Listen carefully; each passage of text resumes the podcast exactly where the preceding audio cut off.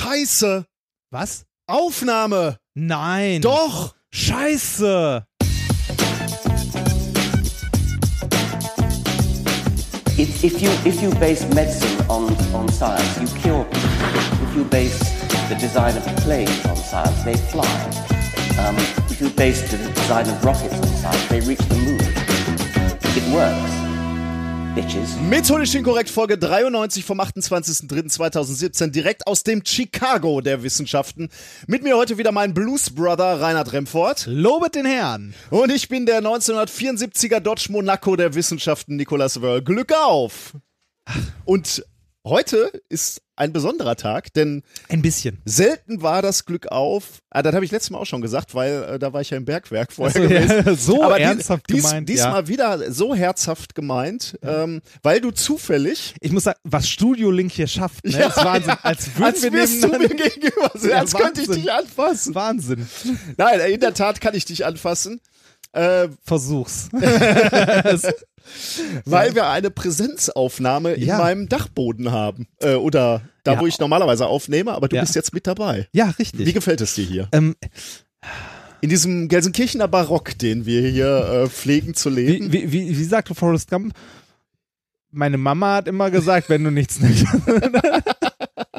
Nein, ist schön hier. Ist tatsächlich schön hier. Äh, es sind so schöne, viele kleine Gimmicks. Ich kenne ja viel davon. Das wird dich jetzt Das ist so- ablenken, aber auch. Ja, ne? ja, du wirst ein- jetzt die ganze ein- Zeit durch die Gegend bisschen, schauen. da, und da, ist, da ist zum Beispiel das Eschenbräu. dass wir vor vielen, vielen Jahren Ja. äh, von Hörern aus Drei bekommen Haben. ungefähr. Ne? Ja, aber ja, ja. Ja, aber das, ich erinnere mich auch noch dran, dass die äh, den Brief in Form eines Papers geschrieben das war haben. wirklich das war großartig, auch, ja. ja. Ja, ansonsten, äh, ja. Du wirst abgelenkt sein. Ich werde auch abgelenkt sein, weil ich dich seit langer Zeit mal wieder sehen kann. Ne? Ich kann jetzt immer, ähm, ich kann dich anschauen. Wahnsinn. Ne? Ja, diese, was diese Gibt, gibt Schöneres, aber. Für mich am heutigen Abend nicht. ah. Wie ist es dir ergangen, mein lieber Padawan? äh, ich bin zurück aus Mexiko. Ja, ohne Das- Krankheit? Montezumas Rache und so hatte ich Äh, nicht einmal erwischt, oder? Das, das ist erstaunlich. Ich hatte einen Tag lang Magenschmerzen, als ich äh, in Mexiko war. Und ich hatte einen halben Tag lang Magenschmerzen, als ich wieder zurück war. Wahrscheinlich so die Umstellung, weil du. Äh, Du hast ja hier im Essen andere Bakterienkulturen, als Ja, du in Mexiko hast. Und das ist wahrscheinlich das, woran sich der Magen einmal kurz gewöhnen muss. Aber ähm, ansonsten äh, tatsächlich erstaunlich gut. Also ähm, ich habe äh, Mexiko gut überlegt. Das Jetlag hat mich ziemlich umgehauen, muss ich sagen. Ähm, es, also es war auf dem Rückweg schlimmer, als ich dachte, weil eigentlich habe ich gedacht, ich habe im Flugzeug halt nicht viel gepennt, das wird sich schon irgendwie einpendeln und so. Ähm, aber dieses nachts nicht schlafen können. Mhm. Ne? Also wirklich, dass du so bis 4 Uhr wach liegst und an die Decke guckst und nicht weißt, was du machen sollst und irgendwann aufstehst und doch arbeitest oder so, ist einerseits schlimm, andererseits aber auch praktisch, wenn man noch ein paar Seiten, also wenn man noch, ähm, ja, ich sag mal so, die lektorierte Version eines Buches überarbeiten muss. Dann äh, kann man das nämlich nachts machen, wo keinerlei soziale Interaktion von einem erwartet wird.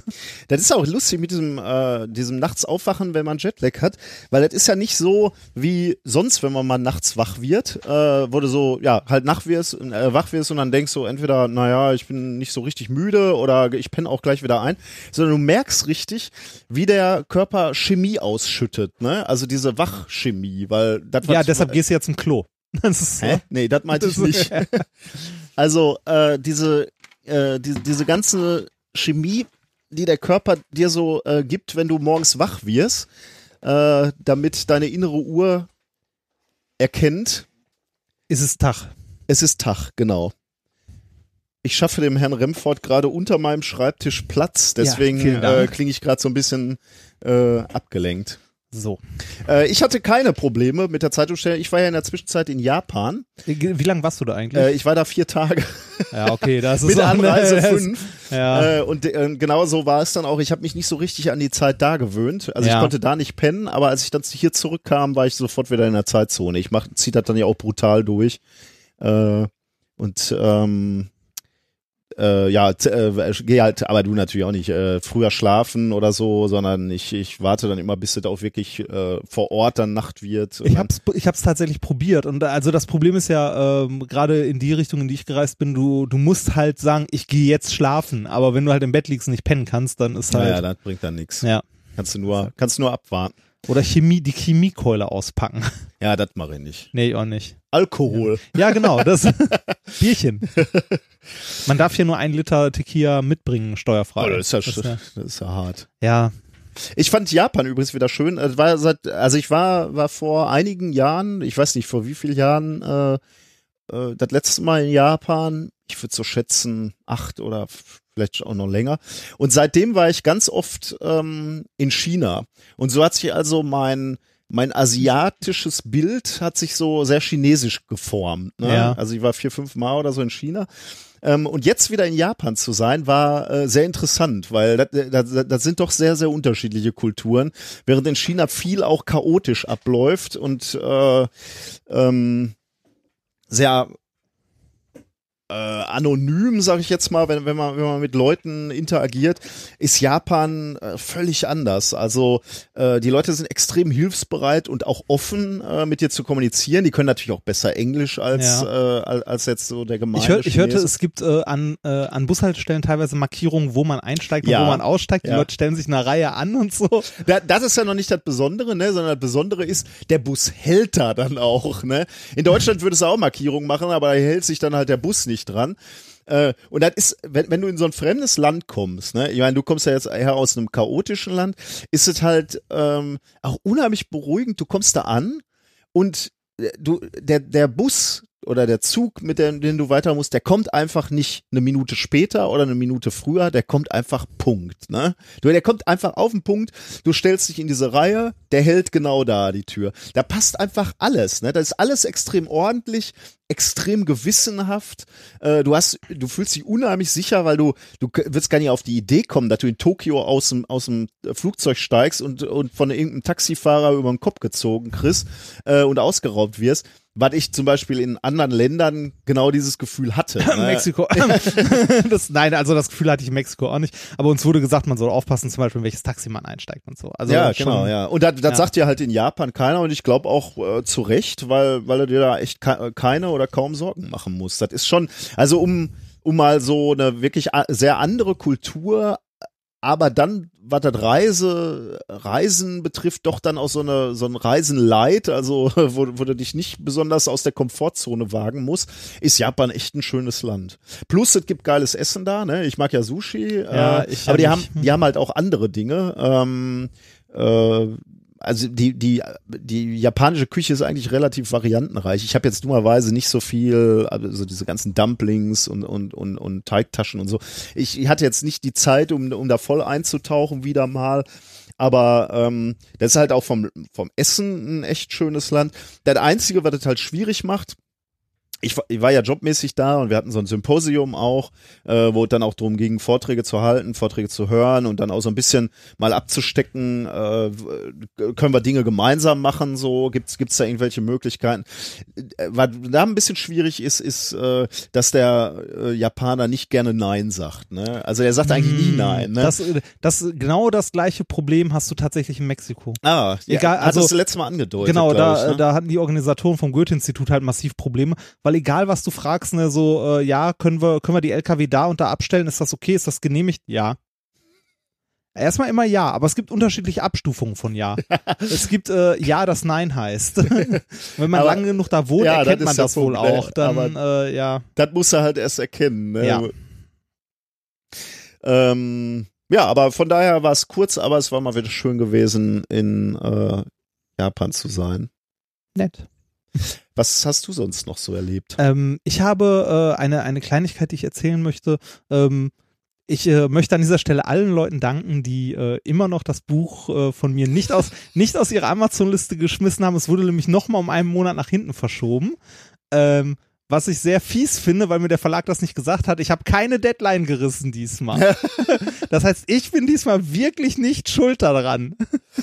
ähm, ich war äh, rechtzeitig soweit äh, mit allem fertig und ähm, ja, äh, ich durfte, ähm, also äh, mein größter Schmerz beim Buchschreiben war ja tatsächlich, dass ich das zum Großteil in Word schreiben musste und auch äh, von meiner Lektorin am Schluss eine einzige Word-Datei zurückbekommen habe, die, äh, ich glaube, irgendwas so um die 180 Seiten hatte. Eine Word-Datei. mit Anmerkungen im Nachverfolgungsmodus. Ah, schön. Ja, und das bei und das bei einem 180 Seiten Dokument. Ähm, das MacBook, das ich mit in, also der Grund, warum ich das hier gemacht habe, ist nämlich, ich hatte mein altes MacBook mit in äh, Mexiko, das hat es nicht geschafft.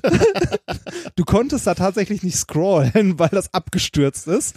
Und äh, hier in Deutschland habe ich mein niegelnagelneues MacBook genommen und selbst das ist in die Knie gegangen dabei. Und Aber ist, müssen die das nicht ständig haben? Also wenn ich weiß es nicht. Ich weiß, vielleicht bin ich auch unfähig oder so. Ich habe keine kann ich Ahnung. mir kaum vorstellen. Es, also, ist, gesagt. also diese, das, das ging mir unglaublich auf den Sack, ein 175 oder 180 Seiten, was es war, Dokument zu bearbeiten mit Nachverfolgungsmodus und den Korrekturen dran und Vorschlägen und Kommentaren und so weiter. Ähm, das hat sogar dazu geführt, dass ich, äh, also ich habe insgesamt um das komplette Buch durchzuarbeiten nochmal vier Tage gebraucht. Mhm. Tatsächlich von morgens bis abends dran gesessen, alle Kommentare, hier was ergänzt, da was weggemacht und so weiter und so weiter. Und an einer Stelle habe ich mitten in der Nacht 30 Seiten hatte ich bearbeitet und nach jeder Seite immer gespeichert, ne? Mhm. weil man will ja auf Nummer sicher gehen und so. Und irgendwann beim Speichern ist Word abgestürzt und ich habe gemerkt, dass er 30 Seiten lang nicht gespeichert hatte. Und ich durfte die letzten 30 Seiten nochmal komplett bearbeiten. Ich hätte so kotzen können. Ne? Aber dafür bin ich jetzt fertig. Endgültig. Ja, 16 16.06. können wir zusammen Bier trinken. 16.06. 16.06. Da wird es von Amazon morgens im Briefkasten liegen. Ja, geil. ja, ich, äh, ich freue mich drauf.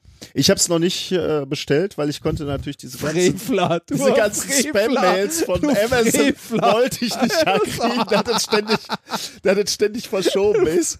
Aber das werde ich noch. Ich hatte jetzt, ich war jetzt schwer davon ausgegangen, dass ich natürlich einen Ja, ein Autorenexemplar natürlich, natürlich. Die fünf Stück, die ich bekomme, davon bekommst du eins. Ja, die, die Erstauflage ist auch, glaube ich, gar nicht so groß. Ich, wobei ich, ich würde mich sehr freuen, wenn die weggehen würde. Alleine. Ja, Aber ich habe hab überhaupt kein Gefühl. Also du, du weißt, wie groß die ist, Äh, oder? Die, äh, ich weiß es nicht genau. Also äh, keine Ah, Ahnung, okay. äh, das sagte der Verlag nicht. Aber ähm, ich glaube, die liegt so im Bereich von drei bis 5.000 Exemplare. Aber ist doch eigentlich auch, äh, also ist das nicht ganz gut? Also du gehst Ja, erstens äh, kein Risiko ein und dann kannst du halt sagen, ist schon in der dritten Auflage. Ja, ja, ja, genau, genau. Das ist, das ist natürlich ganz nett. Also groß, groß ist die nicht. Das wird wahrscheinlich, also ein, ein Freund von mir ist ja auch Autor, der das hauptberuflich macht und der hatte mir damals erzählt, als er sein erstes Buch fertig hatte, musste er irgendwie in 10 oder 15 Buchhandlungen gehen, bis er es mal irgendwo gefunden hat, weil die Auflage in einer ähnlichen Größenordnung war. Und er halt meinte, das ist halt nicht viel, ne? Wenn du mal überlegst, Ja, allein klar. Essen hat irgendwie Ja, ja. 20 Buchhandlungen und Ja. dann auf Deutschland gerechnet ist das halt so nix. Ja. Naja. Ja, wie gesagt, ich würde mich schon sehr freuen, wenn die, äh, wenn die irgendwann mal weggeht und es irgendwann mal eine zweite Auflage gibt. Also, ich weiß, äh, da, da äh, die halt auch getwittert haben, kann man halt, glaube ich, äh, erzählen. Äh, unsere Freunde von Hoaxilla haben ja ihre, ihre neuen Hoax-Files, Ja. glaube ich, noch nicht draußen, aber äh, sind, da, sind da im Moment äh, dran. Und da da geht ja irgendwie die dritte Auflage, weil die erste irgendwie, weiß ich jetzt nicht mehr genau, ich krieg's nicht mehr hin, aber irgendeinen Druckfehler hatte, da musste ah, das war eine alte Datei, glaube ich, deswegen Ja. wurde die geschreddert. Die zweite war dann irgendwelche Druckmaschinen waren dann irgendwie äh, defekt oder so. Da ist jetzt in der dritten oder vierten Auflage, ohne dass überhaupt ein Buch mal draußen war. Aber ist doch eigentlich auch geil, Ja, habe ich da schön, gedacht. ne? So- Schreibst du drauf, äh, wegen der äh, starken Nachfrage jetzt Ja, schon genau, in der vierten, vierten Auflage. ja. Ja, aber Ja. schön Gruß. Hoax, Ja. äh, Hoax Files 2. also scheint ja. Ja. auch sehr erfolgreich zu sein, sonst hätten sie ja kein zweites Ja. ähm, Gemacht. gemacht. Werbung. Es gibt ja durchaus Momente, wo man sich wünscht, man hätte die richtige Versicherung. Wenn man zum Beispiel krank ist oder so. So wie ich gerade. Äh, es gibt aber auch alle möglichen anderen Situationen, wo man sich denkt so, boah, hätte ich mir mal Gedanken um Versicherungen gemacht. Und genau hier kommt Clark ins Spiel. Mit Clark könnt ihr dabei sogar noch sparen.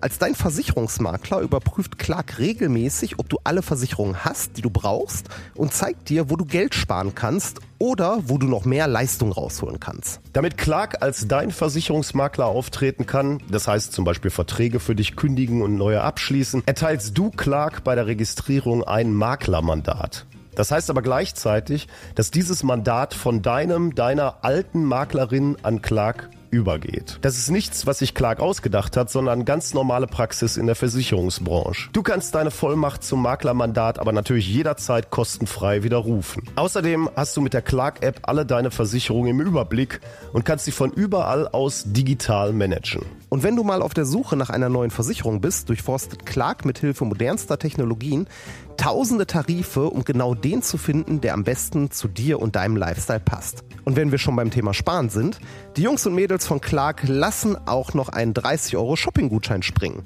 Alles, was du dafür tun musst, ist dir die Clark-App runterladen, zwei deiner bestehenden Versicherungen hochladen und mit dem Code methodisch34 alles groß geschrieben, methodisch 34, bekommst du einen 30 Euro Shopping-Gutschein für Brands wie Ikea, Zalando oder Apple. Die Teilnahmebedingungen und alle weiteren Infos findet ihr wie immer in den Show Notes.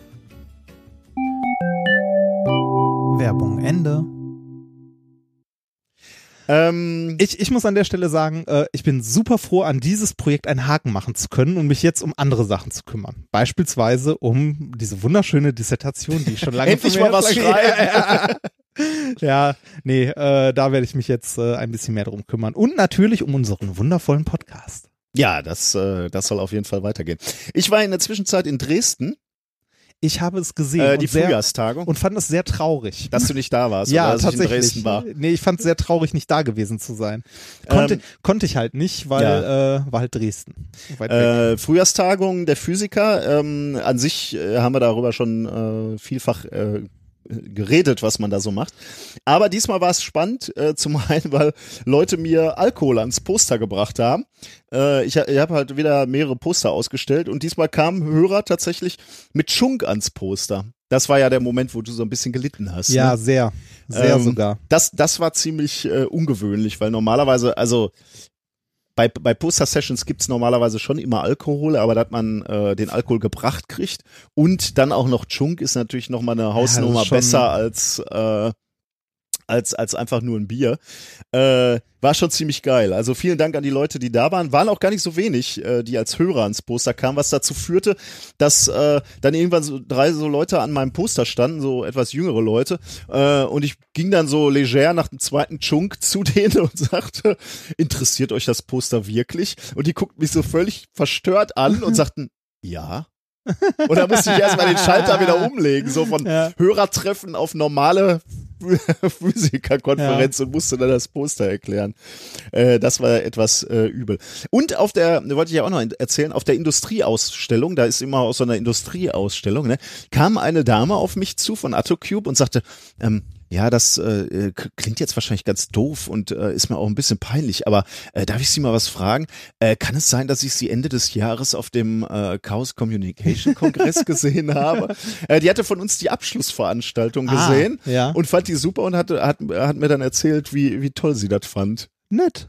Habe ich natürlich mir gleich mal ein Kärtchen geben lassen, falls man mal wieder was bei Atto ja. Ja. dass ich mich gleich mit dieser Frau äh, verbinden äh. Was, was verkauft Atto, Atto Cube? Ähm, Diese Sendung wird Ihnen herzlich präsentiert von Attocube. ähm, die machen, glaube ich, so, ähm, ich, ich guck gerade mal, bevor ich, also so äh, Manipulatoren und Ah, so, so ja, Bühnen, die ver, äh, verschoben werden und so, so Geschichten. Ähm, äh, zumindest haben wir so, Positioniersysteme. ja, aber ich sehe auch gerade äh, Messinstrumente, Dry Measurement Systems. Ja, allerhand sehe ich gerade. Ich, ich weiß, dass wir von denen irgendwie so eine äh, so eine Stage, so eine Verschiebebühne äh, im, im äh, Labor auch haben. Also könnte sich mal lohnen. Und dann ähm, war ich noch, ähm, äh, wurde, wurde ich noch eingeladen quasi zu einem Hörertreffen oder ich hatte das ja hier angekündigt, dass ganz lustig wäre, ein, ein Bier äh, zu trinken. Und das hat sich als sehr, sehr gut erwiesen, denn äh, von, äh, ähm, von Ed MW Student, äh, heißt er bei Twitter, äh, wurde vorgeschlagen, wir, äh, ich könnte doch zum ähm, in einen der Studentenclubs kommen und der ist da Mitorganisator, der schmeißt da mit einen von diesen Studentenclubs, den besten, wie ich finde, äh, nämlich äh, Club 11 ähm, in Dresden. Äh, das war die ideale Location, weil die relativ klein war, aber Ja. nicht so laut. Also man konnte sich super un Unterhalten. unterhalten. Und da kamen äh, 45 Personen, die natürlich alle auch sehr traurig waren, dass du nicht da warst. Ja, ich, ich wäre echt gern da Ja, gewesen. das wäre auch, ist wenn, man gewusst hätte, aber ist halt, ich krieg ja die Anreise bezahlt. Ja, ne? genau. Aber, ja, aber äh, das war, das war danach, äh, schrieb ja auch einer, wir müssten, nachdem ich so forsch gesagt habe, Club 11 ist der schönste Studentenclub in Dresden, haben wir ja gleich eine Einladung für den nächsten bekommen. Ja. Äh, und äh, Oh, ja, das würden wir natürlich super gerne machen, nur die Anreise kostet halt ein bisschen Ja. viel, ne? Vor allem auch Zeit, also gar nicht Ja. so sehr das Geld, aber die Anreise ist halt teuer. aber eine Clubtour. Man könnte mal, das ist nämlich ganz interessant, ne? Das habe ich dann rausgefunden äh, an dem Abend. Also erstmal vielen Dank an die super netten Leute, die da waren. Äh, das war wieder, wieder super spannend, sich mit euch zu unterhalten. Aber was ich da an dem Abend auch gelernt habe, ist, ähm, dass Studentenclubs in der Art und Weise halt hauptsächlich äh, in den äh, neuen Bundesländern existieren, weil die äh, da schon zu Zeiten der DDR existiert haben. Das sind halt Studentenclubs, die in, innerhalb der äh, ähm, Also keine Wohnheime. Studentenverbindung, sondern Nee. Tatsächlich das was sind anderes. Kneipen quasi, ne, die Ja. organisiert werden von den Studentenwohnheimen. Ja. Da hat, hat halt jedes Studentenwohnheim, ne, das Ich sind ja glaube, so, ich glaube, in sowas war ich in Klausthal. das kann gut sein, ja. Ja. Also Ja. äh, Dresden gilt tatsächlich ähm, als die Hauptstadt der Studentenclubs. Das steht sogar äh, in der Wikipedia. In Dresden gibt es nämlich ähm, 14. In den 90ern gab es mal 20, aber im Moment gibt's 14. Und weil, man, weil du gerade sagst, man hat ja so das Gefühl, das könnte man noch in einer Nacht schaffen. ja, genau. Oder sich ein bisschen ranhalten, Ja, das ist, aber das ist die, das ist ja im äh, Ruhrgebiet bekannt als die klassische Kneipentour, die man samstags Genau. macht, ne, mit, äh, mit Freunden. Halt an jeder Kneipe, also nicht Kneipentour, äh, hier äh, Kiosktour. ah, An, das, hat, das haben wir tatsächlich mal gemacht. Ähm, du, du gehst halt rum, alles, was du so fußläufig in deinem Stadtteil erreichst und trinkst an jedem Kiosk ein Bier. Das kann, das ist sehr Das lustig. kann- Das, das, also ab Kiosk 5 oder 6 wird das sehr spannend. da kommen nur die härtesten durch. nee, das ist, äh, das ist tatsächlich lustig. Ja. Ich habe noch was sehr äh, Erschreckendes erlebt. Ähm, ich war dann am Montag ja auch in Dresden ne, und habe Ja. dann äh, gedacht, ich guck mir mal Oh, die so eine, hast, Montagsdemos hast du so eine Pegida-Demo Ich, gesehen? ich, ne, ich bin da bewusst hingegangen. Ne? Ich wu- wusste, mein Hotel war allerdings auch in der Nähe. Ich hätte das nicht überhören können, also äh, wie die da rufen. Aber ich bin da mal zum Altmarkt gegangen, wo die sich äh, zusammenrotten. Äh, Waren es viele? Oder? ich, dat, ich bin mir gar nicht so sicher. Ne? Ich glaube, wenn ich das wieder in den Nachrichten gehört hätte, dann hätte ich wieder ge gelesen oder gehört, ja, 100, 200 haben sich da zusammengefunden und demonstriert. Ja. Dann hätte ich so gedacht, ach ja, komm, also 100 Leute, die da aus dem Umland zusammenkommen, das ist ja auch irgendwie Ja. eine traurige Veranstaltung. Aber jetzt habe ich, jetzt, dann stehst du da, ne, und dann werden die Jungs scharf gemacht, äh, die Jungs und Mädels von so, äh, von so AfD-Lern, ne.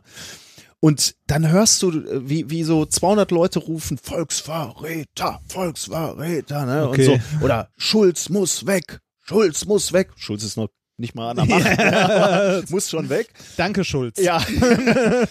ähm, und da muss ich sagen, da wird das sehr real auf einmal, ne? Wenn du so 200 Leute schreien hörst und so denkst so, und, und diese Wut auch hörst, ne?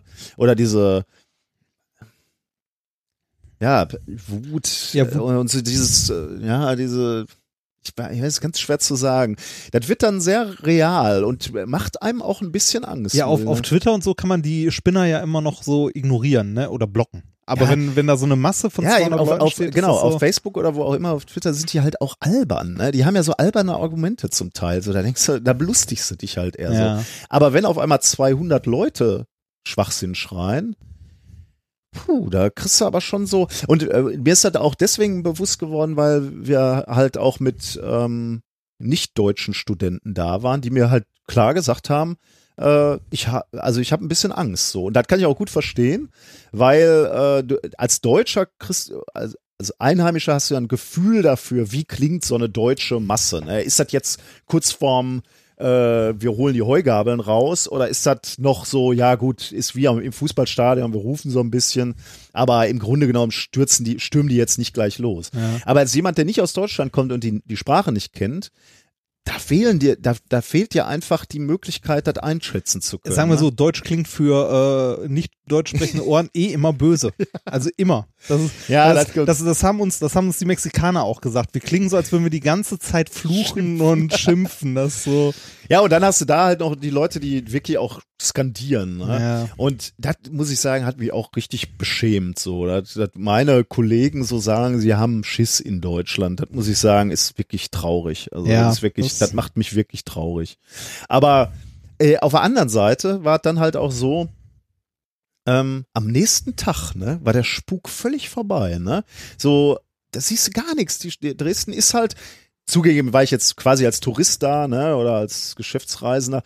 Äh, deswegen sehe ich natürlich nicht die Details so, aber am nächsten Tag war das wieder, wir waren dann auch in der Nordstadt, wo eher so linkes Milieu ist, ne? Alles prima, so offene Menschen, äh, nette Menschen, so. Der Spuk war, war, hat, hat sich wirklich nur diesen Montag da so drüber gelegt, ne? Und ich, das war ganz komisch für mich. Und dann sagen halt, ich habe mich am Mittwoch dann halt auch in dieser Studentenkneipe mit Leuten darüber unterhalten, die da in, in, in Dresden sind. Und dann habe ich halt gesagt, so, ihr habt so eine schöne Stadt hier, ne? Und dann sagten sie, ja, wir haben aber jetzt so ein bisschen die Nase voll davon. Eben weil jeden Montag da dieses Gespenst durch die Gegend Ja, läuft und wir deswegen immer in der Presse sind. Und das kann ich ja, auch das, ganz gut das, verstehen. das ist ja auch so, ne? Die Presse bauscht das ja auch. Also 200 Leute, ich meine, wenn die da jetzt schreien, Volksverräter oder sonst was, das ist schon, ne, so, hm, aber 200 Leute, was ist denn, was, ne, das ist halt nix. Das, Zumal, und das haben die, die in der Studentenkneipe dann auch gesagt, ne, 200 Leute heißt ja auch nicht 200 Dresdner, ne, sondern Nee, das genau. sind ja die Leute, die auch aus dem Umland kommen, Ja, wahrscheinlich sind- vor allem aus es dem ist Umland. und wenn, weiß nicht, wenn du dann in der Presse, je nachdem wie die Presse eingestellt ist, dazu Bilder siehst, sieht das halt aus wie eine riesige Masse, die halt so genau einmal vor der Kamera steht und Also ich muss sagen, mich hat das sehr betroffen gemacht und meine, oder viele Also ich- meiner Kollegen ich- auch. Unser Ex-Chef war auch da und hat sich das Ja. mal angeguckt. Äh, Ich, also ich muss sagen, ich finde gut, dass, äh, dass äh, wir in einem Land leben, in dem diese Leute auch auf die Straße gehen können Klar. und halt sagen können, was sie wollen. Ne? Die Ja, können klar. da halt hin und protestieren und sagen, finde ich alles scheiße, ne? Ist ja gutes Recht, können wir ja auch machen. Ne? Wir können auch sagen, finden wir alles scheiße, ähm, oder finden wir gut oder sonst was. Das finde ich sehr beruhigend, dass das geht. Trotzdem muss ich die Leute nicht gut finden. nee, absolut Ja. nicht. Äh, Ja. ich, da waren auch halt, äh, ich, die, die Standpunkte kann ich zum größten Teil, äh, oder nee, alle auch nicht nachvollziehen. Ich stand ja jetzt nicht lange, ne, weil mir das zu blöd war. So, Ja. ich wollte da auch nicht äh, irgendwie zu ja, weiß ich, das hat sich nicht gut angefühlt, da zu Ja. stehen. Deswegen bin ich da gerne weggegangen. Aber dann, die müssten sich dann ja auch über dieses, Den äh, über diese, diese, diese Skulptur oder diese aufgestellten Busse, ne, müssen sich dann aufregen. Ach, so, und ja. da, da frage ich mich ernsthaft, ey, das sind so eure Probleme, so. Ähm, Da, da, da gab es mal einen, böse, einen bösen, aber äh, finde ich sehr lustigen Tweet ja, zu. den habe ich, ähm, glaube ich, den- gesehen. ja, mit der ja, Schande genau. von. Hm? Nee, Nee, das, okay, dann mach. Äh, das war irgendwie ähm, kein Wunder, dass die AfDler Angst vor Bussen haben. Schließlich waren das die Dinger, die sie früher abgeholt haben, um sie zur Schule zu bringen. der war böse, ja, der war böse, der war böse. Der- Die Leute sind ja nicht dumm, die Leute haben halt Angst. Ne, und äh, handeln irrational und sind irgendwann höchstwahrscheinlich mal abgerutscht, Ja. denke ich. Weiß ich nicht, ich kann das nicht nachvollziehen. Ich verstehe nicht, wie man, äh, wie man in so einem Maß fremdenfeindlich sein kann. Das ist mir einfach fremd.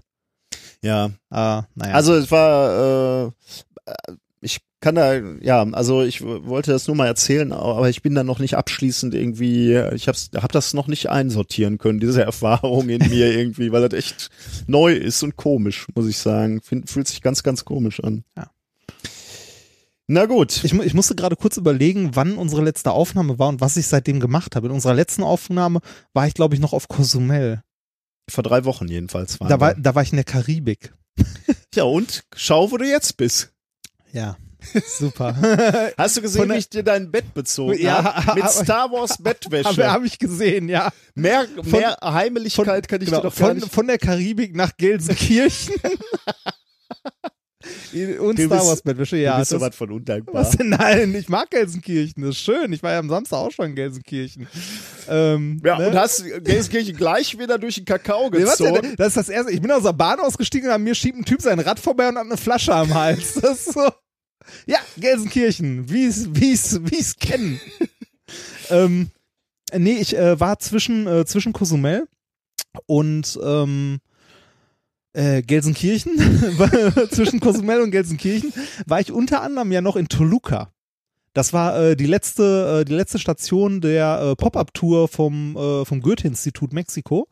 Und äh, da war unser letzter Auftritt. Äh, das war insgesamt sehr schön. Ähm, Hat, was, was hat diesmal nicht geklappt? Äh, einmal war es ja der Generator, ich einmal. überleg, nee, diesmal, nee, tatsächlich hat diesmal, äh, nee, ja, so halb. Äh, Einer der Beamer musste ausgewechselt werden, aber ganz kurz vor der Show. Weil, aber sonst hat tatsächlich alles funktioniert und äh, wir haben die Reihenfolge des Science Slammer mal ein bisschen durchgemischt und es hat tatsächlich an der letzten Station derjenige gewonnen, der noch gar nicht gewonnen hatte Ah, und damit schön. hatte jeder einmal gewonnen. Oh, fand ich geil. super, ja. Das ist aber cool. Fand ich, fand ich auch sehr schön, hat mich sehr gefreut.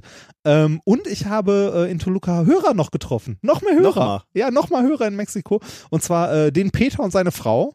Äh, schöne Grüße an dieser Stelle. Danke. Ähm, und äh, habe mit denen abends noch ein Bierchen getrunken und mich noch ein bisschen mit denen unterhalten.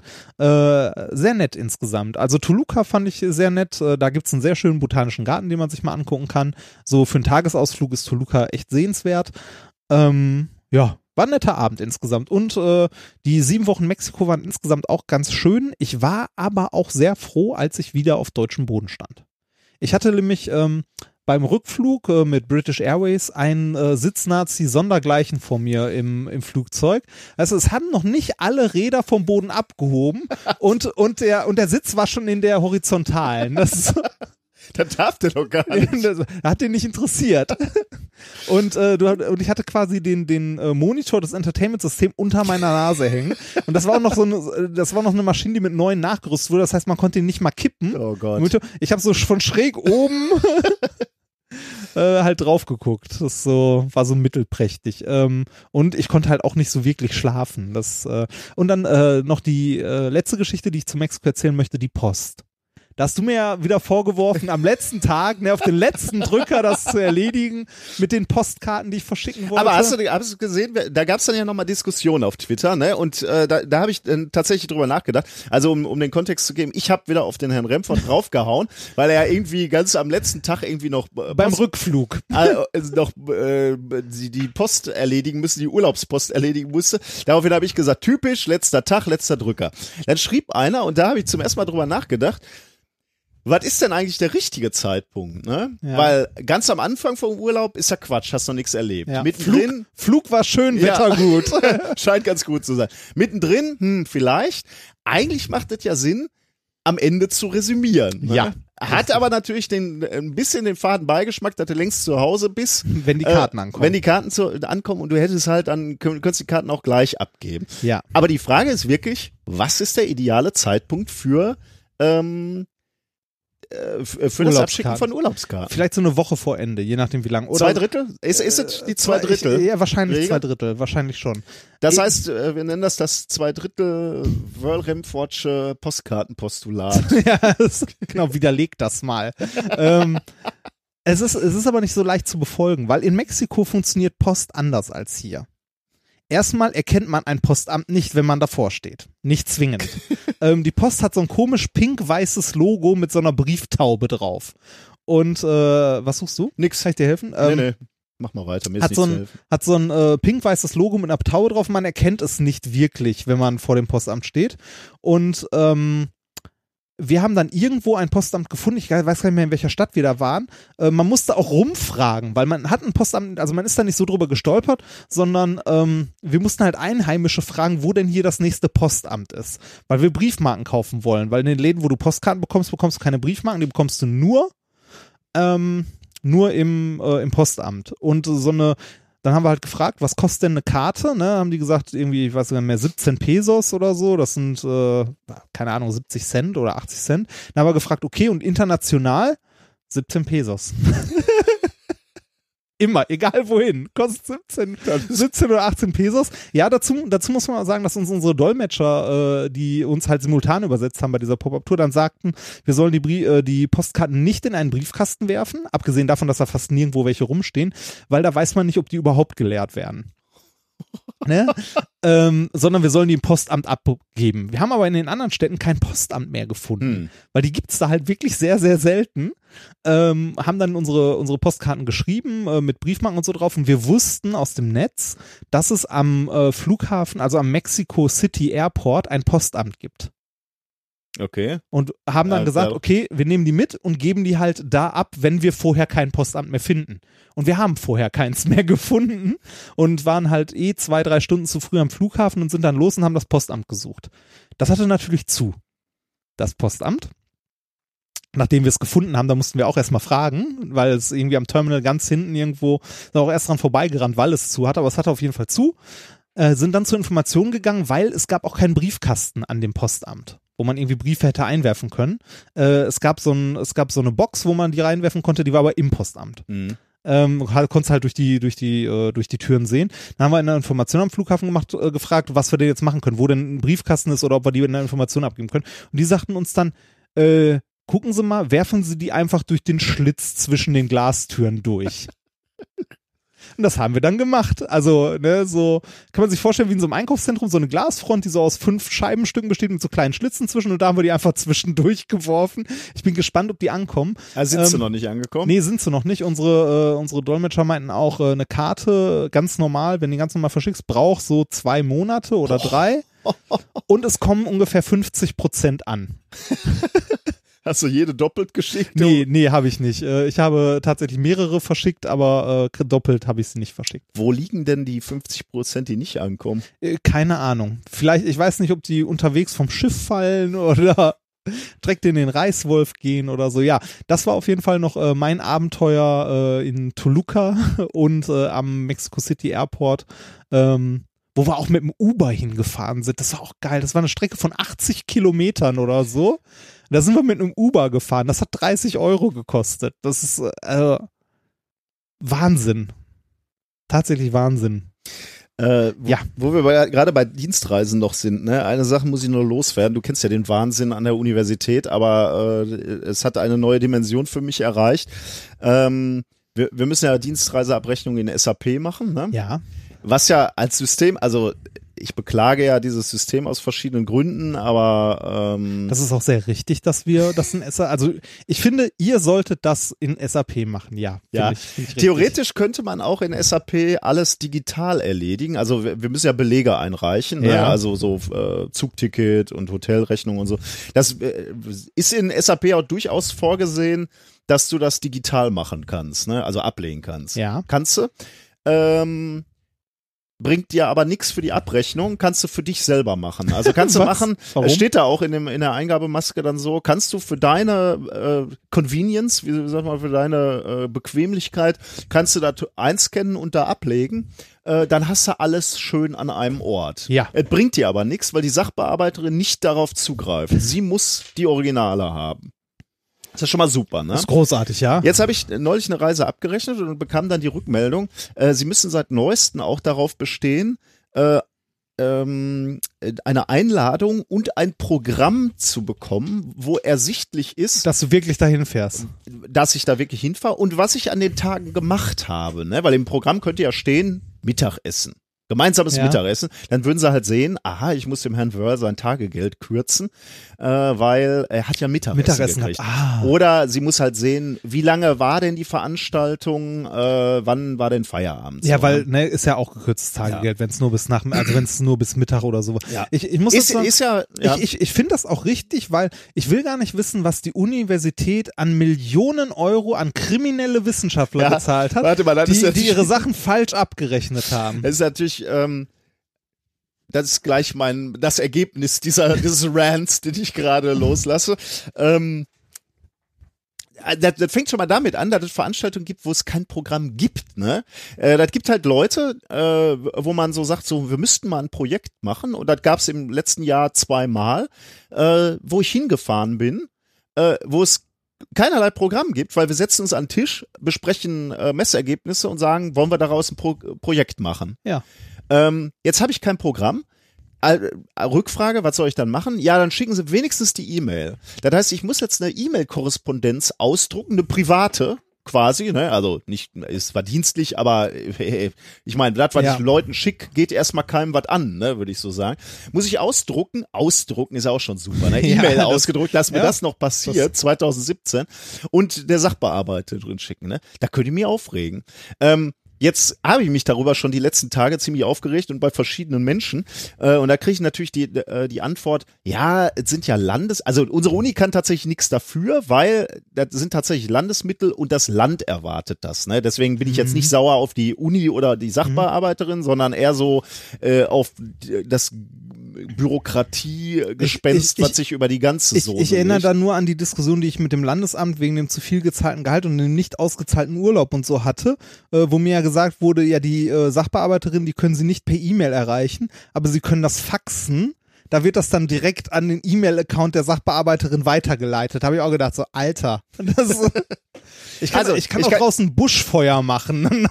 Ich kann, trommeln. Ich, Ja, kann, ich, ich kann in gewisser Weise verstehen, es sind Landesmittel, also Steuergelder, deswegen will der, ähm, will das Land, will der Bund äh, darauf achten, dass damit kein Schindluder getrieben wird, denn es ist euer Geld oder unser Geld. Es ist das, das äh, ja, es sind Steuergelder.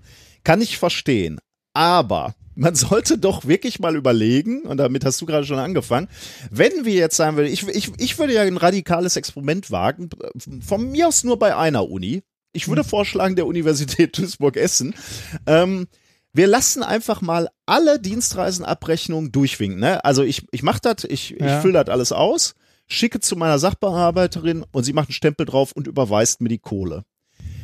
Das wäre dann ja trotzdem kontrolliert, nämlich von meinem Chef, ne, von meinem Professor. Ja. Denn es geht ja alles aus seinem Topf, aus seinen äh, Mitteln. Ja. Äh, und er wird schon darauf achten, dass ich damit nicht mir ein Auto kaufe. Weil Und- dann würde genau, er sagen, Und zum Spaß mal eben nach genau. Rom fliegen. Ja, genau.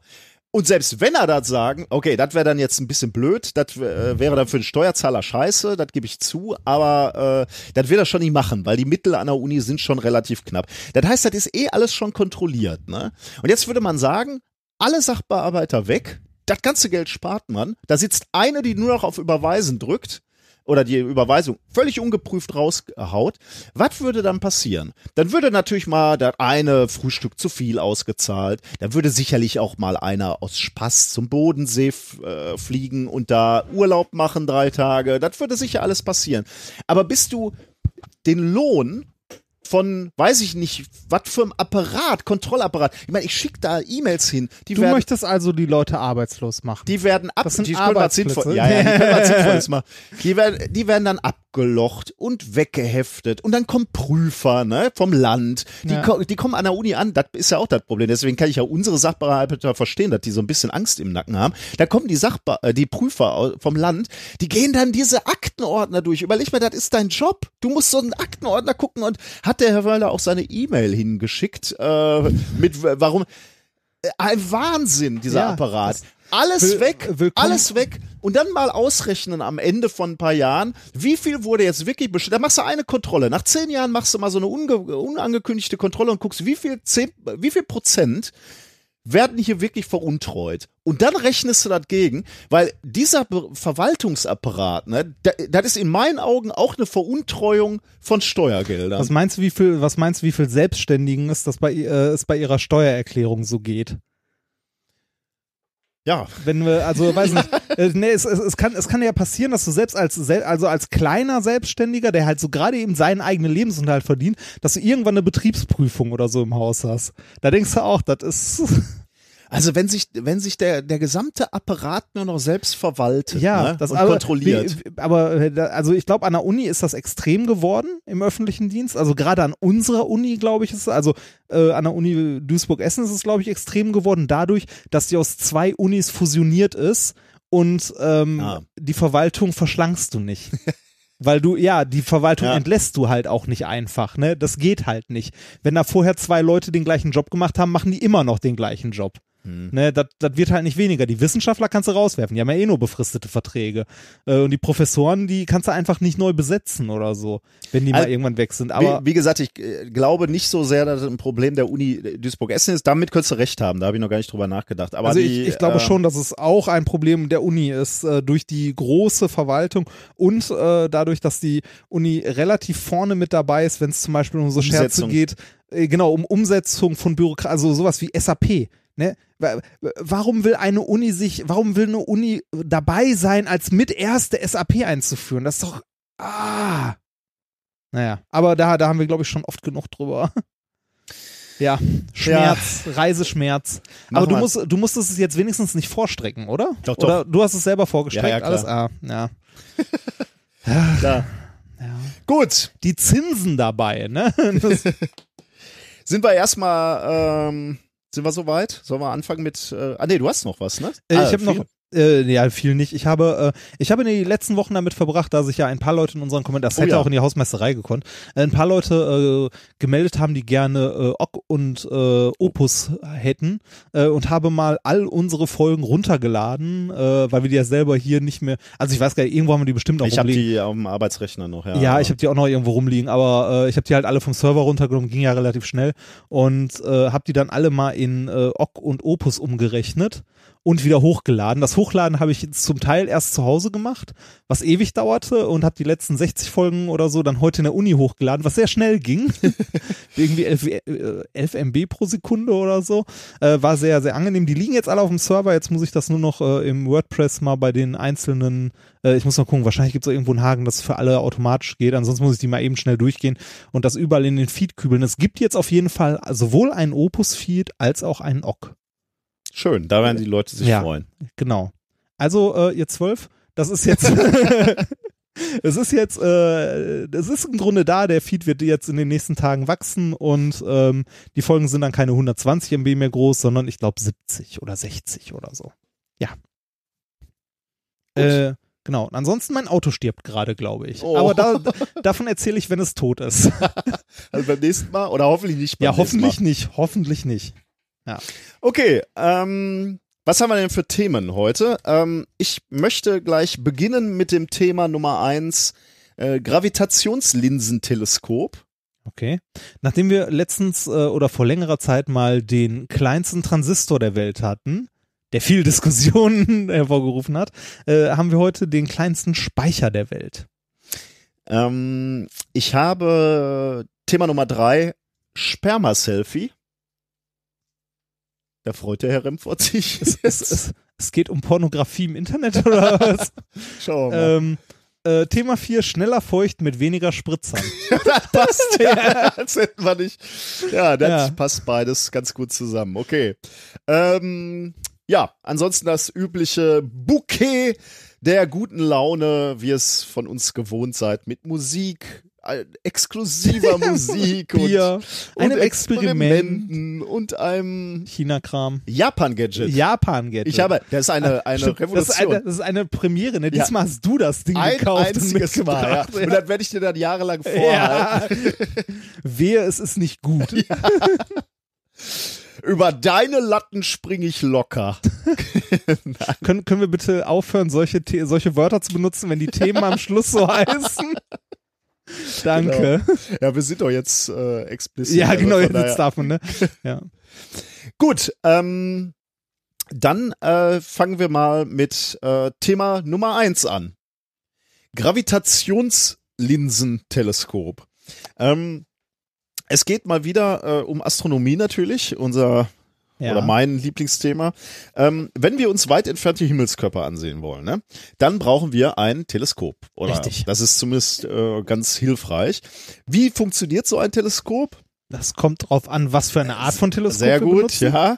Ähm, wir nehmen mal ein äh, Spiegelteleskop. Ja. Ähm, das hat unter anderem, ja, oder nee, man kann sagen, das hat Isaac Newton auch entdeckt. Ne? Newton kennen wir ja von Apfel und ja. äh, Deshalb nennt man die Dinger auch irgendwie, heißen die nicht auch Newton? Newton-Teleskop, glaube ich, Ja. und das andere ist, glaube ich, ein Teleskop nach Galileo äh, Galilei. Galilei. Ähm, ähm, Newton hat nämlich mit Hohlspiegeln unter anderem auch experimentiert und dann äh, festgestellt, im 17. Jahrhundert übrigens schon, ne, äh, festgestellt, wenn er da vor so einem Hohlspiegel äh, stand, ähm, dass ein Hohlspiegel das Bild, was er sieht, vergrößert. Je nachdem, wo er steht. Aber äh, das ist übrigens das gleiche Prinzip, was man ja auch hat, wenn man äh, mit diesen Schminkspiegeln arbeitet, ne? Rasierspiegel. Oder meinetwegen auch. Du sicherlich eher rasieren, als obwohl, wenn Nee, ich mich so das, angucke. das, das war sehr schön. Mir ist, äh, mir ist nach, äh, nach äh, sechs Wochen oder so in äh, Mexiko ist mir aufgefallen, dass ich vergessen habe, meinen Langhaarschneider mitzunehmen.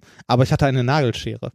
Und dann hast du so. Ja, ich habe einen halben Meter vom Spiegel vor, um den Bart halbwegs vernünftig Man sieht dann ja immer so ein bisschen aus wie vom Mäuschen zerfressen, ne? Ja, so, äh, Ja, ja, so ein bisschen, aber immer noch besser als äh, Gar nicht. Ja, genau. Das äh, vor allem bei bei Flügen ist das sehr angenehm. Wenn ja, wenn die Kontrolle nicht ganz so scharf ist, Ja. oder? Okay. Ähm, also, ein Hohlspiegel, ähm, der reflektiert wie jeder äh, Spiegel, aber bündelt das Licht dann auch im Brennpunkt. Ne? Also ja. Äh, ja, also wenn die, wenn die Lichtstrahlen kommen, dann werden die eben so wie so ein, wie so ein Solar-Campingkocher. Genau, ja, genau, exakt. Ähm, wenn man jetzt in den Brennpunkten Okular setzt, welches das Bild dann wieder vergrößert und ins Auge oder in die Kamera wirft, äh, dann hat man äh, im Prinzip ein Teleskop gebaut. So funktioniert ein Teleskop. Das sind die Komponenten, die man braucht wie gesagt, gibt's auch als Linse äh, mit mit einer Linse und ja, es gibt dann auch so. äh, gibt dann auch noch trickreiche äh, Aufbauten, ähm, um um den um die Brennweite zu erhöhen. Da wird, wird noch, wird noch mal äh, noch mal an einem Hin anderen Spiegel gespiegelt. genau. Äh, Das lassen wir jetzt mal alles weg. Es geht nur ums äh, prinzipielle äh, eines Teleskopes, nämlich dass du irgendein entweder eine Linse oder einen Spiegel hast, äh, welches die äh, Lichtstrahlen bündelt. Ähm, wenn man sich jetzt mal so ähm, überlegt, ähm, was eigentlich die äh, Eigenschaften äh, des Auges sind, die durch ein äh, Fernrohr erweitert äh, werden, quasi, äh, dann ähm, verbessert sich sowohl das Auflösungsvermögen, also wie, wie viel, ja, welche Bildpunkte du von einem Objekt noch auflösen kannst, ne, als unabhängig. Äh, das ist ein, ein, ein Aspekt, also dieses Auflösungsvermögen, dass du Dinge größer siehst, aber auch die Helligkeitswahrnehmung äh, ah, also ist, ist besser. Kontraste. Ja, Oder- einfach, es fällt mehr Licht in Ja, dein okay, Auge. okay. Ne? Ja, Also, du, du das- siehst mehr, genau. weil mehr, mehr Genau. ja. Liegt einfach daran, äh, dass so, eine, so ein großer Spiegel größer ist als dein Auge. Also, äh, und du, Ja. du bündelst halt all dieses Licht, was auf den Spiegel trifft, in dein Auge und deswegen kannst du halt auch viel lichtschwächere Objekte äh, wahrnehmen. Ja. Ähm, die Auflösung ist begrenzt durch die Beugung. Das lernen wir natürlich immer im, äh, im Physikunterricht. Ähm, Die Beugung wovon? Vom, vom Einlassspalt quasi? Oder? Also gen- genau, also der hängt vom Öffnungsdurchmesser ab, genau. Okay, ja. ähm, je kleiner der ist, äh, desto mehr wird, ähm, desto mehr Beugungs desto mehr Beugung hast du. Ja. Ähm, und Erscheinungen. genau. Ähm, also hängt jedenfalls vom Öffnungsdurchmesser ab. Das ist beim Teleskop allerdings nicht, nicht so das Problem. Häufig ist das, das größere Problem beim, äh, was, was das Auflösungsvermögen von Teleskopen begrenzt, zumindest erdgebundenen, äh, die Luftturbulenzen, nennt man Seeing. Und das begrenzt das Auflösungsvermögen äh, oder die Winkelauflösung auf etwa ein, ähm, Ja. ah, jetzt, ach, weiß ich gar nicht. Ich habe es mir notiert und weiß nicht, was es ist. Ähm, ob es eine Bogensekunde ist oder äh, ich habe, warte mal kurz. Bogen- Wahrscheinlich, oder? Ein Grad wäre ein bisschen viel, oder nicht? Äh, Grad wäre zu viel. Ich muss mal kurz gucken. Ähm, jetzt weiß ich nicht, ob es eine. Ja, es, Also, es ist eine Winkelsekunde, glaube ich. Also äh, alle, die sich mit Teleskop, äh, Teleskopie auskennen, sollen sich bitte melden. Also lieber Lars von, vom Auf Distanz äh, Podcast, du musst jetzt sehr stark sein. Äh, aber ich glaube, ähm, diese Luftturbulenzen, sagt man, äh, begrenzen die Auflösung auf etwa eine Winkelsekunde. Deshalb baut man so Teleskope ja auch gerne auf hohe Berge, wo schon mal die Luft ein bisschen dünner Ja. ist. Und schießt sie auch gerne mal ins All, um Genau. später nochmal hinzufliegen, um den Spiegel nochmal neu auszurichten. Genau, ja. Ja. Oder eine Korrekturoptik anzubringen. Aber ähm, worauf ich hinaus äh, kommen wollte, ist auch auf, auf der Erde bist du halt auch irgendwo limitiert. Ne? Du kannst die Linse nicht immer größer machen. Deswegen aber, du hast äh, Ja. vollkommen recht und da komme ich gleich auch nochmal drauf zurück. Eine Alternative ist eben äh, außerhalb der Atmosphäre zu messen. Oder man stellt einfach äh, mehrere Teleskope nebeneinander und äh, über, also nimmt halt in Kauf, dass, dass dazwischen halt Fläche ist, die fehlt, aber man kann ja diese äh, mehreren Teleskope, die nebeneinander stehen, halt rechnerisch zu einem großen machen. So geschieht es, wenn ich mich nicht irre, auch am äh, Very Large Telescope. Und das lasse ich aber auch jetzt auch alles weg, weil das für das Paper gar nicht so wichtig ist. Aber es ist ganz gut, dass du das ansprichst. Es gibt natürlich auch sehr trickreiche äh, Methoden, um diese Luftturbulenzen rauszurechnen. Also du, du hast beispielsweise ein Kamerabild, was du noch parallel aufnimmst und dann siehst du eben genau, wie diese Luftschichten fli flimmern und Mhm. flirren und das nimmst du dann und rechnest das dann eben raus. Äh, Besser ist aber, wenn es gar nicht erst vorkommt.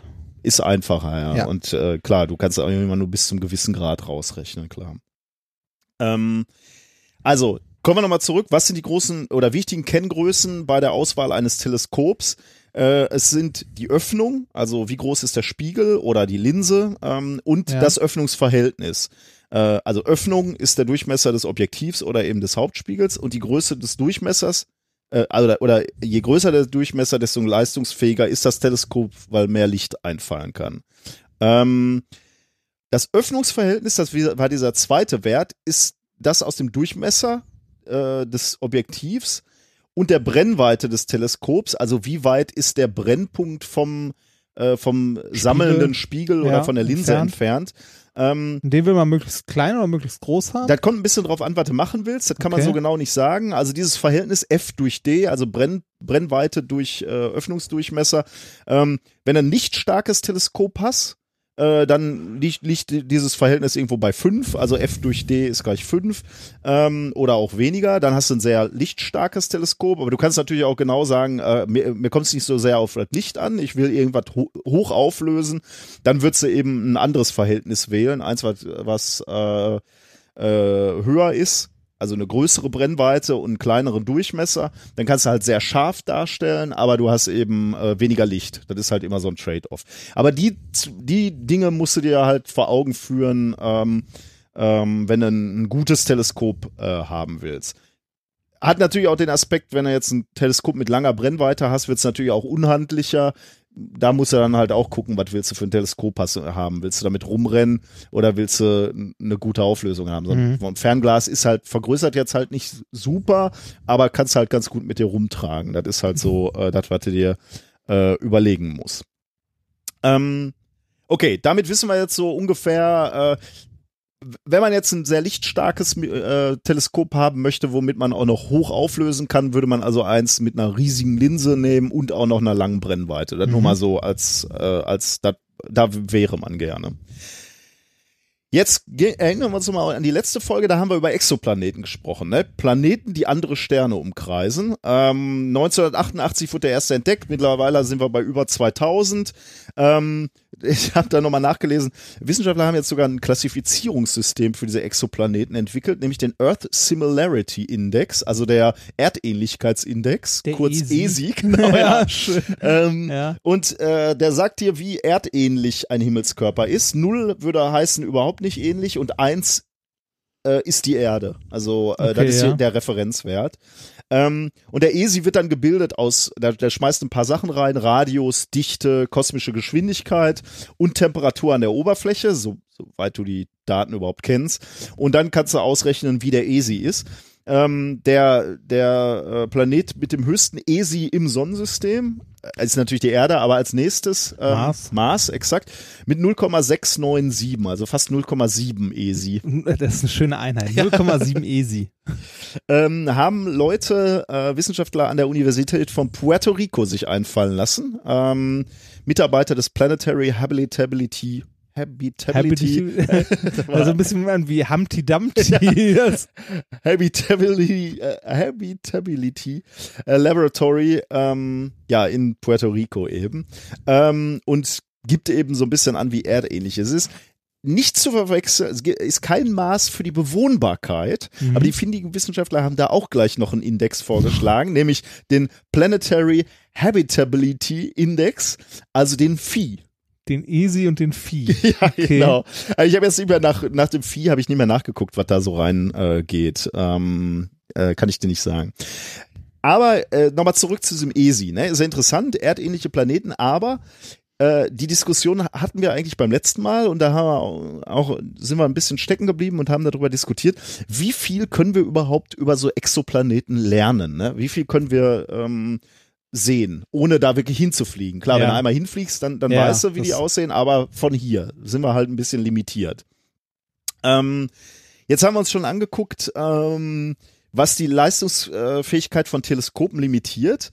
Ähm, und der, der Punkt ist, wir haben gesagt, wir wollen relativ große Teleskope haben. Äh, wir haben aber gesagt, auch äh, auf der Erdoberfläche sind wir limitiert, beispielsweise durch diese atmosphärischen Störungen.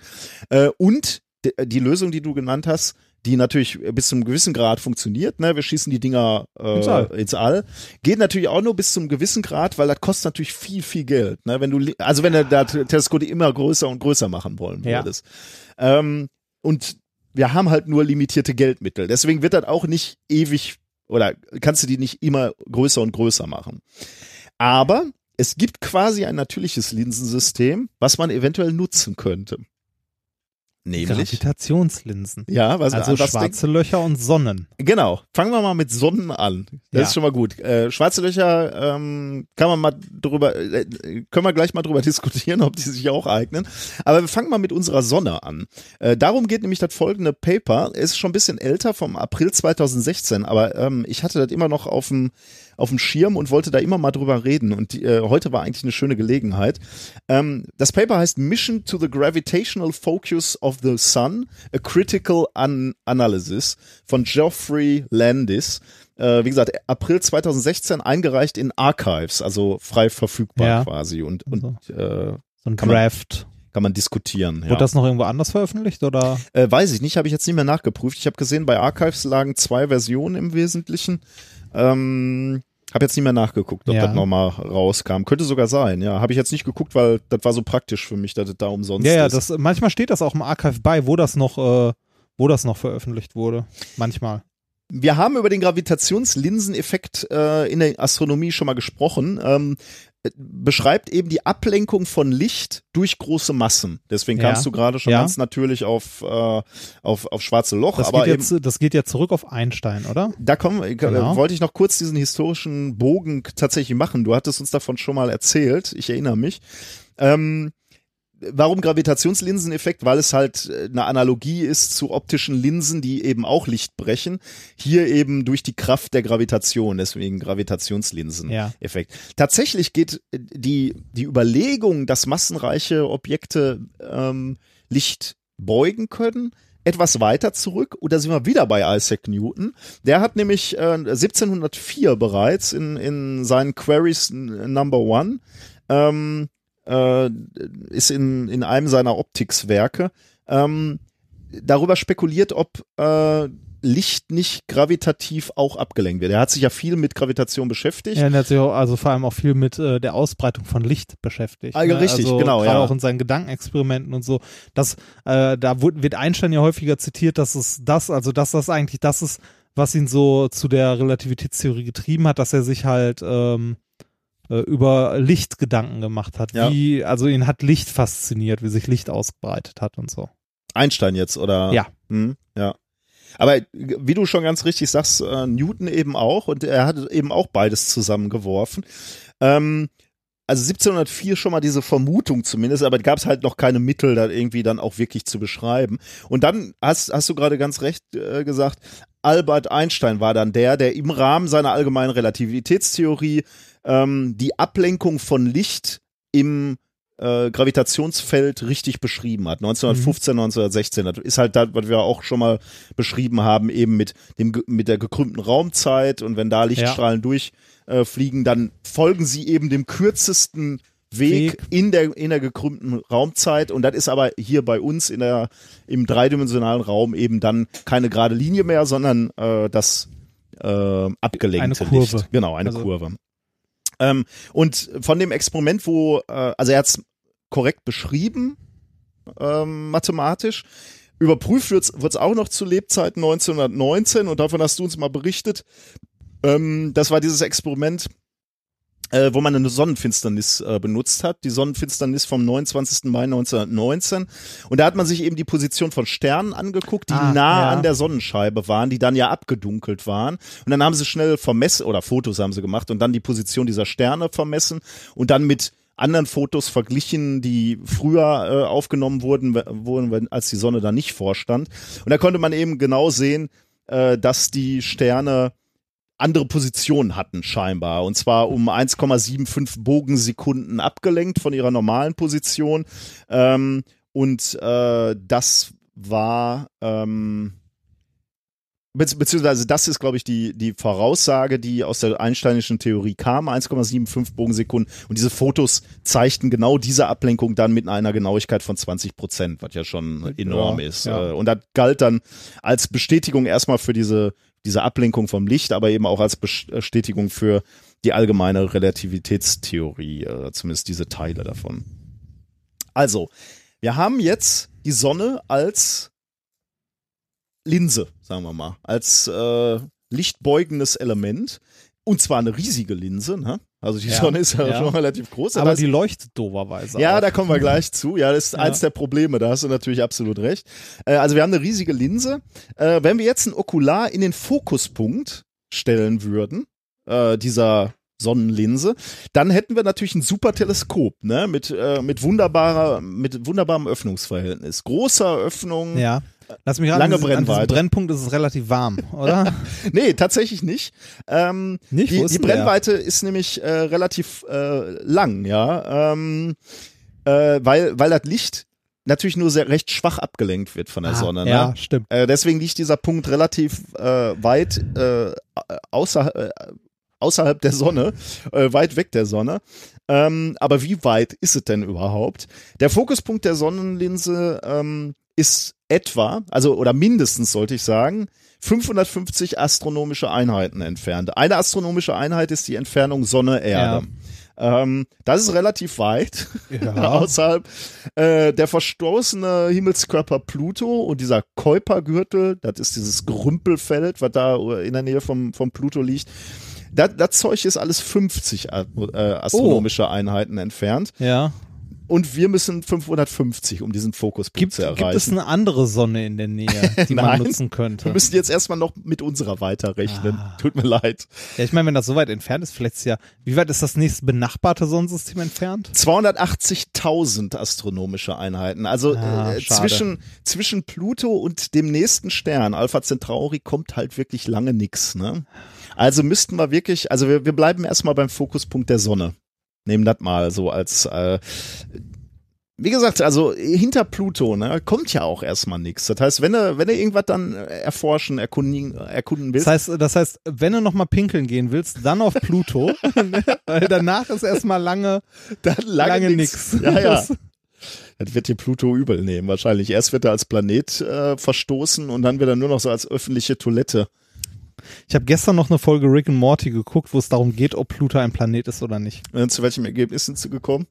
Ähm, die Undecided. Pluto, die, nee, die Pluturianer hätten gerne gehört, dass Pluto ein Planet ist, aber äh, nein. Ähm, also, zugegeben, 550 astronomische Einheiten ist weit, Ja. aber äh, in gewisser Weise Wie- auch das nächste Ziel. Wie weit ist die Voyager? Sonne? Ah, das ist eine gute Frage. Das kann ich dir in astronomischen Einheiten jetzt äh, nicht sagen. also haben wir mal irgendwas in Sonnenentfernung geschickt? Nein. Also, äh, Ah, stimmt, die war am Rand vom Sonnensystem oder so, ne? ich schätze mal 100 vielleicht, Ah, aber okay. äh, kann ich dir jetzt gerade nicht sagen. Äh, google ich gleich nochmal eben. Ja. Ähm, aber das würde ich so die Größenordnung sagen, wenn überhaupt. Äh, gucke ich gleich nochmal nach. Reiche ich nach. So, aber jetzt kommen wir zu den Problemen. Das klingt ja erstmal alles super, ne? Außer dass es weit weg ist. Äh, aber wir kommen zu den Problemen.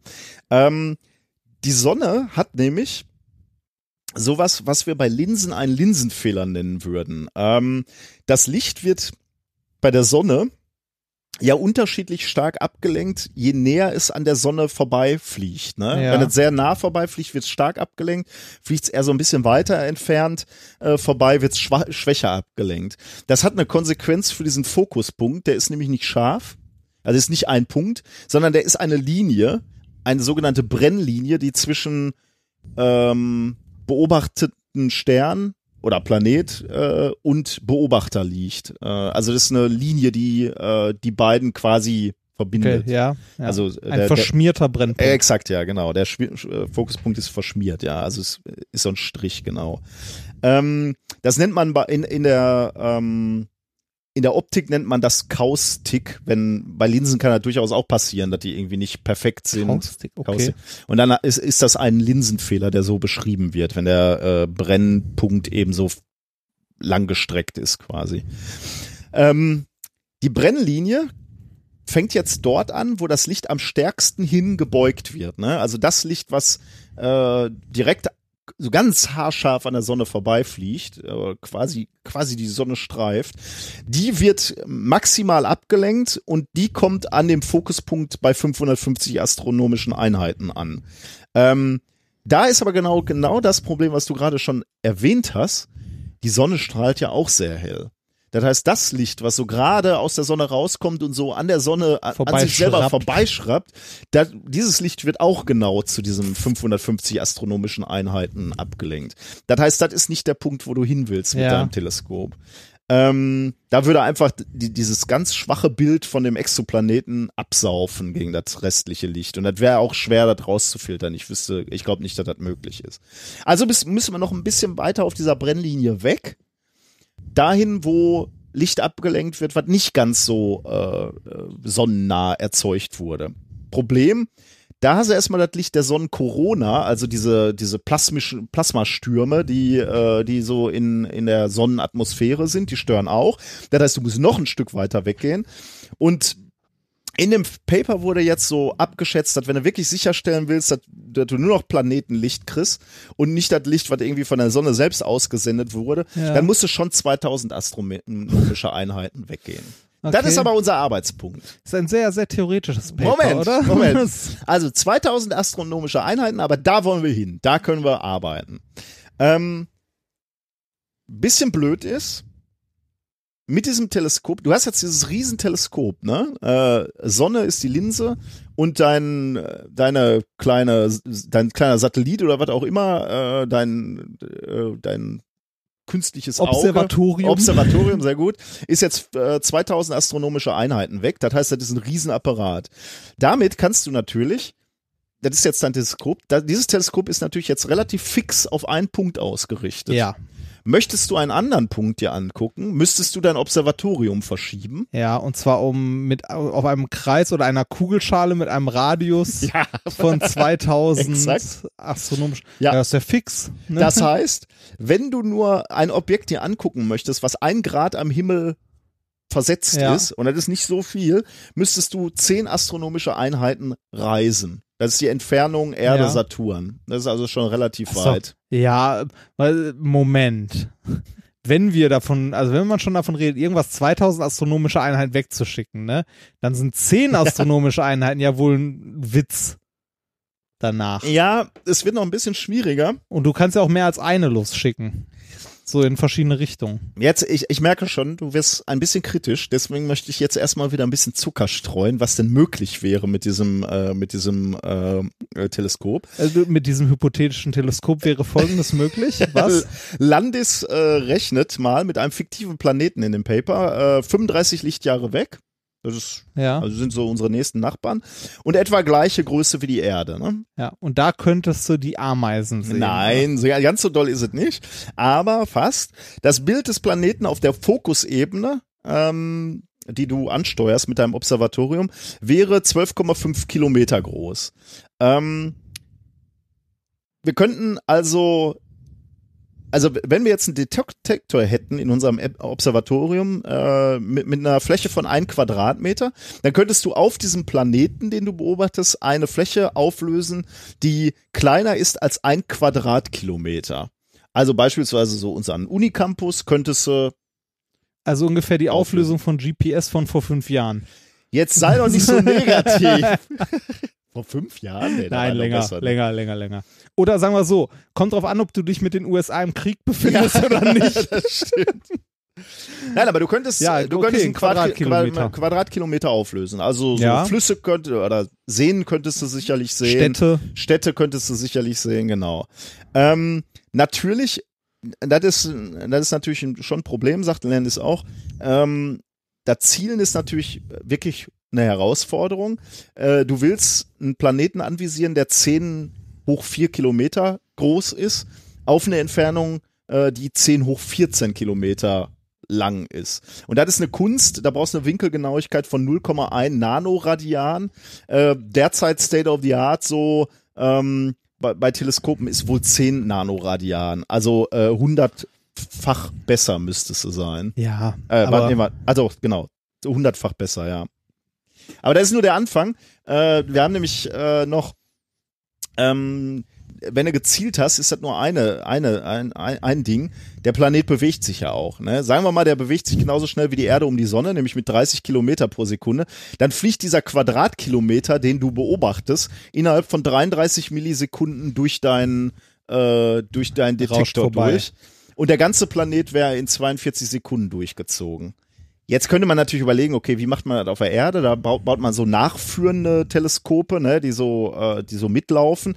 Das ist natürlich schwierig, weil du müsstest jetzt wieder, du, wir sind wieder bei diesem Teleskop äh, oder du müsstest wieder auf diesem, auf diesem Radius, der 2000 Ja. äh, astro astronomische Einheiten hat, müsstest du entlang laufen. Das heißt, du müsstest dort auch irgendwo mit einer Geschwindigkeit von 30 Metern pro Sekunde dich bewegen. Aber man könnte auch sagen, okay, vielleicht löst man das irgendwie mit digitaler Prozessierung, sag ich jetzt mal. Bin ich mal mutig. Und, Daten schnell wegspeichern. Ne? ja, genau, genau, ja.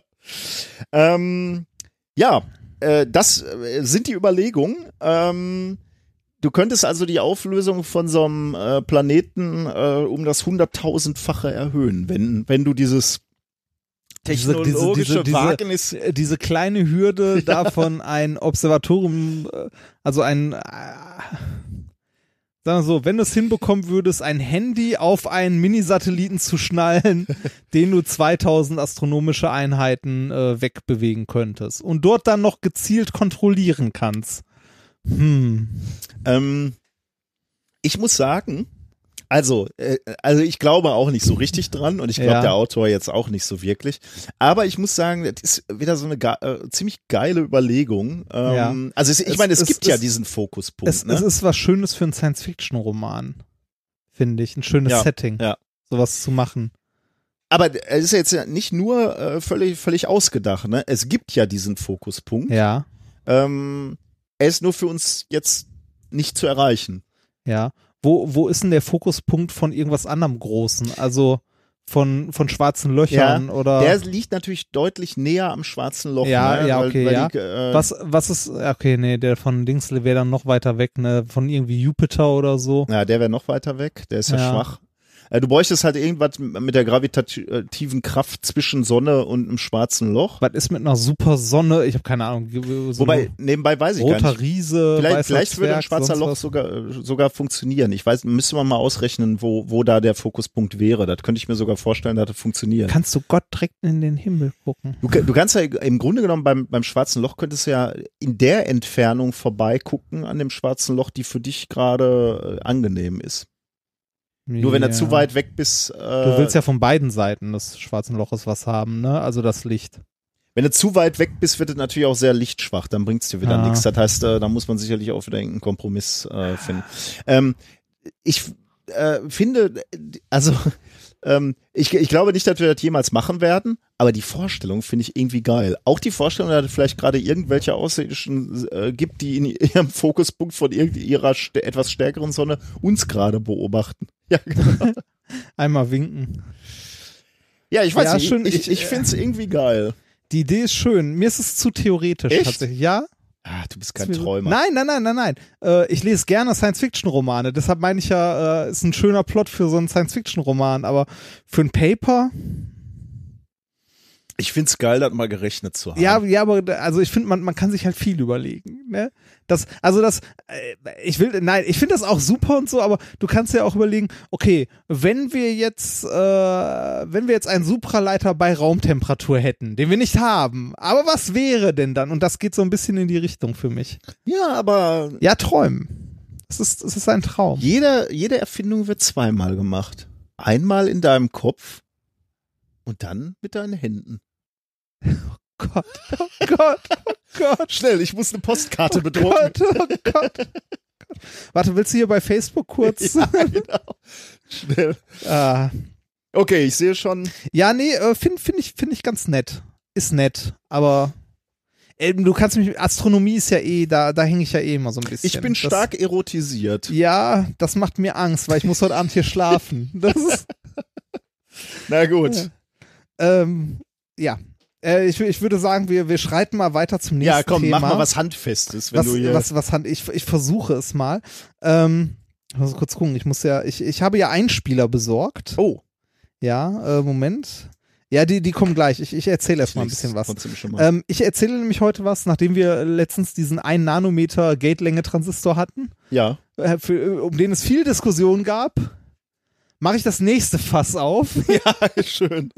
Und zwar äh, den kleinsten magnetischen Speicher der Welt. Kleinster. Also, äh, es geht um Datenspeicher, ne? Ähm, erinnerst du dich noch an deine ersten Datenspeicher? Also ich rede jetzt über den kleinsten, den es gibt, also die höchste Speicherdichte sozusagen. Aber du willst meinen ersten wissen? Ja, genau. Die Datasette. Die da wirklich die Datasette am C64, das war dein erster. Also- nicht, äh, ke- keine 8,5 Zoll Disketten oder? Nee, die Datasette war bei Zoll? mir vorher. Äh, da hatten wir ja noch auf Audiotapes. ja, ja, ähm, genau, genau. ja, ja. Magnetbandspeicher Ja, quasi. ja, genau, ja. Okay, nein, eine Dat Also tatsächlich, ta- warte mal, ich überlege gerade, ob ich erst mit EPROMs rumgehantiert habe, aber ich glaube nicht. Also ich glaube, die Datasette war das erste, ja. Okay. Ähm, bei mir waren es die dreieinhalb Zoll Disketten. Du hast mit dreieinhalb, aber du, du weißt, was eine Datasette ist, aber du Ja, hast ja. angefangen mit dreieinhalb Zoll? Ja. Gab es eine Datasette noch für was anderes als für den C64? Glaube ich nicht. Wir hatten Amiga 500. Ja, stimmt. Das, ah, ja. äh, Das heißt, du bist sogar die fünfeinviertel Zoll übersprungen? Ja. Ach, fünf und Viertel war das, ne? Nicht acht. Ja, aber bei einem Amiga waren Hm. das, äh, ja genau, fünfeinviertel waren, waren meine ersten Disketten, ja. Äh, ja, ich hatte, äh, also ja, das erste, was ich an Disketten hatte, waren die, äh, waren die dreieinhalb Zoll Mein Gott. Disketten. Ja, gut. Geht's Die noch blauen, weiter? die oder, blauen kleinen. Äh, Ja, nee, jetzt? nee, das, das, das, äh, ja, fertig. nee, nee, es, äh, es geht tatsächlich noch weiter, weil, also für, für mich war das schon faszinierend von, von diesen dreieinhalb Zoll Disketten, wo ja irgendwie 1,4 MB drauf passten, wo man noch Monkey Island auf zwölf Disketten gespielt hat und äh, halt Disketten wechseln musste, wenn man irgendwie äh, von einer, von einem Ort zum nächsten gegangen ist, äh, habe ich halt, also hast du ja auch miterlebt, aber Ja. irgendwie, irgendwie war das krass, weil das innerhalb von vielen, also ja, es waren schon Jahrzehnte, aber trotzdem war es irgendwie ein schneller, ein, ein schnell schleichender Prozess. ähm, also ich erinnere mich noch an meinen ersten Rechner, der hatte irgendwie eine 350 MB Festplatte dann mit 8 Gigabyte, äh, nee, 8 Megabyte RAM, entschuldigung, nicht Gigabyte, 8 Megabyte RAM. Ähm, und äh, irgendwann wurde es immer kleiner, immer mehr. Mittlerweile hat man irgendwie Terabyte Festplatten. Also ich habe, glaube ich, mein Datengrab zu Hause sind 4 Terabyte und ähm, in äh, meinem Handy sind 128 Gigabyte. Und das, was ich am faszinierendsten fand, war, als ich das erste Mal eine 128 Gigabyte äh, SD-Karte, also diese Micro-SD-Karte. Wahnsinn, Also so wie der, so groß wie der kleine Fingernagel, so dick wie ein Blatt Papier. War das jetzt gesagt Megabyte oder Gigabyte? Gigabyte. Ja, ja. 128 Gigabyte. Haben wir hier im, äh, so eine kleine, also die ganz kleine? also nee, keine, äh, nee, nicht, nicht eine kleine, das ist eine SD-Karte, aber das Ja. ist ja, achso, ja, okay, genau, du aber meinst, die, du sprichst von diese, diesen ganz die Mikro, kleinen. diese ganz, ganz kleinen, Sie die auch ins Handy. sogar Nano? Nano, weiß ich nicht. Nano war SIM, oder? Die SIM-Karten. Achso, ich dachte, die heißen auch Nee, ich ich glaube, die, Ja, glaub, die okay. heißen Micro-SD. Auf jeden Okay. Fall die, diese, diese ganz kleinen, die so dick sind wie ein Finger, das fand ich schon beeindruckend. Und man muss ja sagen, ähm, die Speicherdichte auch auf Festplatten, also Festplatten sind ja noch genauso groß wie früher, beziehungsweise kleiner als die ersten, die es gab, aber die Speicherdichte ist einfach kleiner geworden. Ne? Und ähm, die Frage ist jetzt, äh, gibt es ein, also gibt es ein Limit dabei? Wie klein das wäre, also wie klein können die Strukturen werden, dass man noch auf ma also magnetisch speichern kann? Wie klein kann der kleinste magnetische Speicher werden? Also wenn, Weil- weil jetzt, wenn es magnetisch nicht gesagt hättest, weil da, da komme ich dann wieder ins Schwimmen und, und krieg äh, Schiss, dass ich vielleicht äh, falsch liege, weil dann muss man sicherlich auch noch wieder berücksichtigen, äh, wie weit ist der Abstand zum nächsten Speicher, damit die sich nicht beeinflussen und so. Ja, bevor du inter magnetisch, interess wirklich interessante Sache. Tatsächlich kommt nachher auch noch zur Sprache. weil also bevor du magnetisch gesagt hättest, hätte ich immer so so naiv gesagt, das, das kleinste ist ein Atom. Ja. Also, weil dann würdest du sagen, so ein Atom kannst du haben oder nicht haben und damit ist die Eins oder die Null da. Ja, Ähm, also dadurch, dass das Atom da ist, oder? Ja, du, du könntest dir ein Raster überlegen, also Goldatome dicht gepackt auf einer Oberfläche und Ja. dann nimmst du halt einen raus, dann ist es eine Null und dann packst du einen hin. Oder du, Okay, du ja, arbeitest halt das- mit, mit ja. Atomen, wo du sagst, äh, die haben ein magnetisches Moment, hast du mir jetzt auf dem Tablett geliefert, also Richtig, den Kernspin sagen. sagen Ja, ja, genau. Den meinte ich halt auch, weil Okay. halt magnetisch, weil sonst Also ja, Kernspin heißt Ja. ja, das, das Atom hat an sich schon irgendeine kleine ja, also Kompassnadel, die irgendwo hinzeigt. also muss, beziehungsweise muss ja nicht der Kernspin sein, sondern kann ja auch der Elektronenspin sein. Also generell der, der, der Spin. Also, Also das gesamte magnetische Moment des. Atoms sozusagen. ich, ich kam jetzt nur gerade darauf, äh, Atom hinlegen oder nicht, das wären ja auch Nullen Ja, ja, ja, natürlich. Das würde man wahrscheinlich so nicht machen, weil es nicht so schnell auslesen kannst und vor allem nicht so schnell schreiben kannst. Ja, Deswegen genau. würde man sicherlich eher Magnetisierung Genau. von Atomen äh, ähm, ändern. Da muss halt auch nichts wegnehmen. Ne? Wo willst du mit den ganzen Ja. Atomen hin, wenn Ja, du ja, die da genau. rauslöscht? Das, wo sollen die alle bleiben? Das, ja, also ähm, du sagst, das Kleinste, was man magnetisch machen könnte, wäre ein Atom. Ne? Rein, also rein theoretisch. Ne? Wo wir wieder beim Träumen sind. Ähm, das Kleinste, was es bisher gab, ähm, ist tatsächlich eine, äh, ein magnetischer Speicher mit einer Struktur aus drei bis zwölf Atomen. Hm. Okay. Also auch schon eine ziemliche Leistung ist. Ne? Äh, bis zu diesem Paper. Das Paper, das ich jetzt vorstellen möchte, trägt nämlich den wundervollen Titel Reading and Writing Single Atom Magnets. Tatsächlich ein einzelnes Atom als magnetischer Speicher. Hast schon gesagt, dass uns das auch von Hörern geschickt wurde. Ne? Das wurde uns mehrfach auch von Hörern geschickt, richtig.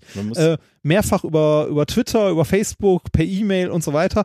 Äh, vielen Dank dafür. Und ich fand es besonders interessant. Ich habe da nämlich einen Blick drauf geworfen und habe gesehen, von wem es ist. Es ist von Fabian D. Äh, Fabian D. Natterer, Kai Young, William Paul oder William Paul, wie auch immer er heißt, Philipp Wilke, Tai Jung Choi, Thomas Gräber, Andreas J. und so weiter und so weiter, diverse andere P. Lutz.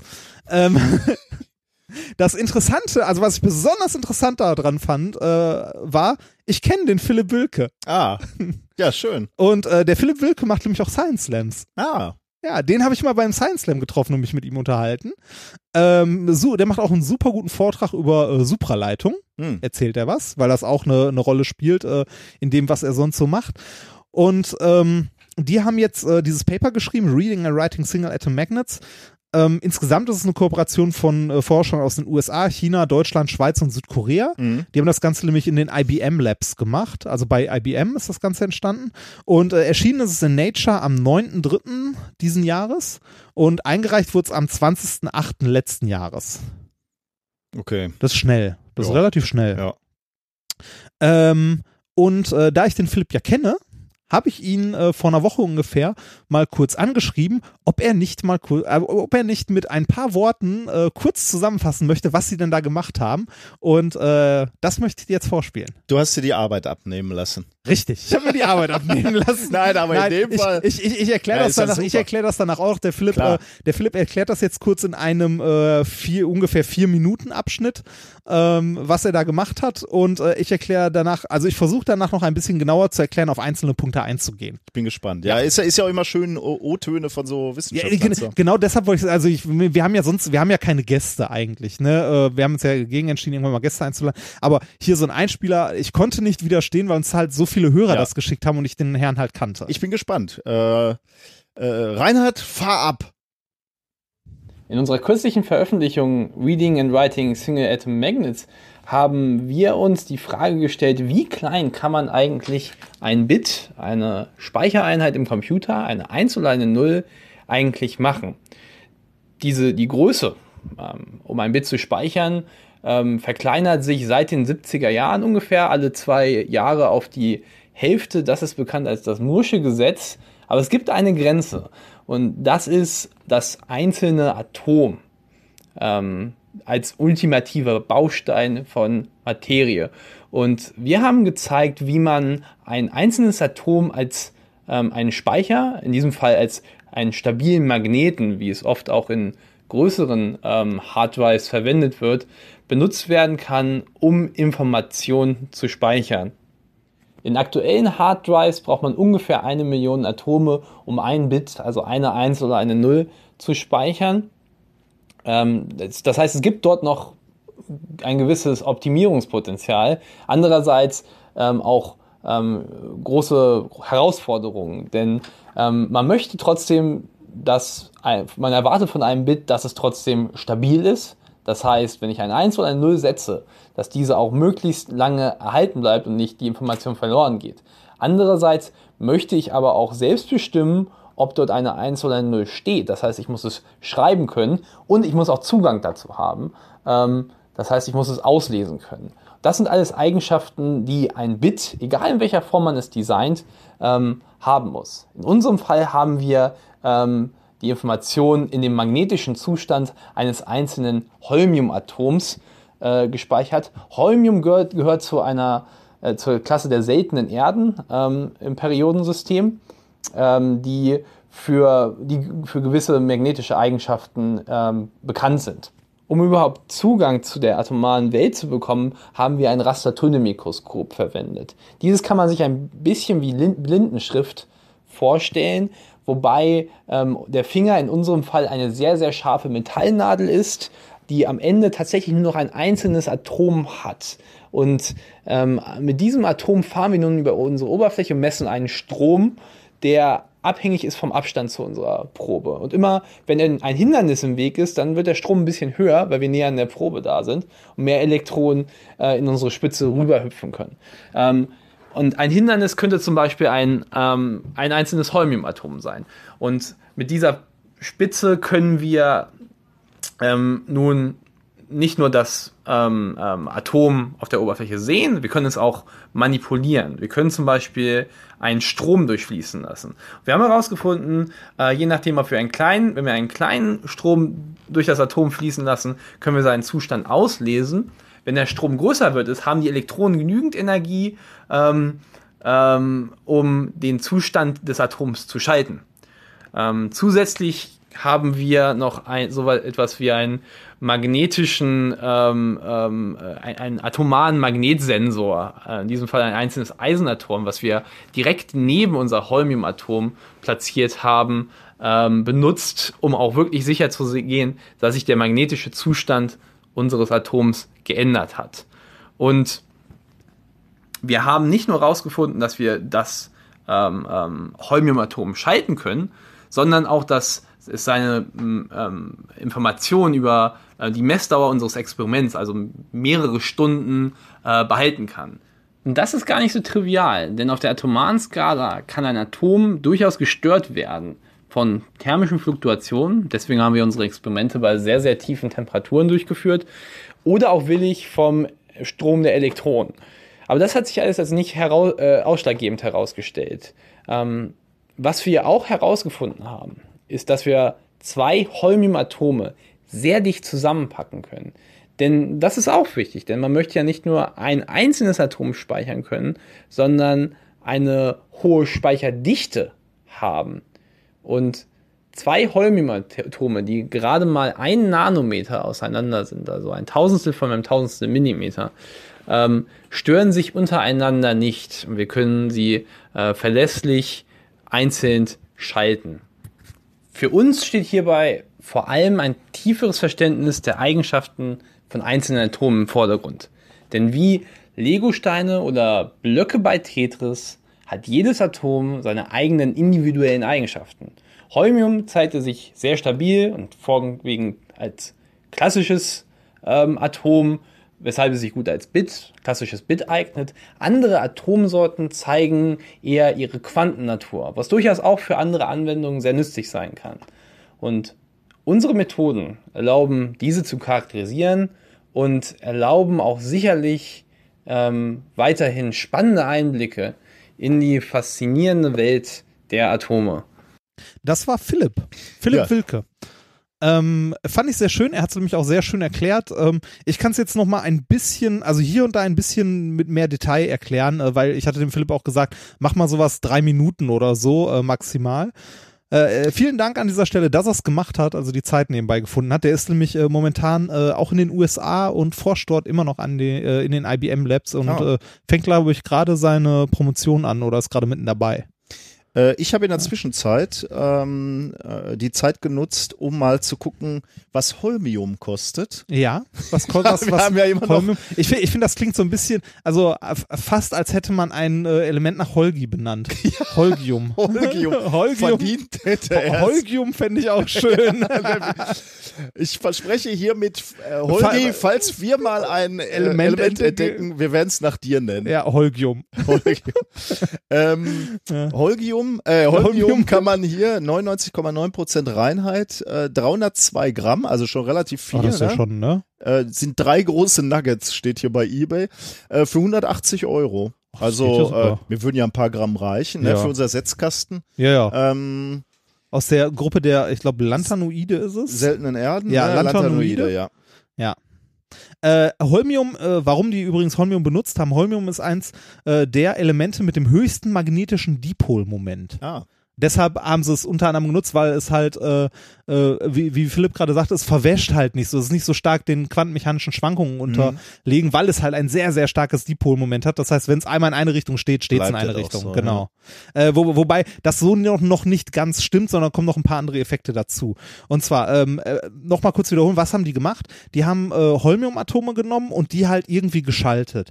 Ähm, wie haben die das gemacht? Also ein Holmiumatom schwebt ja nicht einfach in der Gegend rum, sondern die haben das auf ein Substrat abgelegt.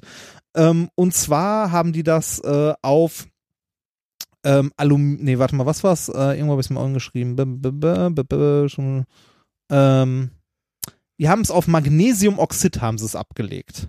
Mhm. Ähm, die haben also eine Magnesiumoxidoberfläche genommen, halt sehr, sehr sauber, von Oxiden, also von re- anderen Oxiden gereinigt und so weiter, ähm, die sehr, sehr stark runtergekühlt und zwar äh, auf einen Bereich äh, von einem Kelvin oder 1,2 Kelvin ungefähr, also sehr, sehr kalt und haben dann, ähm, wie, wie Philipp gerade auch sagte, mit einem äh, Rastertunnelmikroskop, da hatten wir auch schon mal äh, von IBM dieses lustige Video, wo dieses Männchen da ja.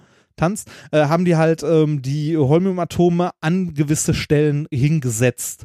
Und zwar haben sie es genau an die Stellen gesetzt, wo die Sau also wo Sauerstoffatome gesessen haben in dem Magnesiumoxid. Ja, das ist ja auch Wahnsinn eigentlich, ne? dass du das genau da hinsetzen kannst, wo in so einem. Ja, das also das Ja, zumindest ja, gut. also da hast eine atomare Auflösung. Ist ja, nicht erstaunlich. genau. Du, ne? es, ja. wird, es wird noch viel erstaunlicher gleichen. Die haben das dahingesetzt, weil die äh, elektrochemischen Reaktionen an dieser Stelle der Oberfläche, also vom Magnesiumoxid, haben halt den Zustand äh, des Holmiumatoms, je nachdem in welcher Richtung es halt äh, magnetisiert war sozusagen, ähm, stabilisiert. Und zwar, wie Philipp gerade auch schon sagte, über mehrere Stunden. Mhm. Man würde jetzt sagen, okay, für einen Speicher ist es doof, wenn der nach mehreren Stunden plötzlich leer ist, ne? aber Grundlagenforschung. Ne? Da sollten wir alles festhalten, das ist alles Ja, Grundlagenforschung. du brauchst dich bei mir nicht zu entschuldigen. Ähm, ich bin ja nicht ja. so negativ wie du. Ich Ja, bin ja, ich bin ja immer offen für äh, Träume. Träume. Ja. ähm, warum habe ich plötzlich pur im Ohr? ähm, Gibt's hier eigentlich noch? ich weiß es nicht. Ähm, dann, Der dann Hartmut Engler, der hat mal äh, war starker Alkoholiker. Ne? wirklich? Ja. Das meinte der mit Abenteuerland. Hallo. ja, Entschuldige. uns ja jetzt nicht Entschuldige, ja, ja, ja. Ähm, die haben also diese Holmiumatome, diese Holgiumatome genommen und haben die auf, äh, auf bestimmte Stellen in ihr Magnesiumoxid gesetzt und ähm, haben die dann, äh, wie Philipp gerade auch sagte, mit diesem, äh, mit diesem Rastertunnelmikroskop, mit der Spitze äh, entweder gemessen, wenn sie halt einen schwachen Tunnelstrom hatten, oder die haben halt Strom durchgejagt und konnten dadurch so viel Energie dem Atom zuführen, quasi, dass sie es um, also umdrehen konnten.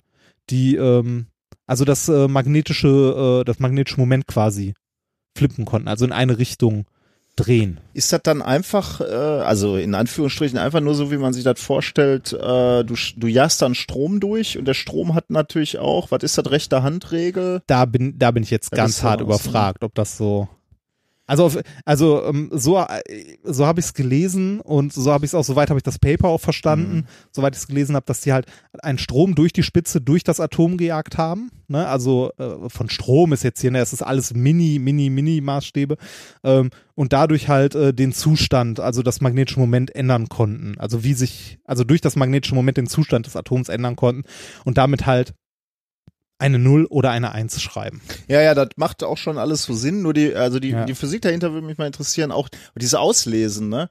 Heißt das, dass der, vermutlich heißt das, dass der Spin also das ist jetzt wirklich Spekulation, ne? ich habe das Paper nicht mal gelesen, dass, äh, dass die Elektronen von diesem Strom auch ihren Spin natürlich ausrichten, entsprechend des äh, Kernspins. Da bin ich jetzt überfragt. Weiß ich, ja. Es Das- ist auch völlig okay.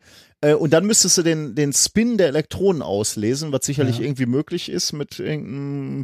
Äh, ja, da, Polarisator? da, ja, da kommen, da kommen wir jetzt so halbwegs zu, wie die das ausgelesen haben. Das hat der Philipp nämlich nur so halb erklärt. Er hat ja gesagt, irgendwie mit einem Mini-Magnetometer. Äh, die haben neben das Holmium-Atom noch ein Eisenatom gesetzt. Mhm. Und ähm, jetzt kommen wir wieder zu dem Punkt Wahnsinn, dass man sowas machen kann. Ne? Man konnte nämlich dann, also man kann nämlich mit dem Rastertunnelmikroskop unterscheiden, äh, wo welches das Eisenatom ist und welches das Holmium-Atom ist, dadurch, dass sie eine unterschiedliche Höhe haben. Ja. Das, ne, also man, äh, man ist, das ist wirklich so eine Stufe. Da sind halt zwei Atome nebeneinander und man sieht eine Stufe. Welche, Ja, ja, weil das also- eine Atom größer ist. Ne? Genau. Das, also das finde find ich tatsächlich, äh, finde ich tatsächlich schon Wahnsinn. Und jetzt ist das so, dass der Zustand des Holmiumatoms, je nachdem in welche Richtung das quasi magnetisiert ist, ähm, die Leitfähigkeit des Eisenatoms daneben beeinflusst. Das heißt, äh, je nachdem, in welchem, äh, in welchem Zustand sich das Holmiumatom befindet, dementsprechend hast du einen anderen Strom, Mhm. den du halt an dem äh, Eisenatom daneben misst. Ja, das kann ich mir vorstellen. Wir, Ja. in, in der Arbeitsgruppe, in der ich jetzt gerade arbeite, machen die auch so was mit Quantenpunkten. Die beladen Ja. sie halt mit einzelnen Elektronen und diese einzelnen Elektronen beeinflussen den Leiter oder das Ja. zweidimensionale äh, Leitungsgas, was in unmittelbarer Umgebung ist. Ja. Das ist halt auch irgendeine Art von, in dem Fall ein magnetisches Feld, was sich natürlich dann irgendwie Das- auswirkt auf Genau. Das, das Interessante daran ist, dass du das Eisenatom dann messen kannst, also den Zustand des Holmiumatoms über das Eisenatom messen kannst, ohne das Holmium zu ah, beeinflussen. zu stören. Ah ja, das ist Ja. interessant, ja. Das heißt, äh, Okay. du, du kannst es auslesen, ohne es dabei zu, ver- also kaputt zu machen. Hm. Und das ist ja wichtig für einen Datenspeicher. Ne? Okay. Äh, äh, ja, wahrscheinlich kommen, kommen wir dazu, aber das bedeutet jetzt auch schon, weil ich ja gerade gesagt habe, äh, äh, ein Atom als unterste Grenze, dann entfernen wir uns aber natürlich schon von ein Atom Von als einem Atom. unterste. als- Ja, es ist aber immer noch ein Atom, das die Informationen hält. Das stimmt, ja, aber das, ist so ähnlich wie mein, mein, mein, Ja, ja. mein, klein, mein, Ja, mein Transistor, über den sich genau. dann alle mokiert haben. Ja. Der war viel größer, das waren irgendwie 20 Aber Nanometer, da- aber der Bereich, der gesperrt wurde. Aber da, da kommen wir gleich auch noch zu. Du hast ja auch noch gesagt, äh, die Nähe, also wie nah die beieinander sein müssen, ist ja auch noch ein, ein ja, klar. Wirklich Ja, wichtiger klar. Punkt und den hat der äh, Philipp auch angerissen. Ähm, die, äh, also das Auslesen funktionierte einmal über die Leitfähigkeit des äh, Eisenatoms und die haben äh, Elektron-Spin-Resonanz gemessen an dem ähm, an dem Eisenatom. Du hast nämlich eine äh, eine Siemens-Aufspaltung, Mhm. also Seemann-Aufspaltung, äh, die du halt auch messen kannst, indem du diesen ganzen Mist in ein homogenes Magnetfeld packst und dann mit äh, Mikro, also Mikrowellen draufstrahlst, die in der Frequenz durchfü äh, durchfährst und an irgendeiner Stelle werden die halt absorbiert, weil du halt genau Resonanz, äh, resonant dieses Eisenatom Skip, triffst. skip, skip, skip, skip, skip. Ja, ja, genau. Bla. wir verlieren gerade Bla, bla. unsere Hörer. Nein, ja, also, also du, du kannst an dem Eisenatom messen, was das Hol Holgium-Atom macht. ähm, das haben sie zusätzlich auch noch gemacht.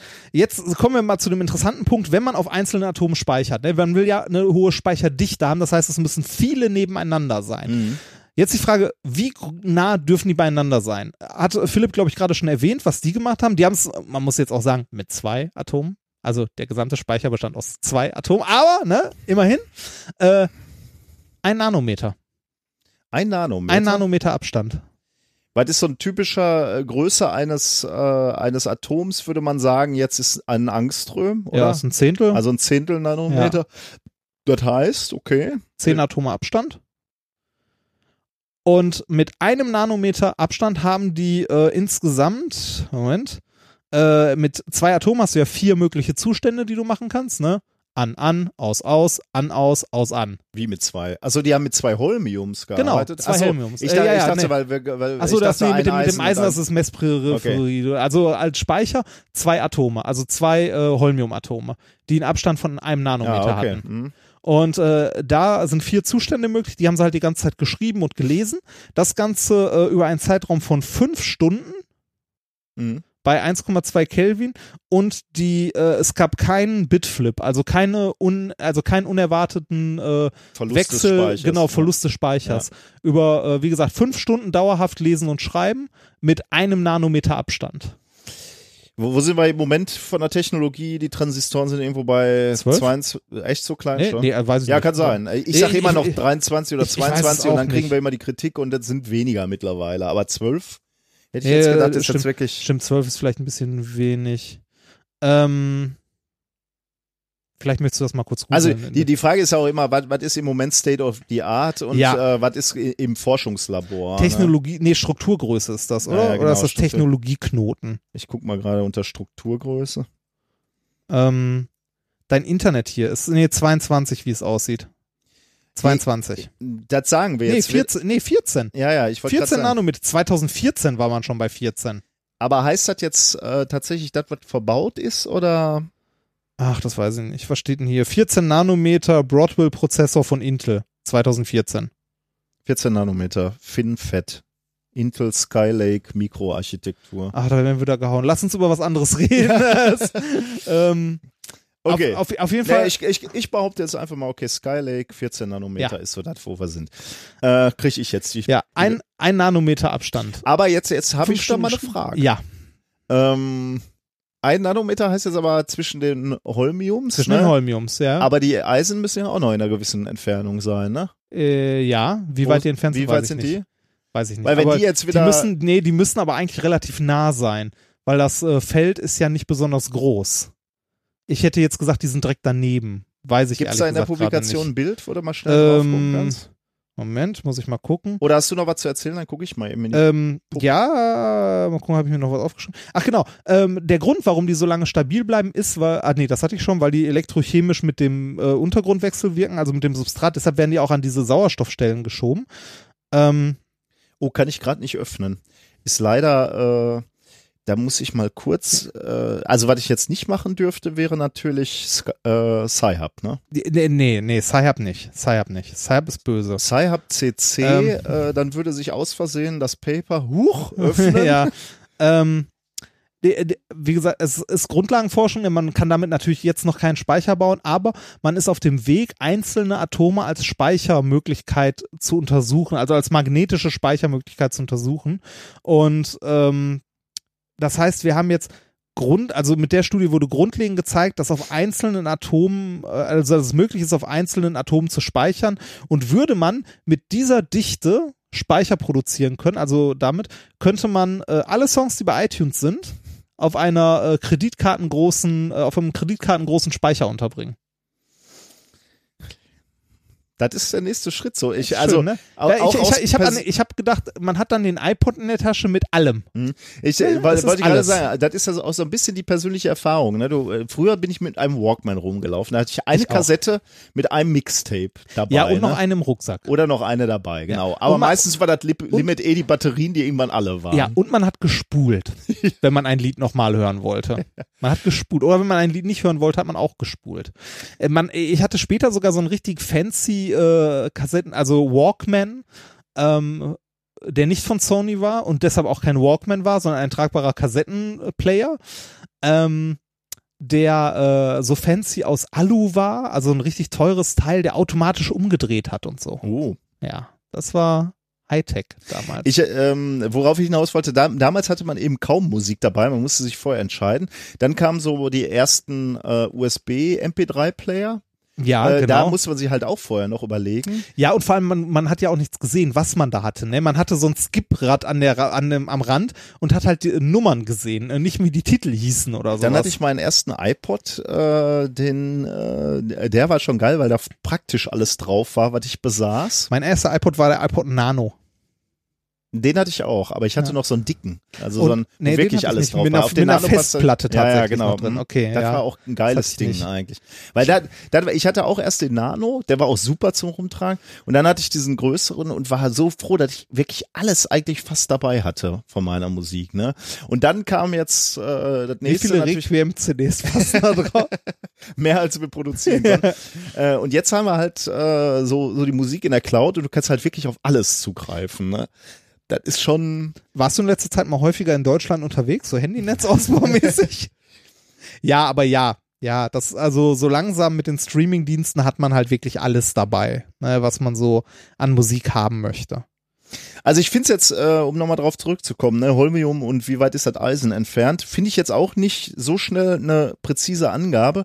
Ich sehe hier aber ein Bild, äh, was ich als ähm, also was hier beschrieben ist als Topographic Image und da liegt tatsächlich das Holmium direkt neben, Neben dem, dem Eisen, Eisen. also wirklich Mhm. so auf Kontakt, würde ich sagen. Ähm, das heißt, der limitierende Faktor ist wohl scheinbar wirklich äh, der Abstand, äh, Abstand zum nächsten Holmium. Ähm, ja. Ja. interessant. Ähm, ganz cool. Ich fand's auch ganz nett. Also äh, ist auf jeden Fall eine interessante Sache. Ähm, Nur halt, was machen wir, wenn wir da ankommen? Was? Das ist ja super kurz, das Paper, ne? Das ist sehr kurz, ja. Krass. Zwei Seiten im Ja, aber Wesentlichen. Nature. Das ist Nature.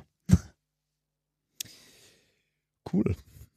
Also ist eh Quatsch. Also, aber hier sind noch die, die, ja, noch ein paar Seiten mit Supplementaries. Ja. Ich habe äh, Ja. Aber also es ist halt ein schönes Paper und ist auch tatsächlich äh, sehr, also ich finde schön, dass es so ein internationales Team ist, was da zusammenarbeitet und halt, ähm, es ist irgendwie was sehr, sehr, sehr Greifbares, was trotzdem sehr weit weg ist. Also einzelne Atome, die man durch die Gegend schiebt, ist schon. Ja, Me- Meinst du, einzelne Atome sind wirklich das Limit? äh, nein, weiß ich das nicht. ne? Also ja, doch vielleicht, doch für Magnetspeicher wahrscheinlich schon. ja, okay, klar. äh, also, äh, Aber für, für Speicher an sich wahrscheinlich nicht. Da wird man wieder irgendwas anderes finden. Ja, ne? Kristalle. In der Festung der Einsamkeit.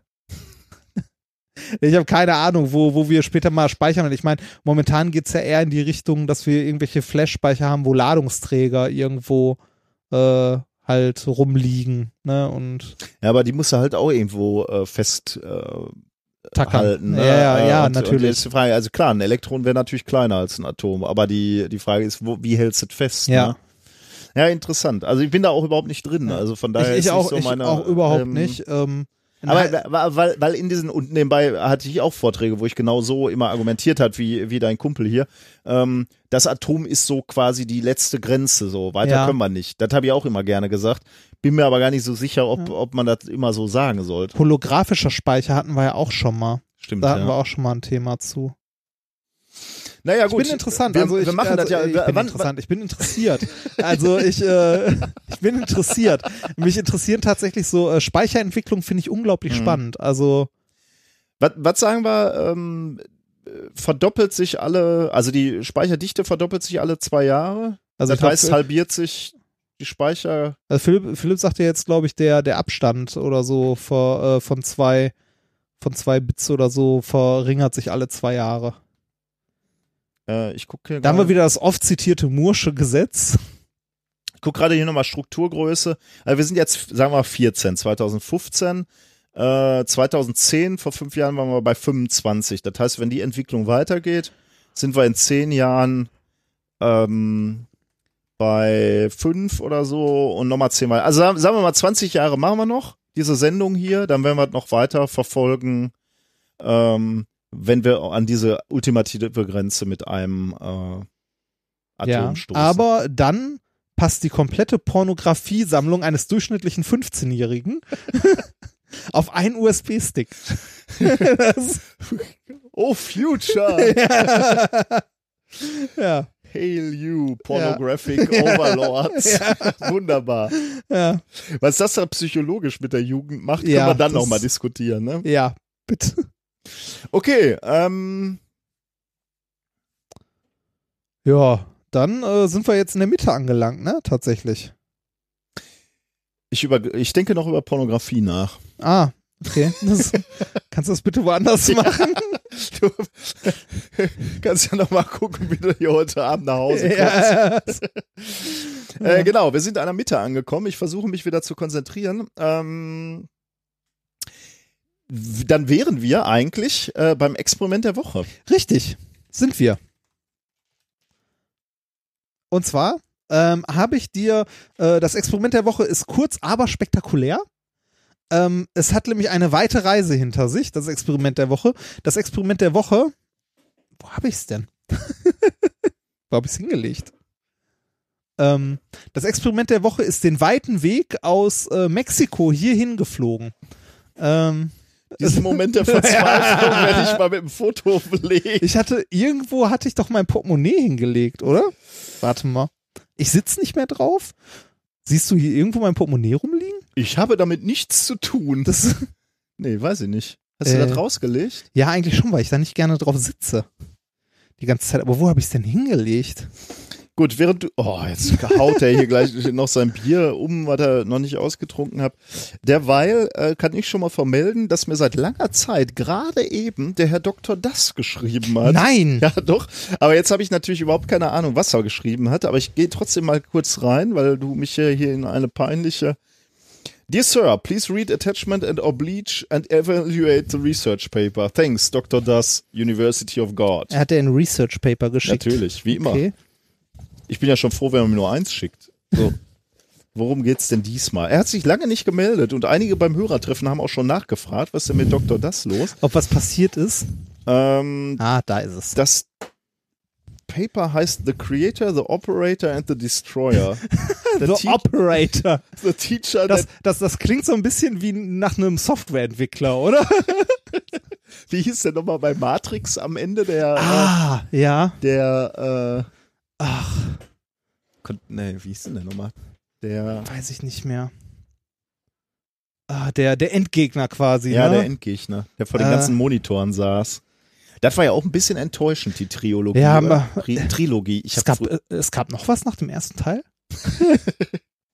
äh, nee, das ist. Äh, Ich habe übrigens lange Zeit Triologie gesagt. Passiert mir jetzt auch noch gelegentlich. Wie- Triologie? Wie, Triologie, ja. Äh, die, die Star Wars Triologie. Weil Trio wegen drei. ja, ne? drei. Aber das heißt ja Trilogie. Trilogie? Echt? Ja. Ist mir ich, nie Ich, ich aufgefallen. habe immer Triologie gesagt. Heißt das echt? Ja, Wir kommen aus dem Ruhrpott, da darf man das sagen. ja natürlich. Ähm,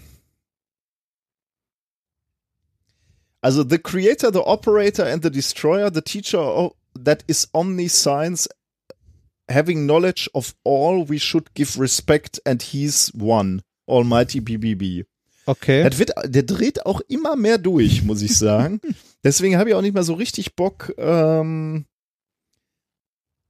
no Allah in the light of science. Eieiei, da halle ich, dass ich aber mit den.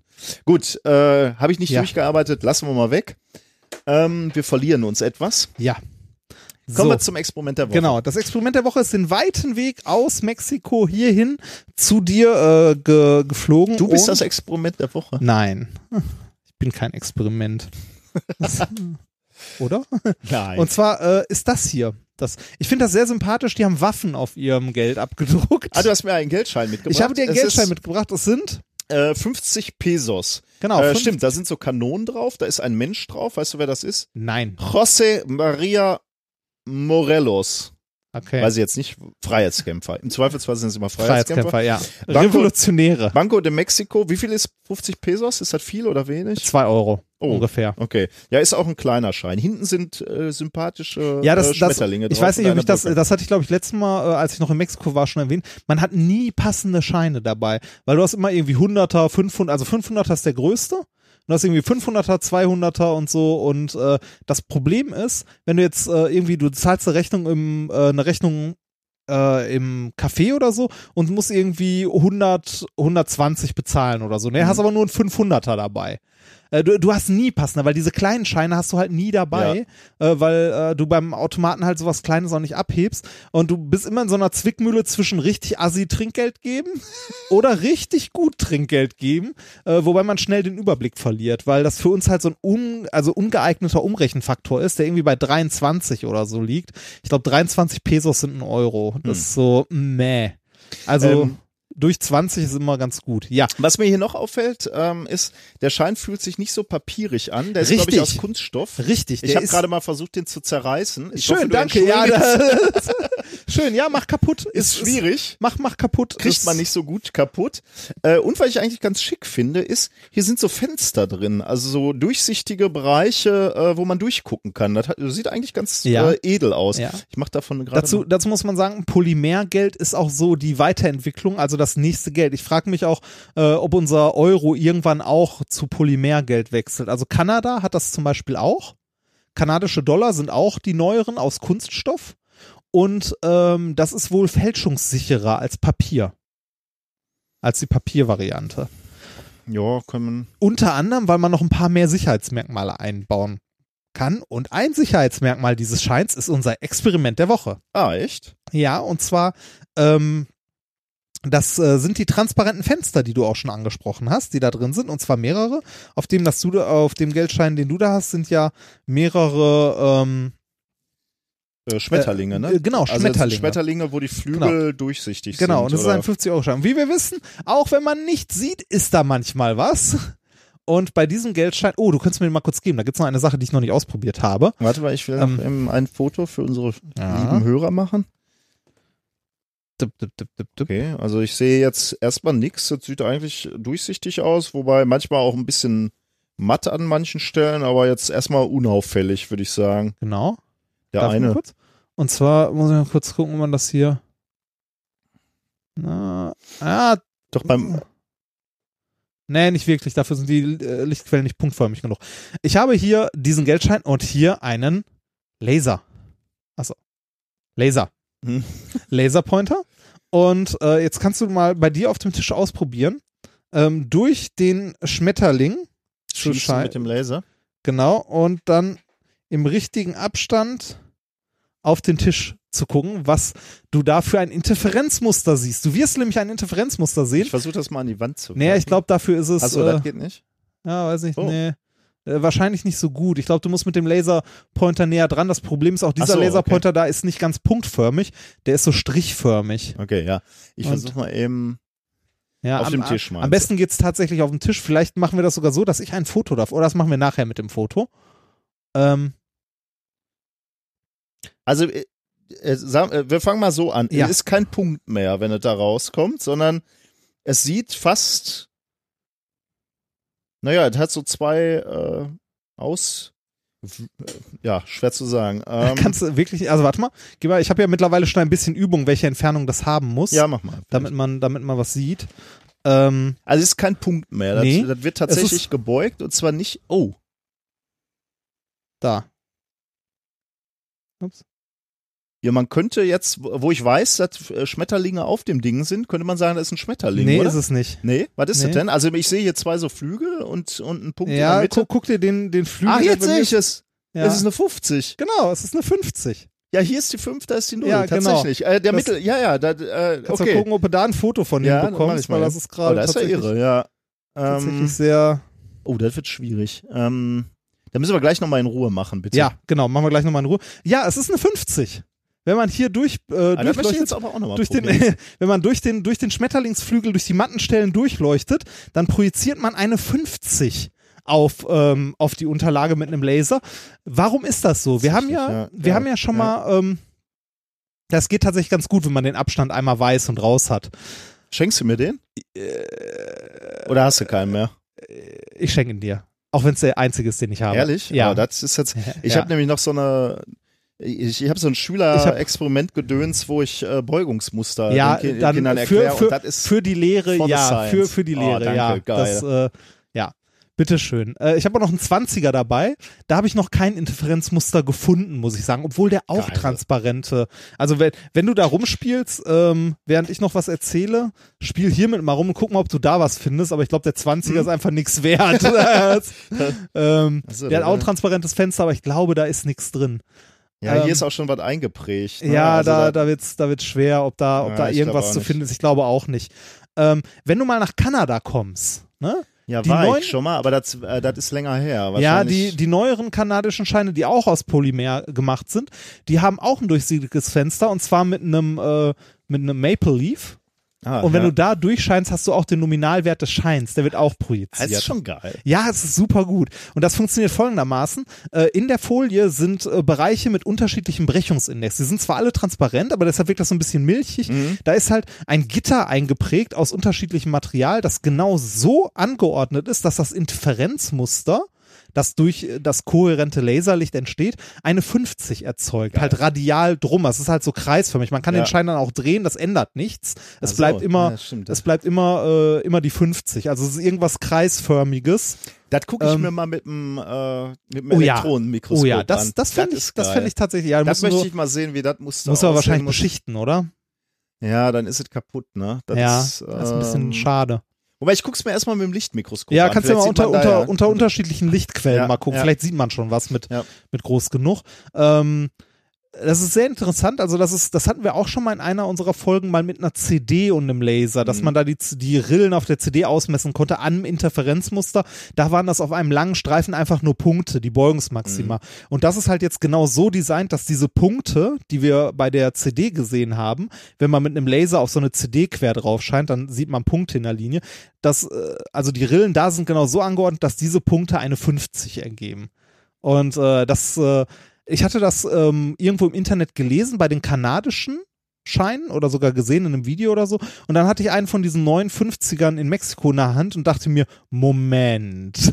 Hab mir einen Laserpointer gesucht und das halt ausprobiert und äh, hat funktioniert. Ich habe gefeiert, weil ich es großartig fand. Und äh, ja, Wieso, hab wieso haben die so ein cooles Geld und wir nicht? Äh, Dann, wär, dann wären uns nämlich die Engländer auch nie abgehauen. Ah nee, die hatten schon immer ihr eigenes Ja, ja, Geld. genau, die hatten schon immer ihr eigenes Geld. Ähm, ja, warum haben die so ein cooles Geld? Gute Frage. Weiß man nicht, ne? Weiß ich nicht. Wahrscheinlich wird einfach, nee, weiß ich auch nicht. Das kann auch nicht sein. Wobei der, ja, du kannst ja auch mit Dollar bezahlen und so, das weiß nicht. Keine Ahnung. Die Sie- Zukunft, Polymergeld. Spielgeld ist die Zukunft. Ja, cool. Ja. Geiles Äh, Experiment. ist ein, wie gesagt ein kleines Experiment, aber ein Ich find's schönes. Ich habe übrigens noch ein paar auf Lager mittlerweile. Oh. Experimente. Ja, Der feine Herr macht Ansagen. Das ist gut. Dann können, kannst du, ja, kannst, kannst du sie abballern. ja. Muss ich eventuell noch ein bisschen für einkaufen. Aber ja. Sollen wir Musik hören? Ich bitte darum. Wenn wir nicht drum rumkommen, bitte. Ich kann ja die Kopfhörer absetzen. Nein, es gibt nichts zu befürchten. Ich habe es nicht ausgesucht. Es ist vom Hörer Dennis äh, uns zugeschickt worden. Es heißt äh, Take Exams. Äh, es ist eine Parodie von Shake It Off. Shake It Off, Shake It Off.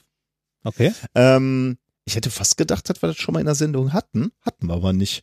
Deswegen äh, umso lieber äh, Take Exams.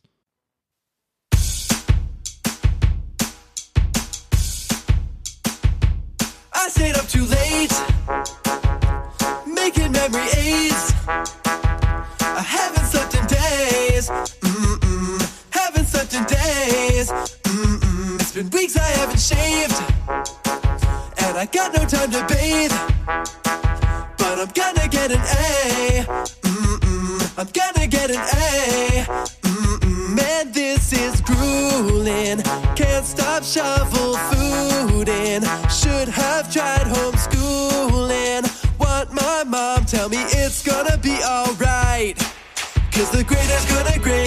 Grade, grade, grade, grade. And the student's gonna slave, slave, slave, slave, slave. Baby, I'm just gonna take, take, take, take, take.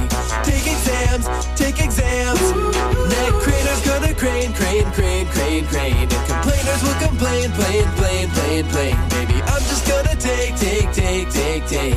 Take exams, take exams. I'm cribbing off my sheets. Got papers to complete. And things are looking bleak. Mm-mm. Things are looking bleak. Mm-mm. I'm glancing at my notes. But I can't make out my prose.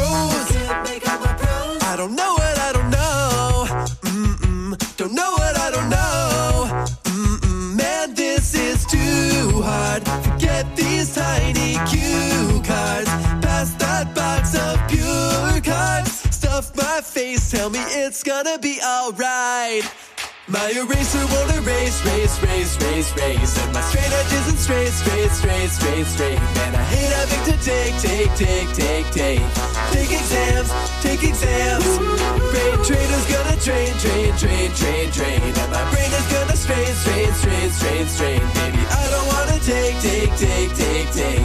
Take exams, take exams. I, I, I take exams, take exams. I, I, I take exams, I take exams. I, I, I take exams, I take exams. I, I, I take exams, I take exams. Hey, hey, hey! Just think, while you've been getting down and out about the style guides and dirty multiple choice questions of the world, you could have been getting down to this sick beat. My exam's got another question, but there's no time left, and I'm just gonna skip it to the fella over there with the hella squeaky chair. Quit your fidgeting, it's more than I can take, take, take. Oh, Procrastinator's gonna pray, pray, pray, pray, pray. And the keter's gonna stay, stay, stay, stay, stay. Baby, I'm just gonna take, take, take, take, take. Take exams, take exams. Invigilator's gonna wait, wait, wait, wait, wait. And the slackers show up late, late, late, late, late. Baby, I'm just gonna take, take, take, take, take. Take exams, take exams. Someday I'll get a break, break, break, break, break. From this plainly awful fade, fade, fade, fade, fade. But for now I gotta take, take, take, take, take. Take exams, take exams. Great, great, great, great, great. But I'll finally escape, escape, escape, escape, escape. But till then I gotta take, take, take, take, take. Take exams, take exams. I, I, I take exams, I take exams. I, I, I take exams, I take exams. I, I, I take exams, I take exams. I, I, I take exams, I take exams. I take exams, I take exams. I, I, I take exams, I take exams. I, I,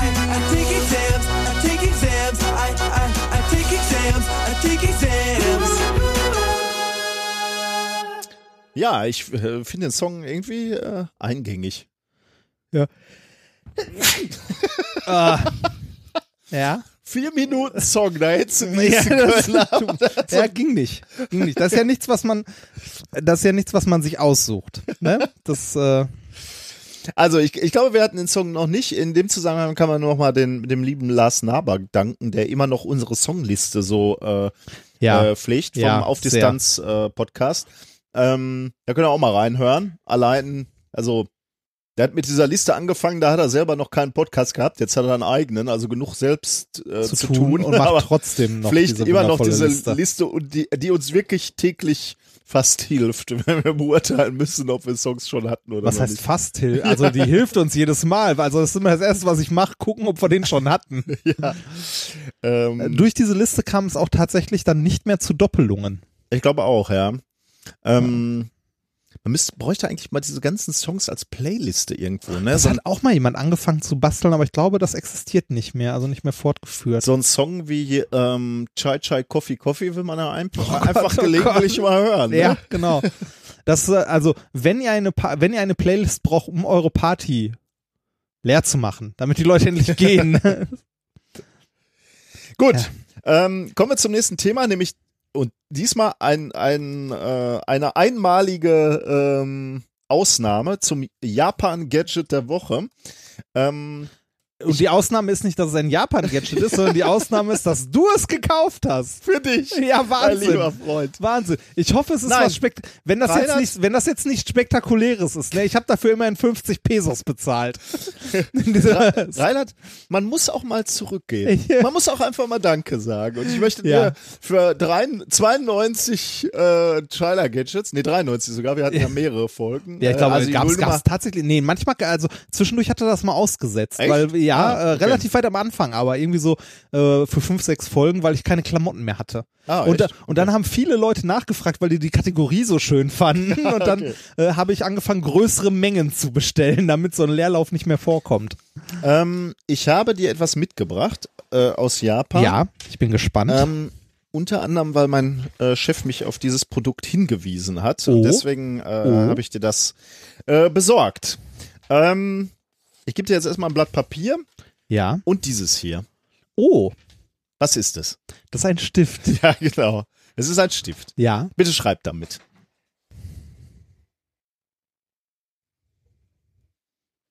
Du hast das Papier unterschrieben. Ja. Jetzt äh, siehst du sicherlich, du hast Reinhard falsch geschrieben. Das schreibt sich natürlich hinten nicht mit D, sondern mit ja, T. natürlich, natürlich. Deswegen natürlich. kannst du es jetzt wegradieren.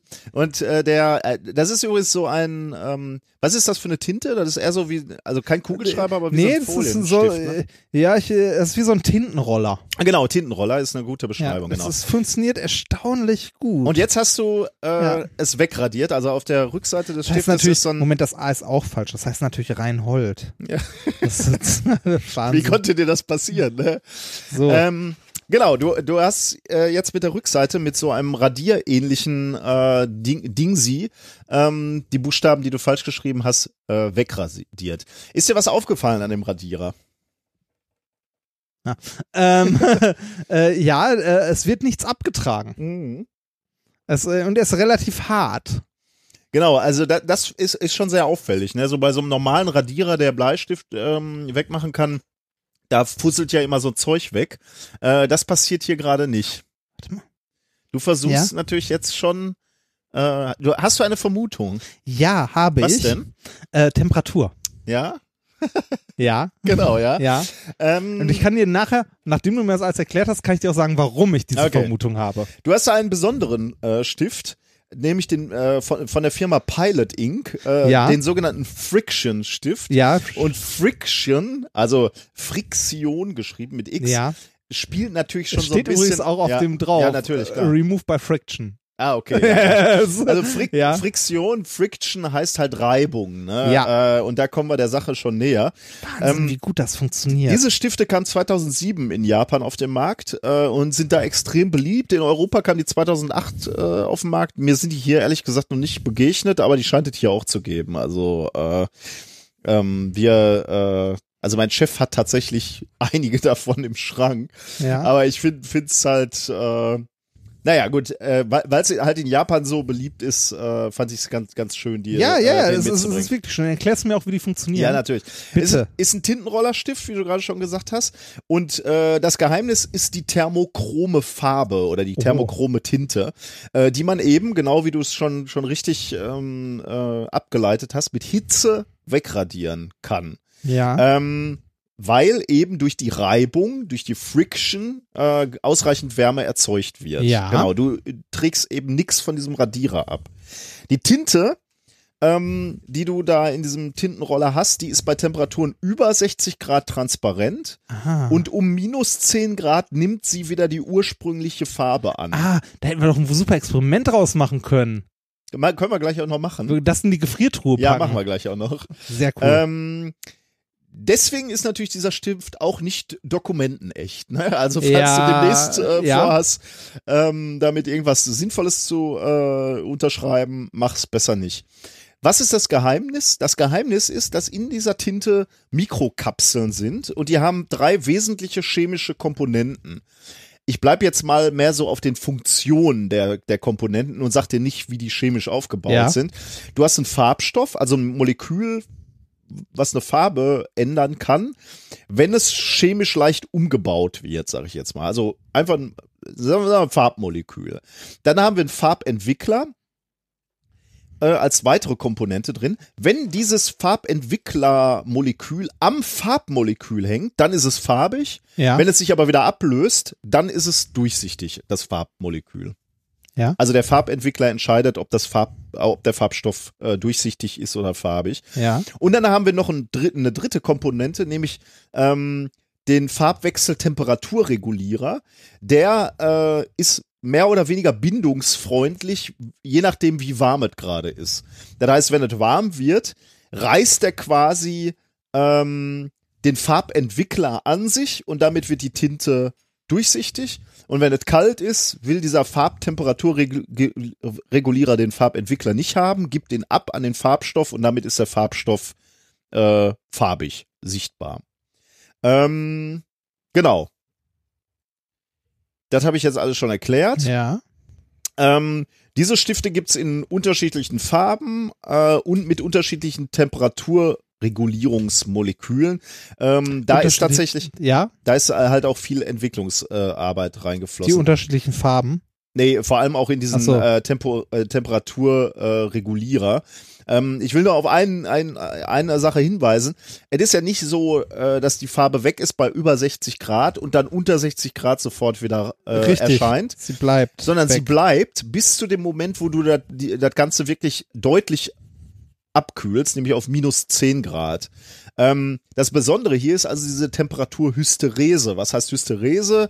Äh, kommt aus dem Griechischen, heißt hinterher oder später und bezeichnet in der Physik oder in der Chemie immer das Bestehenbleiben ähm, einer Wirkung, nachdem die verursachtende Kraft äh, oder vers- der Verursacher Die Ursache. die Ursache schon lange Ja. abgeklungen ist. Also Ja. wie hier jetzt die Hitze quasi, ne? Ja. Mhm. Die ist schon lange weg, aber der, die Eigenschaft bleibt bestehen, Genau. bis du irgendwann wieder einen anderen Schwellenwert viel niedriger erreichst und dann wechselt das wieder und bleibt dann wieder so bestehen. Nur dadurch, dass die Ursache weg ist, äh, ist halt nicht die Eigenschaft weg, Genau, sondern du musst in die andere. Richtung quasi wirken. Ein klassisches Beispiel ist Magnetismus. Genau, sehr, sehr gut, genau. Beim Magnetismus hast du genau auch diese Magnetisierungshysteresen.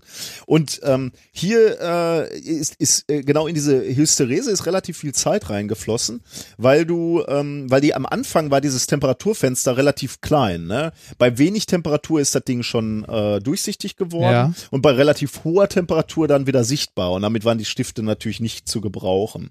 Ja.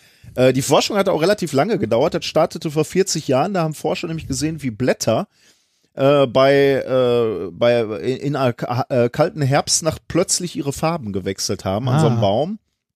Und das wollten sie im Reagenzglas nachstellen und haben das dann äh, genau probiert. Und da ist dann sehr, sehr viel ähm, äh, Entwicklungsarbeit reingegangen. Weil diese Hysterese am Anfang so mies war, also nicht ausreichend für Stifte, haben sie erstmal ein anderes Produkt rausgebracht. Diese Gläser, die du kennst, oder Tassen, wenn du da Wasser rein Ah, oder heißes ja. Wasser, Tee oder Kaffee reinfüllst, dann wechseln die auch ihre Ja. Farben. Und die ganz lustigen, dann werden nackischte Frauen sichtbar, ne? Kennst du das? Ja, ja. Das, Super. Ja, Ganz großartig. Ja. Ähm, das war so die. Ich kannte äh, auch die Farbwechselautos von Matchbox damals. Ich weiß nicht, wie die funktioniert haben. Ja, wahrscheinlich so ähnlich. Ja. Könnte ich mir vorstellen, ja. Ähm, genau, also äh, da- das war so die erste Entwicklung äh, und dann haben sie 2005 äh, wirklich geschafft, die Tinte zu entwickeln, die bei 65 Grad verschwindet und erst bei minus 20 Grad wieder auftaucht. Die sozusagen äh, oder die patentierte Metamo Ink. Ähm, um das dann übrigens noch in, äh, in, in diesen Tintenroller zu bringen, den du da jetzt in der Hand hältst, musste Ja. man dann auch noch diese Mikrokapseln kleiner machen. Das war dann auch noch viel Man Entwicklungsarbeit. kann, man kann es aber noch sehen, ne? Also, ja, die aber Druckpunkte siehst du auf jeden Fall noch, ne? Da wo der Herr drüber gekratzt ja, es ist, ist so, ja, auch so, glaube ich. Aber das ist so ein bisschen wie mit einem mit einem Tintenkiller Mhm. gemacht. Das ist so.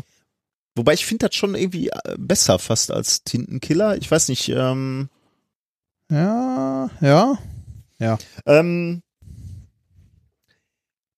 was wollte ich sagen? Äh, achso, äh, um, um die jetzt in, in einem äh, Tinten ähm, oder in diesem äh, in diesem Stift nutzen zu können, braucht es halt kleinere Mikrokapseln. Ne? Die waren am Anfang relativ groß. Ähm, mittlerweile sind diese Mikrokapseln, in denen diese drei Komponenten sind zwei bis drei Mikrometer groß. Die waren am Anfang 40 mal größer. Und damit kannst du natürlich nicht mehr so smooth schreiben und Das so stimmt. weich. Und das war ein Problem. Interessant wäre jetzt flüssigen Stickstoff hier zu haben. Einmal so kurz eintauchen und Dann wieder. hast du es sofort wieder sichtbar. Ja? Wir, Das- wir packen ja. es gleich mal noch in, Ja. den, in den Eisschrank. Ist natürlich pa patentiert, ne? Ähm, Thermochromic Color Memory Composition and Microcapsulated Pigment containing the same äh, Europa-Patent äh, Dingenskirchen. Ähm, Finde ich eine ganz schöne Geschichte. Ne? Finde find ich tatsächlich auch sehr schön. Zwei Sachen muss ich allerdings anmerken. Nein, eigentlich nicht. Eine Sache muss ich anmerken, die den Stift betrifft. Das Design hat ein Zwölfjähriger gemacht, oder? Nur weil da so Also, Tribals drauf Das sind. ist, weißt du, das ist so ein Hightech-Produkt, ne, wo unglaublich lange dran entwickelt wurde und so. Und dann ist es ein blauer Stift, auf dem silberne Tribals aufgedruckt Ja, sind. aber hey, 2005, da gingen Tribals noch. Äh, äh, Insbesondere das ging die da noch? Weiß nee, ich nicht. 2005 wahrscheinlich auch schon. Nee, auch, ich glaube auch schon nicht mehr. Aber auf diesem Stift, also es sieht halt aus wie ein Kinderspielzeug und nicht wie ein Hightech-Produkt, oder? ja, Das ist so der Pilot Ball Friction. da bringe ich dir mal was mit und jetzt das. Klingt ja auch anzüglich, ne? Der Pilot Ball Friction. Also, weißt du das zweite, was du meckern willst? äh, das zweite, nein, das ist kein Meckern, das zweite, sondern ein, ähm, äh, ein, äh, ein Hinweis. Mir waren diese Stifte zum Teil bekannt. Und zwar, also äh, nicht, nicht so genau, also ich wusste nicht, wie die funktionieren und so, aber ich kann die durch, äh, also ich kenne die Stifte generell durch äh, ein Kickstarter-Projekt. Und zwar das äh, Rocketbook. Das was? Rocketbook. Rocketbook? und das äh, Everlast Notebook. Das sind äh, von der gleichen Firma, von, äh, ich glaube, die Firma heißt auch Rocketbook oder Rocketbook irgendwas. Und zwar gibt's da unter anderem das Rocketbook Wave. Das ist ein Notizbuch, das du vollschreibst, ne? Und dann äh, hat jede, jede Seite unten einen kleinen, äh, einen kleinen QR-Code und mit einer App, wenn du es abfotografierst, wird das digitalisiert in der Cloud gespeichert, bla bla bla. Das Interessante an dem Rocketbook Wave ist, dass du es in die Mikrowelle leben kannst, wieder rausholst und dann ist es leer. Und dann schreibst du wieder drauf. Und dann kannst oder? du wieder reinschreiben, genau. Aber das heißt ja, da, da wird's heiß, das wird ein anderes Prinzip sein. Äh, das ist auf jeden Fall das, das Rocketbook Wave. Und äh, dann gibt's noch das, äh, das Everlast äh, Notebook. Da äh, wischte das irgendwie mit, mit Papier auch durch Wärme. Und das funktioniert auch nur, also mit diesen, mit diesen Stiften. Also da, daher, äh, da habe ich die, daher habe ich die schon mal gehört, zumindest, dass es solche Stifte gibt. Aber tatsächlich so in der Hand ist, ist sehr beeindruckend, das zu sehen. also macht Also, Spaß, schon- ja, macht schon ja, damit ich, Spaß, ich den mal hier die ganze Zeit drauf rum. Äh, ich schreibe geheime Botschaften. die ich nachher dann in, in Ja. meiner Gefriertruhe wieder, wieder sicher mache. Wer das wieder lesen kann, ist doof. ja. Ähm, Ich finde die wirklich cool, die Dinge. Aber ich, also was ich wirklich nicht verstehe, ist das Design. Ja. Gibt's, gibt's die auch in anderem Design? Gibt's die Ja, in gibt's auch. seriös? Nee, seriös weiß ich nicht, aber es gibt die in unterschiedlichem Design. Mit ja. Häschenohren und so, oder? Ich, ich habe mich mal auf der äh, FAQ-Seite rumgetrieben Oh. von der Pilot ähm, äh, äh, Firma. Ja. Da ist die folgende Frage. Hilfe! Ich schrieb mit Friction und nun ist mein Notizbuch komplett leer. Ohne eine Spur von meiner Arbeit. Was soll ich tun? Gut, wir wissen natürlich jetzt, was man tut. Ja. Ähm, also die Antwort ist natürlich liegen lassen von Notizbüchern, Hausaufgaben oder Papier in der Nähe von Heizkörpern an einem Tag, an, an, an, ah, sorry, an einem heißen Tag im Auto oder durch wiederholtes Fotokopieren kann das Papier ausreichend erwärmen, um die Friktion-Tinte unsichtbar zu machen. Oh. Wenn Sie Ihr Notizbuch vorfinden, äh, legen Sie diese für eine kurze Zeit in den Tiefkühler. Die wärmeempfindliche Tinte erscheint ab etwa minus 10 Grad wieder. Das heißt, hiermit kann man nicht in der Sauna schreiben. Das ist ja dramatisch. Oder? Ja. Das, Äh, das ist die Frage 3 der FAQ. Da komme ich ja, Ja. Nicht, nicht ganz, aber Hilfe! Ich schrieb mit Friction. Nee, Quatsch, das hatte ich gerade. Jetzt hier. Hilfe! Ich vergaß meinen Friction-Schreiber draußen in der Hitze und jetzt funktioniert sie nicht mehr. Ja. Antwort. Also, ge- ja, ja. Genauso wie die Tinte verschwindet, wenn das beschriebene Blatt in der Wärme liegt, so kann dies auch mit der Tinte im Friction-Schreibgerät passieren. Ah. Wenn der Stift nicht zu schreiben scheint, überlegen Sie, ob er großer Hitze ausgesetzt war. Waren Sie zum Beispiel in der Sauna? Nein, das steht hier nicht. Wenn ja, legen Sie das Schreibgerät in den Tiefkühler, bis es richtig gekühlt ist. Danach lassen Sie es bei Raumtemperatur wieder erwärmen. Der Friction sollte nun wieder schreibbereit sein wie neu. Das ist cool, man kann sich damit Tattoos auf die Haut malen. ja, und die dann wegradieren. Guck mal. Und jetzt muss ich nur meine Haut auf unter 10 Grad. Dann kommen Sie wieder. Nee, tats tatsächlich sehr cool. Aber das heißt auch, wenn ich diesen Stift mal für ein paar Sekunden in die Mikrowelle stecke, schreibt er danach nicht mehr. Oder Äh. beziehungsweise dann habe ich einen Geheimtinte-Stift, äh, Genau, ja. der nur noch schreibt, wenn, äh, Wenn das, das- wenn jemand das Geschriebene in den Tiefkühler legt. Ja. Das ist doch mal. Ne? Das ist Da- so. Das ist 2017. Das ist 2017. Endlich angekommen. Oh, jetzt ist meine Haut rot. Ähm, man kann es immer noch lesen. hm. Ja, ähm, ich äh, wollte, Ja, ein, ein, ein, ein sehr schönes Gadget. Vielen Dank. Darf ich diesen Stift jetzt auch behalten? äh, den darfst du behalten, natürlich. yes. ähm, den kann man auch bei Amazon bestellen. Ich sehe gerade, dass ich den, äh, den Link nicht in, dem, in den Shownotes habe. Den müssen wir nachher noch nachtragen. Ja, ja, ja. Äh, damit er auch reichlich über unseren Affiliate-Link gekauft Das heißt, wird. äh, ja, das heißt, äh, ich mache dann daraus wieder Affiliate-Links, genau. so wie immer. Ich kübel da einfach nur den Link rein und du. Ja, ja, ich kümmere mich.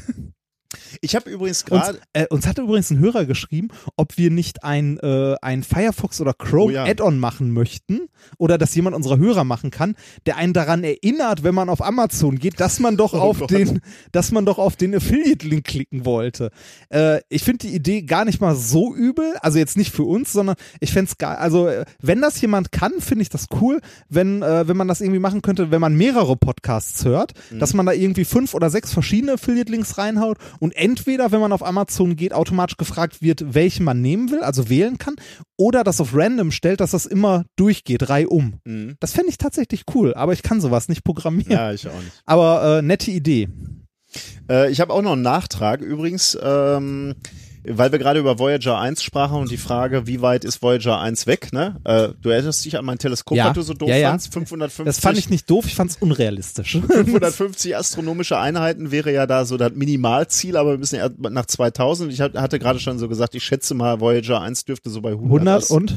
Es sind 137 äh, beziehungsweise 138 astronomische Einheiten äh, und jedes Jahr kommen 3,6 astronomische Einheiten dazu. Also ähm, ja. ja.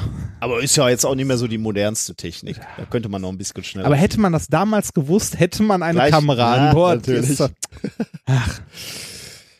Du siehst, wie wichtig Grundlagenforschung ist. Zeitig. Zeitig zu forschen. Okay. Kommen wir zum nächsten wissenschaftlichen Thema. Thema Nummer drei, das Sperma-Selfie. Oh, jetzt kommen wir zum, äh, zum kommen wir zum Porno-Abschnitt. Teil, ne? Ja, ja, Oh, genau. ja, ja. Jetzt haben wir da alles Seriöse durch. Jetzt, jetzt wird's pornös. Äh, als erstes mit dem Sperma-Selfie und nachher mit deinem feuchten Spritzern. Oder wie dein Thema da hieß. Ich hab, Schneller feucht mit weniger Spritzern oder sowas war das. Und das trifft sehr genau das, worum es in dem Paper geht. Meinst du übrigens auch, es geht um Handys und es geht um Sperma. Ähm, fünf, 45 Millionen Paare. Okay, es geht also um Pornhub Mobile, oder was? Nein. ähm, Unfruchtbarkeit, unschön. Ja. Ich spreche jetzt nur noch in so Schlagworten. Ja, genau. So wie der, wie Trump halt twittert. Ne? Unfruchtbarkeit, unschön. Lösung, jetzt. Very sad. ja, Also, ähm, gibt einige Paare, die da äh, drunter leiden, verständlicherweise. Weltweit 45 Millionen äh, schätzungsweise. In rund 40 Prozent der Fälle äh, ist, ähm, sag ich jetzt, der Mann schuld? Ja, ist der Mann schuld? Äh, weil die Spermien eine schlechte Qualität haben. Kann Okay. heißen, die bewegen sich nicht, äh, also sind nicht jetzt so ganz vital, Fit, nicht ja. so fit, die Jungs. Äh, oder zu wenige. zu wenige, exakt. Das sind so die Probleme. Ähm, kann man natürlich, äh, da kann man eine Diagnose zu kriegen, die ist aber im Moment noch relativ teuer. Und viele scheuen natürlich auch den Gang in die Klinik. Ne? Ist ja jetzt Ja. auch so ein Ja, bisschen, bisschen unangenehm. Da gibt's jetzt Abhilfe und zwar haben sich da Forscher drum gekümmert von der Brigham and Women's Hospital in Boston. Ähm, die haben nämlich eine Diagnosemöglichkeit entwickelt, die äh, deutlich unkomplizierter ist und auch für den Privatgebrauch geeignet ist. Und sie haben es äh, veröffentlicht in Science Translation Medicine. 22. März 2017. Ich kann dir leider nicht sagen, diese Zeitschrift zeigt mir nicht an, wann das eingereicht wurde. Meine zweite auch nicht. Komisch, ne? Ja. Sollte man eigentlich machen. Oder, oder in dem Fall, ja, die haben wahrscheinlich gute Gründe, das nicht zu tun. Wahrscheinlich dauert das zwei Jahre, bei denen zu veröffentlichen Ja. und deswegen schreiben sie es nicht. Äh, Titel des Papers: An Automated Smartphone-Based Diagnostic Assay for Point-of-Care Semen Analysis. Point of Care, Seem- okay. Ja. Ähm, die haben nämlich einen äh, Spermientest entwickelt, der mit einem handelsüblichen Smartphone äh, funktioniert. Okay, man muss auch nur auf die entsprechende Stelle zielen, oder? Nein, äh, zielen brauchst du gar nicht. Ähm, Okay. äh, du, also du musst natürlich schon Spermien zur Verfügung Ja, stellen. ja, ja. Das ist ja, klar. Das, das ist Aber klar. das darfst du erstmal machen, wo du willst. ja, Ähm, die ähm, äh, für die Präparation der Spermienprobe steht da nämlich eine flache Einweg-Plastikpipette zur Verfügung mit einer Probenkammer, also die wird mitgeliefert ja, und mit so einem kleinen Saugball. Das heißt, die hältst du quasi in dein Ejakulat ja, und dann äh, saugst du die ein. ja. Warum finde ich den Podcast heute sehr unangenehm? Damit saugst du, hast du Probleme mit Spermien? nein, nein, nein, alles gut. Alles Ähm, gut. Die, du saugst dann die, die Spermien in, in, in, in diese, diese Probenkammer, die, die so rechtwinklig, also nee. ich habe in äh, dieser Folge nur viel Angst, dass man Sätze aus dem Zusammenhang schneidet. Ja, Wir haben Glück, dass, äh, dass es nicht wie bei der Freakshow so. Äh, Ja, so, so, ein, so ein Zusammenfassung Sampler, vorher, ne? ja, ja. Previously on methodisch inkorrekt. Genau. Sperma. Es geht um Sperma. Ähm, also saugst du dann hoch in diese, in diese äh, Untersuchungskammer, die, die flach ist. Ähm, und ähm, äh, diese, äh, die, diese, ähm, diese Halterung quasi wird dann, oder, oder diese, diese Probenkammer mit diesem Saug. Äh, Dingsi äh, wird dann in einer Halterung gespannt, die äh, auf dem Handy montiert ist, also auf deinem Sma Smartphone. Und in dieser Halterung ist auch noch eine Linse ähm, integriert, damit du mit deiner normalen Handykamera und der Videofunktion eben äh, diese, diese Probekammer dir ansehen kannst, vergrößert quasi. Und das, was du dann machst, ist, wenn, wenn du dann die Videofunktion startest, also da kommt auch eine App bei, ähm, aber wenn du die Videofunktion deiner Kamera in dieser App startest, dann werden die Spermien als kleine Pünktchen aufgenommen. Ah, okay, ja. Und dann ist es halt äh, eigentlich nicht mehr viel, was zu tun ist. Das ist dann halt Bild, ähm, Processing, Ja. Verarbeitung, genau. Ähm, du guckst dir die Bewegung der Spermien an und die Konzentration der Spermien. Äh, tatsächlich, und das habe ich, äh, Und das geht? Also ist das äh, leuchtet da eine Lampe durch oder ist, ähm, das ist eine gute Frage, ja, vermutlich. Also Hm. äh, vermutlich von hinten beleuchtet. Das habe ich jetzt gar nicht so, äh, habe ich mir zumindest habe ich nicht gelesen und nicht notiert, aber ich vermute ja. Da soll auch noch, ne- noch eine kleine Waage drin sein, die zur Abschätzung der Spermienanzahl dient. Äh, das Das- verstehe ich jetzt. äh, Ich, ich äh, bin nicht ganz durchgekommen durch dieses Paper aufgrund meiner äh, limitierten Zeit. Ähm, ich die, also ich sag mal, Sperma hat ja äh, mitunter auch eine unterschiedliche Konsistenz, die meiner Meinung nach sich auf die Dichte auswirken Ja. würde und damit aufs Gewicht. ja, ja Ähm, überhaupt, also eine Waage, die so empfindlich ist auf so einem kleinen, Weiß ich jetzt auch nicht. Also die werden sich was dabei gedacht haben, Ja. dass das da so stand. Ähm, äh, hätte ich noch mal lesen sollen. Äh, konnte ich jetzt nicht machen. Ähm, du nimmst eine Probe so, wie sie ist. Also Ja. äh, normalerweise würde das im Labor auch gewaschen und, äh, und verdünnt. Machst du da nicht. Du nimmst sie so, wie sie ist, ungewaschen und verdünnt. Und in weniger als fünf Sekunden, nachdem du die App gestartet hast, hast du ein Ergebnis. Das ist schon mal Mhm. äh, ein Hit eigentlich. Ähm, die App nutzt dann die Bewertung der Spermienqualität nach den Richtwerten der WHO, der World Health Organization. Ähm, und da gibt's halt so Grenzwerte, wenn, wenn, wenn du weniger als 15 Millionen Spermien pro Milliliter hast, dann, dann ist es bedenklich. Und wenn die relative Beweglichkeit geringer als 40 Prozent ist, dann auch. Ähm, die haben jetzt Tests gemacht äh, und sie haben äh, mit 350 Spermienproben gearbeitet erstmal und sie haben ähm, Auffälligkeiten in diesen Spermaproben äh, mit einer Genauigkeit von 98 Prozent identifizieren können. Das ist natürlich für, für, ein, für ein relativ kostengünstiges Verfahren äh, für so mal eben drauf gut. gucken, ist das tatsächlich erstaunlich. Ähm, was, was ich mich dann auch gefragt habe, ne, ist äh, so, äh, okay, das sind ja immer noch irgendwie Laborbedingungen, ne? Die Wissenschaftler werden da so sitzen mit, ihr- mit den Spermaproben oder mit den Probanden und werden, äh, werden, da gemeinsam diese Auswertung machen. Äh, haben die sich, ich habe gerade so ein komisches Bild vor Augen.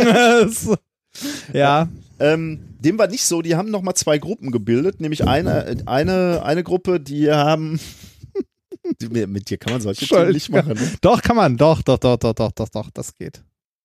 Bitte. Ähm, die haben eine Probe, äh, eine Gruppe haben sie das selber machen lassen, alles. Also die haben erklärt, wie dieses System funktioniert und dann eben äh, die anderen haben Teile des Experiments auch alleine durchgeführt, aber dann, äh, denen wurde dann assistiert beim, äh, beim Pipettieren. Mhm. Es ist ein Desaster, ein Debakel mit dir. Mhm. Ähm, festgestellt äh, haben sie praktisch keine Unterschiede. Also die, die, die Ergebnisse waren identisch zwischen Okay. den zwei Gruppen. Also man braucht keine Fachleute dafür. Scheinbar nicht, ne.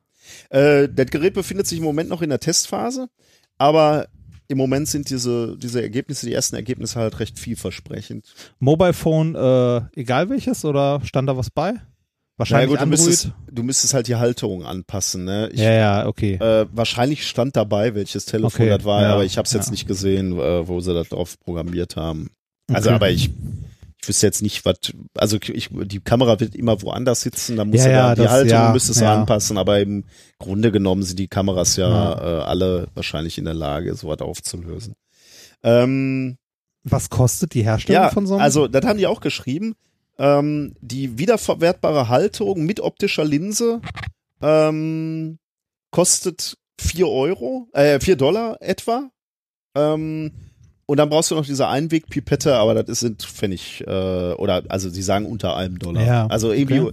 ich meine, das ist natürlich jetzt erstmal der Herstellungspreis. Ja, ne? ja. Für dann so, ein- so, so ein Pharmaunternehmen wird dann natürlich erstmal eine dicke Gewinnmarge draufhämmern. Natürlich. Aber du kannst es herstellen für fünf, äh, für fünf Dollar. Entwicklungsarbeit der App müsste man dann natürlich jetzt überlegen, was schreibst du da drauf, aber oder machst du pro Analyse, musst du einen Euro zahlen. Gibt es ein? Do-it-yourself-Kit? Open Source? Ja, das ist eine gute Frage, Ja. ne? Ich meine, das kann eigentlich auch nicht so schwer sein, Nee, ne? Also wenn er, nicht. äh, wenn er wa- wahrscheinlich kannst du mit dem Paper nachbauen, ne? Wenn du, du brauchst, du brauchst eine Aussage über die die, Software. Anzahl. Die Software ist, glaube ich, der größte Knackpunkt. Ja, aber das ist Daten, also das ist Bildverarbeitung, ne? Wie viele Punkte siehst du und wie schnell bewegen die sich? Das kann man ja auswerten.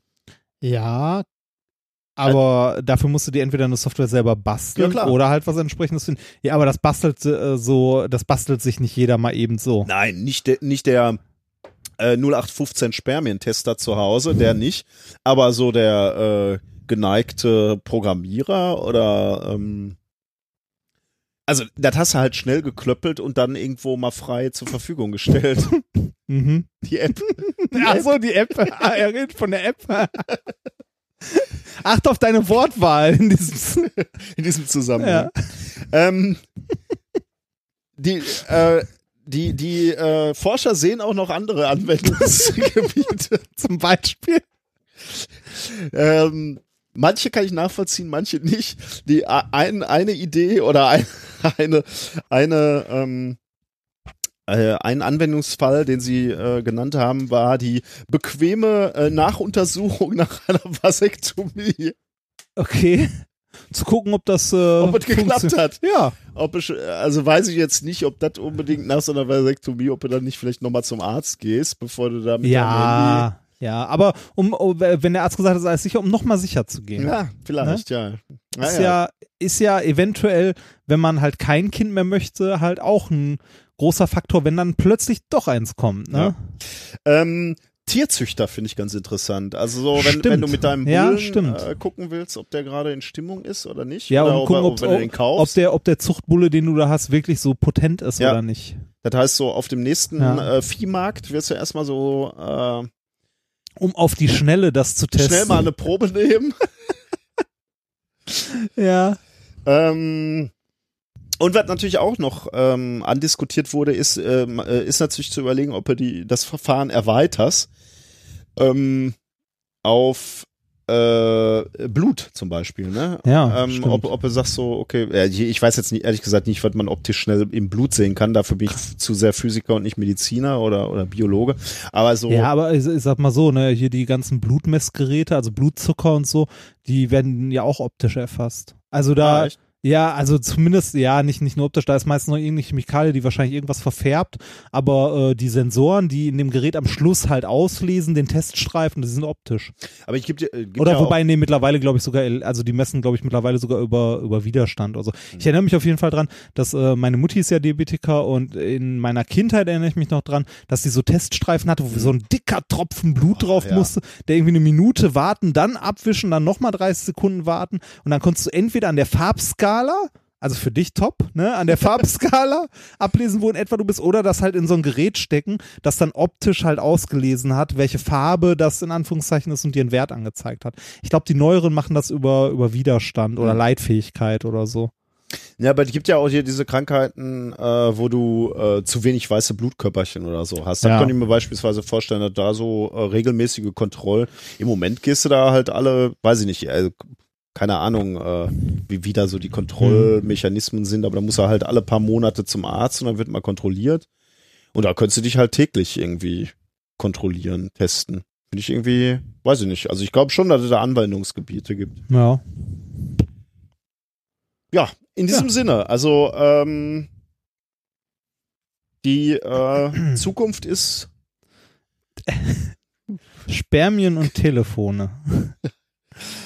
ähm, ja, äh, schöner Titel, Sperma-Selfie. Tatsächlich schöner Titel. jetzt krieg ich mal die, die die Kurve. Kurve.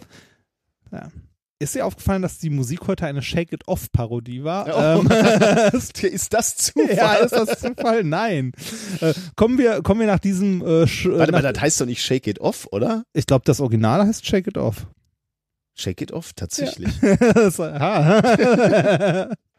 Äh, Kommen wir zum Thema 4, damit es mal ein bisschen weniger anzüglich wird. Schneller feucht mit weniger, mit weniger Spritzern. Natürlich.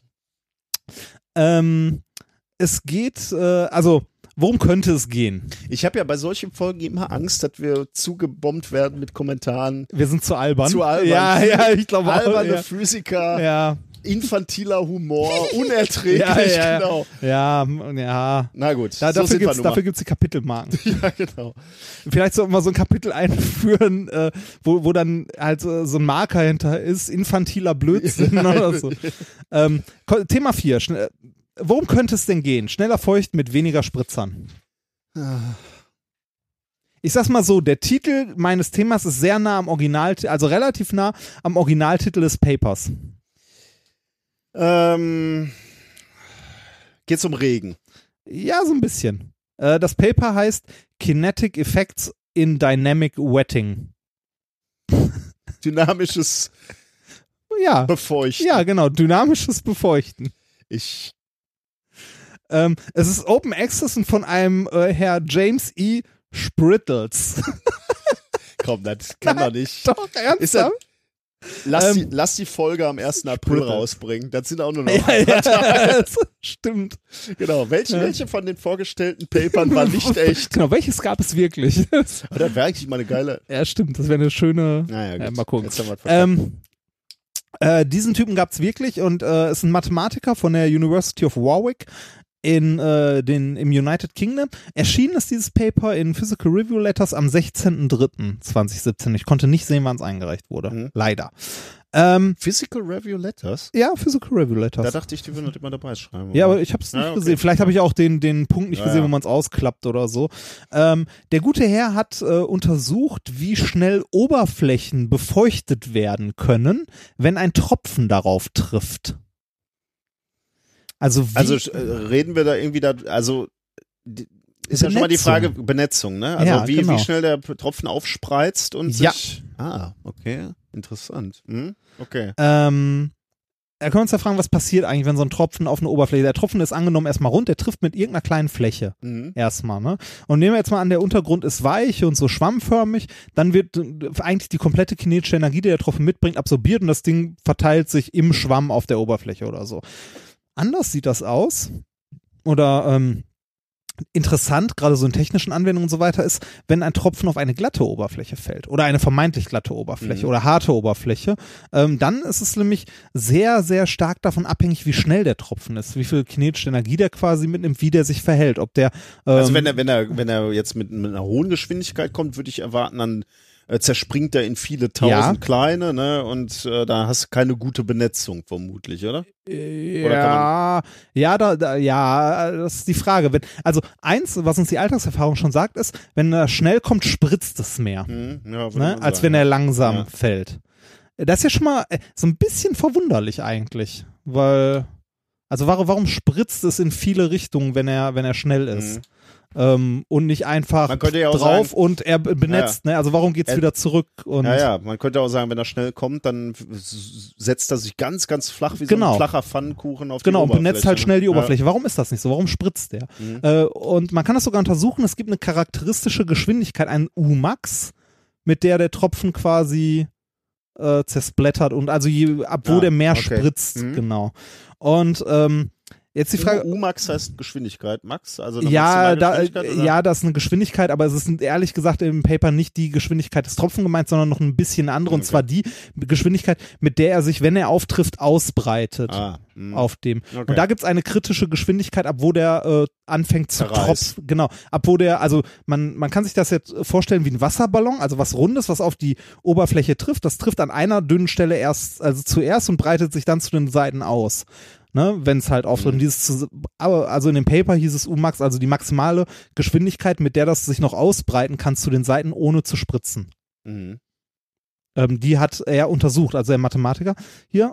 Ähm, jetzt die Frage, wofür ist das überhaupt interessant? Warum will man das wissen? Also interessant würde ich mir jetzt, also wenn man vom, vom reinen Wasser weggehen könnte, könnte man sagen, so äh, belacken, ne? Oder Farben aufbringen. Richtig. So, da ist das, glaube ich, interessant, ne? Will man da möglichst viel Spritzen haben oder wenig? Wahrscheinlich nicht, oder? Genau, du willst wenig haben, Ja. weil du ja möglichst ähm, ein, du möchtest ja keine, keinen Schmutz, aber den kann man ja vorher schon aussortieren, aber du willst auch kein, keine Luft, keine Gas, äh, du möchtest Ah, keine ja. Blasen in Ja, deinem, ja, äh, in deinem Dings haben. Das heißt, da möchtest du wenig Spritzen haben. Es gibt aber auch Sachen, da möchtest du viel haben. Das ist viel Spritzen in alle Richtungen. Zum Beispiel, wenn du ähm, Pestizide verteilst auf Pflanzen. Da möchtest du möglichst, dass nicht viel an der Pflanze haften bleibt, sondern dünn verteilt überall hin. Mhm. Ne?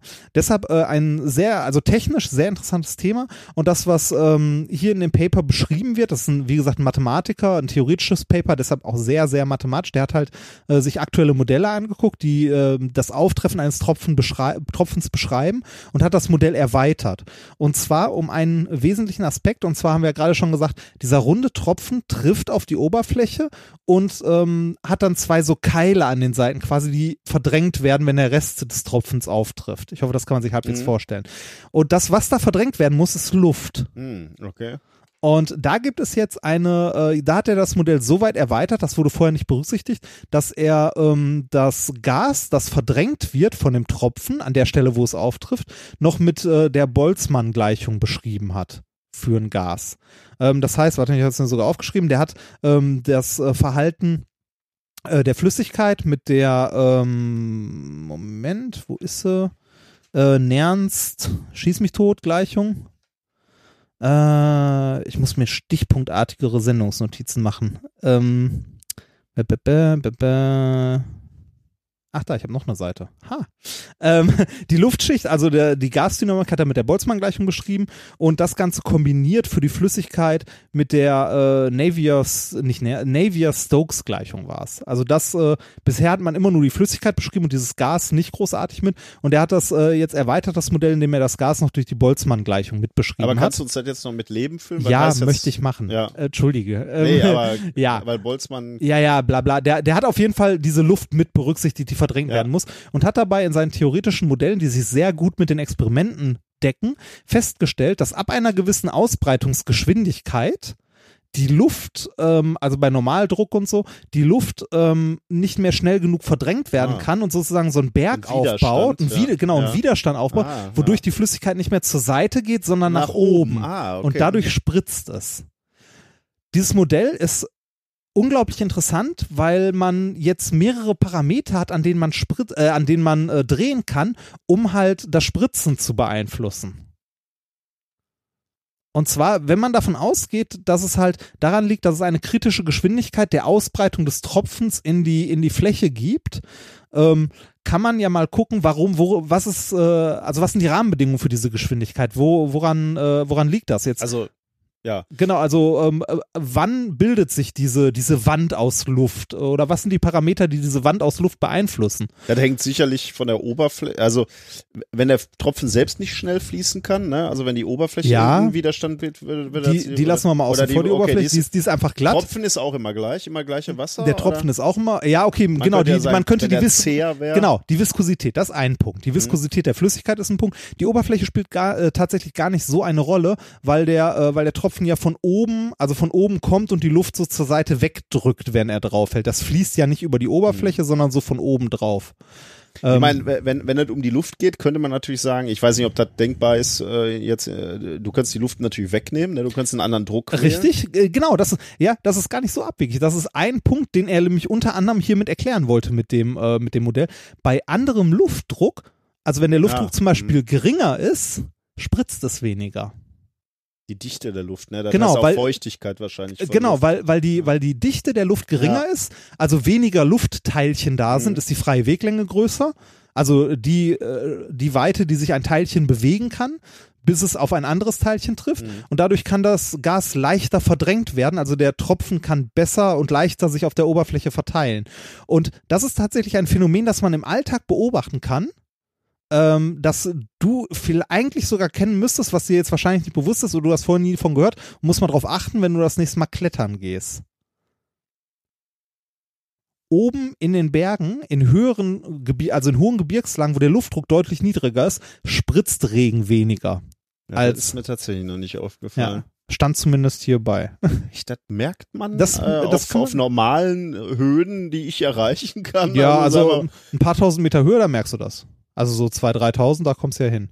Und da müsste man das merken. Also das war unter anderem ja. ein Punkt, den er mit diesem Modell, also den er damit mit erklären konnte, dass halt bei niedrigerem Luftdruck, also äh, in höheren Gebieten, war also die Regentropfen weniger spritzen.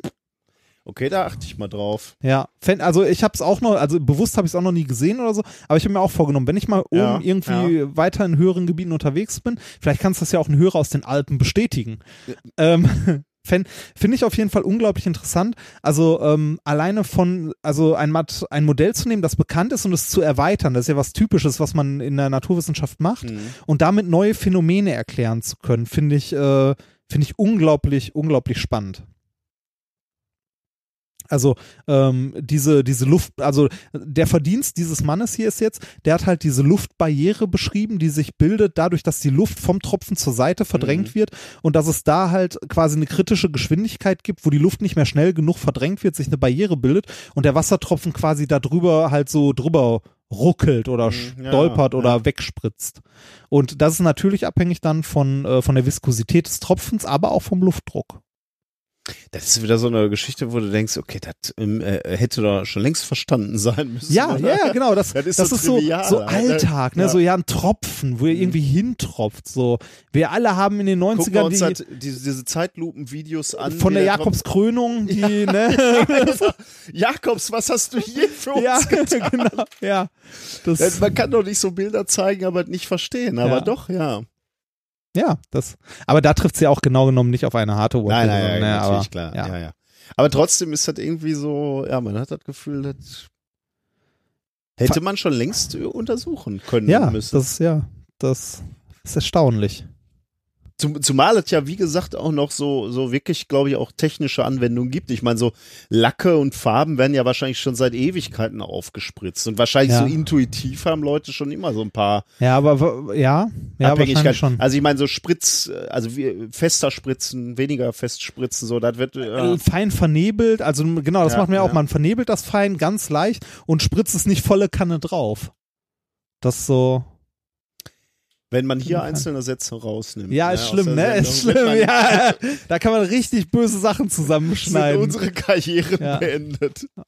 So, wir können noch so ein paar Sachen mitten ins Gesicht. genau noch. Erst Bausteine liefern, ne? Ich Ja. glaube, es kommt. Es muss doch mal jemand an die Kinder denken. Okay, super. Haben wir das. Oder? War, war, ich, fi- ich finde, wir haben einen aufklärerischen äh, Auftrag ja auch. Also auch für Jugend und so, dass die, ähm, ne? Kann man einfach sagen, hier ist explicit, hör dir das an, lernst Dann alles, was du im. Leben brauchst. Ja, damit sind wir durch. ja, aber ähm, ich, ich, fand das, ich fand das Thema, ich bin darüber heute, äh, nein, nein, vor ein paar Ja, Tagen, ja, als ich es vorbereitet habe, du bist so eine Ratte. bin ich darüber Vor gestolpert. drei und Wochen das sag ich dir, vor drei Wochen sag ich dir, du musst diese Sendung vorbereiten, ich habe keine Zeit. ja, so. Heute. Und jetzt, und jetzt sind wir am Ende der Sendung angelangt. Hat etwas nicht funktioniert? Alles war wieder top. Ja, siehst du? Alles wieder top. Wie immer. Ja. Wie, wie wir es äh, von uns gewohnt sind. Ah. Ähm, ich wollte noch, ähm, ich wollte noch was äh, erwähnen, ähm, nämlich Ja, den wollte ich auch erwähnen. Da habe ich gesehen, dass du es schon eingetragen hast. ähm, den March for Science. Ne? Ja. Ähm, ich weiß nicht, ob man davon schon was gehört hat. Ehr- Ehrlich gesagt habe ich das immer so inhaltlich äh, unheimlich stark mit Trump in Verbindung gebracht. ja, Irgendwie ich so, auch. Ich auch. äh, als, als Trump so dann gewählt wurde, dass dann so die Wissenschaftler, als sie dann drangsaliert wurden in den ersten Dekreten von ihm, dass die dann sofort auf die Straße gegangen sind. Äh, und, und diese March of Science, die jetzt tatsächlich nicht nur in, in den USA stattfinden, sondern äh, ja weltweit, äh, gehen aber deutlich darüber hinaus, wie ich dann feststellen musste. Ähm, also Anlass dieser March of Science oder jetzt der, der, der kommende große Anlass ist der weltweite Earth Day am 22. April. Ähm, und da sollen eben weltweit viele March of Marches of Science stattfinden, ähm, die eben sich dagegen stellen, dass es so mehr oder weniger in Mode kommt, äh, wissenschaftliche Tatsachen zu leugnen äh, oder eben Unwahrheiten als alternative Fakten darzustellen. äh, um, um da eben äh, politisch Kapital rauszuschlagen oder, oder seine Weltsicht äh, Ja. zu verkaufen. Ähm, und das ist halt nicht nur bei uns in Deutschland ein Problem. Ich meine, wir sind äh, Deutschland ist ein Land, was von Wissenschaft und Technologie und, und, und Forschung lebt. Ja, und Ähm, nichtsdestotrotz habe ich mich in den letzten Wochen häufiger oder sehr häufig mit Menschen unterhalten über Handauflegen und Homöopathie. Das, Das ist, ist äh, schmerzhaft. bedenklich, Das ist sehr schmerzhaft und es waren teilweise äh, sehr gebildete Leute. Also mit Universitätsabschluss äh, in einer, ja, einmal in einer Ingenieursfachrichtung, Mhm. äh, einmal in einer geisteswissenschaftlichen äh, Fachrichtung und äh, es hat mir Schmerzen bereitet. Ich habe halt auch, äh, manchmal hat man das Gefühl, das wird auch mehr äh, und abstruser. Ne? Also Ja. äh, man, man hat ja so gedacht, diese Flat Earth-Geschichte. Ne? So, Flat äh, Earth Society. Flat Earth Society, die Welt ist eine Scheibe. Da hätte man ja wirklich gesagt, das haben wir lange hinter uns gelassen. Ne? Aber die Jungs tauchen ja auch, auch wieder auf. ne? Ja, natürlich. Und wenn du, ne, wenn du sagst, äh, Zuckerkügelchen ohne Wirkstoff können wirken, äh, weil Magie, dann kannst du auch sagen, ja, die Erde ist eine Scheibe. Äh, das, was wir aus dem Weltraum gesehen haben und so, das ist halt nur eine Projektion dieser Scheibe, die sich immer genau dahin dreht, wo der Satellit gerade ist oder so. Dann kannst du halt jeden Scheiß glauben, ne? Also mir, mir geht es dabei, deshalb äh, fand ich diese Diskussion um Homöopathie mit den Menschen, mit denen ich drüber gesprochen habe, auch sehr, sehr anstrengend, weil das für mich nicht einfach nur Medizin oder Alternativen oder so geht, sondern es ist eine Form der Weltanschauung. Also das ist eine, für mich ist das eine Form, wie, wie ich die Welt verstehe. Ne? Entweder ähm, ich sage halt, äh, Erkenntnisgewinn äh, bekommt man durch die wissenschaftliche Methode oder ähm, ich glaube halt an Sachen, die man messen kann und so weiter. Äh, oder ich äh, glaube halt auch an anderen Quatsch, den man halt nicht äh, nach wissenschaftlichen Maßstäben messen oder beweisen kann. Dann gibt's aber auch keinen Grund, nicht an die äh, flache Erde oder die Reptiloiden-Theorie zu glauben, weil wenn ich sage, äh, Zuckerkügelchen, die nachweislich keinen Wirkstoff haben und nachweislich keine Wirkung haben, wenn ich sage, ja, aber bei mir wirken sie trotzdem, dann kann ich auch sagen, wenn mir jemand 20 Beweise vorlegt, dass wir nicht von Reptiloidenwesen ähm, äh, regiert werden, kann ich sagen, ja, aber ich denke trotzdem, dass wir von denen regiert werden. Und ich sehe da, ich sehe keinen Unterschied. Es gibt für mich keinen Unterschied zwischen diesen beiden behämmerten Theorien.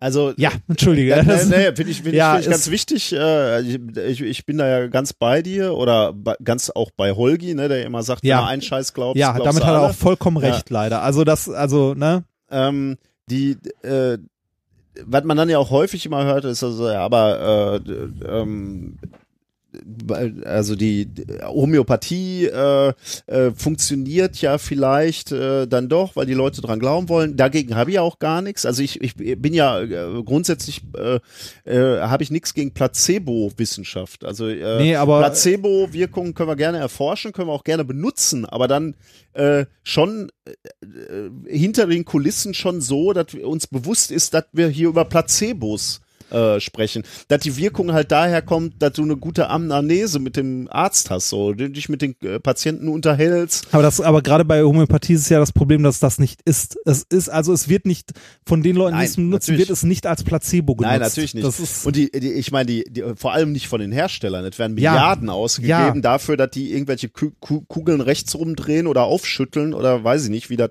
funktioniert. Da- Auf jeden Fall potenzieren. Da hatte Fefe ja auch äh, eine Studie vom letzten oder vorletzten Jahr mal äh, verblockt, äh, die zwei Gruppen untersucht hat, einmal mit homöopathischen Mitteln, einmal ohne, äh, wie sich das auf die Kosten auswirkt. Ne? Also äh, ob das äh, äh, tatsächlich dadurch, dass dann ne, äh, nicht so viele Medikamente verschrieben werden bei Homöopathie, also richtige Medikamente, dass das günstiger ist oder so. Und natürlich ist es das nicht. Die Homöopathiegruppe ist signifikant teurer äh, für die Allgemeinheit als die Gruppe, die einfach nur richtige Medikamente Und bekommt. das Schlimme daran ist halt, daran verdienen Scharlatane. Ne? Ja. Das sind die, die wahrscheinlich all das nächste Und- Mal irgendwelche Kristalle verkaufen, die du dir um den Hals hängst. und es untergräbt halt äh, die, äh, die Anschauung Ja. eines wissenschaftlichen Ja. Weltbilds. Das, Das ist, ist für, das ist für das mich Schlimmste. mit das Schlimmste Ja, an der ganzen ist das Geschichte.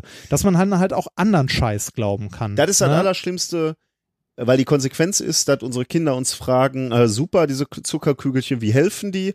Und dann schwurbelst du irgendeinen äh, Dreck über, über potenzierte äh, äh, Energien, Schwingungen aus Wasser und äh, das Wasser erinnert sich, was da mal drin war. Ja. Das ist das eigentliche Problem und die Kinder werden dann mit dem äh, mit, mit uns als Vorbild groß, dass man sich so die Welt erklärt mit irgendwelchen Fantastereien Äh, und das ist wirklich bedenklich. Ja, auf, auf, solchen, auf solche Füße willst du einfach auch keine Demokratie stellen, weil das Problem Man ist, sieht ja, was da rauskommt. ne? dass Also, eine Demokratie oder eine demokratische Gesellschaft nur dann funktionieren kann, wenn irgendein faktenbasierter Konsens herrscht. Wenn du nämlich auf einmal jeder sich seine eigene Realität macht, die, die mit wissenschaftlicher äh, Basis nichts mehr zu tun hat, dann kommen wir in Teufels Küche, weil halt jeder sagt, äh, ich sehe die Welt aber anders so. ja, äh, ähm, Wenn die Ausländer raus wären, wäre alles besser so. Äh, dann, Ja. dann kannst du halt Studien herbeiführen und sagen, ja, äh, ist aber nicht so. Äh, die, ganz im Gegenteil, die Vielfalt äh, nutzt uns. Äh, glaubt halt keiner mehr, weil, weil jeder sich seine und, Wahrheit macht. und wie gesagt, Und nicht mehr es- hinterfragt. Es, also es, es, es geht halt für alles, ne? Also es ist halt, wie gesagt, es ist, es ist kein Glaubens, also es ist eine, Wel eine Weltanschauung. Wie möchte ich in einer Welt leben? Ich möchte in einer Welt leben, die auf, äh, weiß ich nicht, auf äh, Verifizierbarkeit, Fakten und auf Logik, also da kommt der Vulkanier durch, auf Logik beruht, also, ne, der dicke Vulkanier, was? Also, ne, irgendwie, ähm, ich möchte, dass, äh, also ich möchte, ich möchte in einer Welt leben, die, also in einem Staat leben, der rechtsstaatlich ist und für mich hat Rechtsstaatlichkeit auch viel mit, äh, ja, mit, mit sowas wie Ursache Wirkung, mit Fakten zu tun. Und ähm, wenn wir, wenn wir anfangen, Scheiße zu glauben, dann sind wir auch nicht weit weg davon, dass Unser irgendwie, Rechtssystem ja, danach g- auszurichten, Genau, genau, ne? das kannst du dann genauso gut wegwerfen. Das ist äh, ja. Genau. Also, äh, Ja. genau, ich, ich dachte erst nur, diese Science Marches wären so eine, äh, so äh, irgendwie äh, so eine so eine etwas peinliche äh, äh, Geschichte. Wir marschieren hier mal in Deutschland, damit der äh, Präsident in Amerika wegkommt. Nachdem ich jetzt aber begriffen habe, dass es um das große Ganze geht, nämlich äh, um genau das, was wir gerade thematisiert haben, finde ich das umso unterstützungswürdiger. Ähm, und also an diesem 22. April, an dem ich mich leider im Urlaub befinde und deswegen nicht an so einem March äh, teilnehmen kann, ähm, wird es in, in bisher zwölf Städten in Deutschland äh, Science Marches geben. Im Moment ist angekündigt in Berlin, äh, Bonn, Köln, Dresden, Frankfurt am Main, Freiburg, Göttingen, Greifswald, Hamburg, Heidelberg, Jena, Leipzig, München, Stuttgart, Tübingen. Die Organisatoren würden sich wünschen, dass es noch mehr geben wird. Gibt es auch ähm, äh, eine, eine Webseite zu, die wir verlinken, wo man sich das noch angucken kann? Ja, es gibt übrigens auch, äh, das habe ich gerade gesehen, das hattest du nicht mit in die Dings geschrieben. Ähm, äh, es gibt eine, da bin ich letztes Mal gestolpert, eine Start Next-Kampagne, wo man äh, die Science Marches unterstützen kann. Äh, die haben leider, also die haben ein Funding-Ziel von 15.000 Euro gerade und sind gerade bei 877 Euro und 21 Unterstützern. Das ist ein bisschen schade. Was wollen sie machen? Es sind noch 25, äh, es sind noch 25 Tage. Das ist äh, insgesamt, also ich müsste mir jetzt nochmal genau durchlesen, wofür das Geld verwendet werden soll, aber es ist insgesamt äh, eine unabhängige, überparteiliche, zivilgesellschaftliche Initiative von inzwischen etwa 200 Helfern in allen Städten, die die Organisation dieser Science Marches okay. unterstützen. Ähm, dafür sammeln die quasi über Start Next Spenden. Wenn ihr die unterstützen möchtet, ist das wahrscheinlich auch äh, unterstützenswert. Wie man auch spenden kann, äh, sind T-Shirts. Ja, es gibt das- geile T-Shirts, Ja. die finde ich auch ziemlich ganz, äh, ziemlich cool. Die kann man sich auch mal angucken. Ähm, naja, aber äh, guckt euch das mal an. Äh, da werden sicherlich Wissenschaftler mitgehen. Die haben auch ein paar äh, Prominente eingeworben, die, die mitmarschieren. Äh, aber es geht nicht darum, dass nur Wissenschaftlerinnen und Wissenschaftler äh, marschieren, sondern dass jeder auf die Straße geht und sagt so, wir wollen eine Gesellschaft, die sich äh, nach naturwissenschaftlichen Gesetzen und Gesetzmäßigkeiten ausrichtet. Ich äh, habe es gerade offen, ich lese noch mal einmal kurz vor, Mhm. bei dieser Start Next Kampagne, was mit dem Geld passieren soll. Also das scheint tatsächlich ein Zusammenschlu äh, Zusammenschluss der verschiedenen ähm, unter anderem Organisatoren zu sein oder zumindest Helfern. Äh, was passiert mit dem Geld bei erfolgreicher Finanzierung? Wir werden insgesamt zwölf Demonstrationen in ganz Deutschland durchführen. Berlin, Bonn, Dresden, Frankfurt, Main, Freiburg, Göttingen, Hamburg, Heidelberg, Leipzig, München, Stuttgart, Tübingen. Äh, das Geld soll die tatsächlich entstehenden Sachkosten decken. Beispielsweise, wir müssen in jeder Stadt Beschallung bieten, Mikrofon, Verstärker, Lautsprecher. Lautsprecher werden bei größeren Veranstaltungen sehr schnell sehr teuer. Wir brauchen in jeder Stadt eine Bühne, beispielsweise aus Bühnenelementen. Wir müssen je nach Veranstaltungsgröße für die Sicherheit der Veranstaltungsteilnehmer sorgen, beispielsweise durch Ordner. Es entstehen Kosten für Organisationen sowie für Werbung im Vorfeld, Flugblätter, Plakate, Versandkosten, T-Shirt-Produktion. Sollte nach Deckung der Sachkosten noch Geld übrig sein, wird der überzählige Betrag einer gemeinnützigen Organisation gespendet. Also, ähm, Verlinken wir auch mal, ne? genau, verlinken wir auch noch mit. Könnt ihr auch mal reinschauen. Okay, ähm, haben wir das auch? Äh, apropos Spenden, wir bedanken uns auch mal wieder für äh, unsere Spenden. Reichlich. Ähm, unter anderem auch wieder der Amazon-Kauf der Woche. Äh, weißt du, woran man merkt, dass es Frühling wird? Äh, dass im Winter mehr Kinder geboren werden. Nein, es wären natürlich mehr Sportartikel in unserem, Ah. äh, über unseren Affiliate-Link äh, ich, ich, ich, ich hätte gedacht, es wäre Jahresanfang, dass da mehr Sportartikel. Ja, da wahrscheinlich auch, ja. Ja. Wahrscheinlich geht das jetzt äh, in den Frühling äh, Ja. über.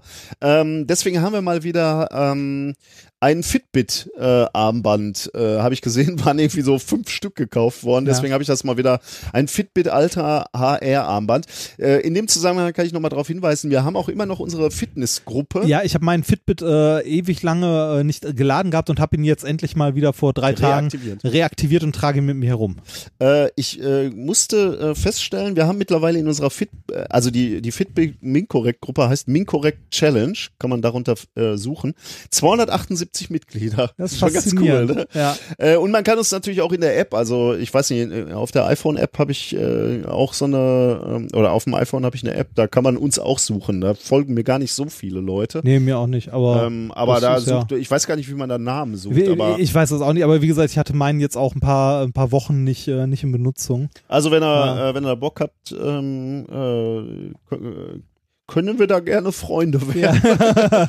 Nein, ähm, aber äh, das, ich, ich finde das ganz motivierend. Also ja. das haben wir ja schon mal thematisiert, aber ich fand es ganz lustig, weil, weil ich jetzt wieder gesehen habe, dass da so viele ähm, äh, gekauft wurden. Ähm, also danke für eure Unterstützung auf allen Kanälen. Wir haben auch viele Direktspender Ja. und ähm, Wir versprechen immer noch hoch und heilig, uns endlich mal um die Patreon-Shirts Du hast gesagt, jetzt wurde zurück. Ja, jetzt- genau, jetzt- und deswegen ja, jetzt ist das- äh, jetzt ist der Zeitpunkt, wo wir äh, das wirklich in Angriff nehmen. Ja, das Buch ist ja jetzt auch fertig. Das heißt, Genau. das kann dann zusammen mit den Büchern verschickt werden. Die waren ja auch Teil. Genau.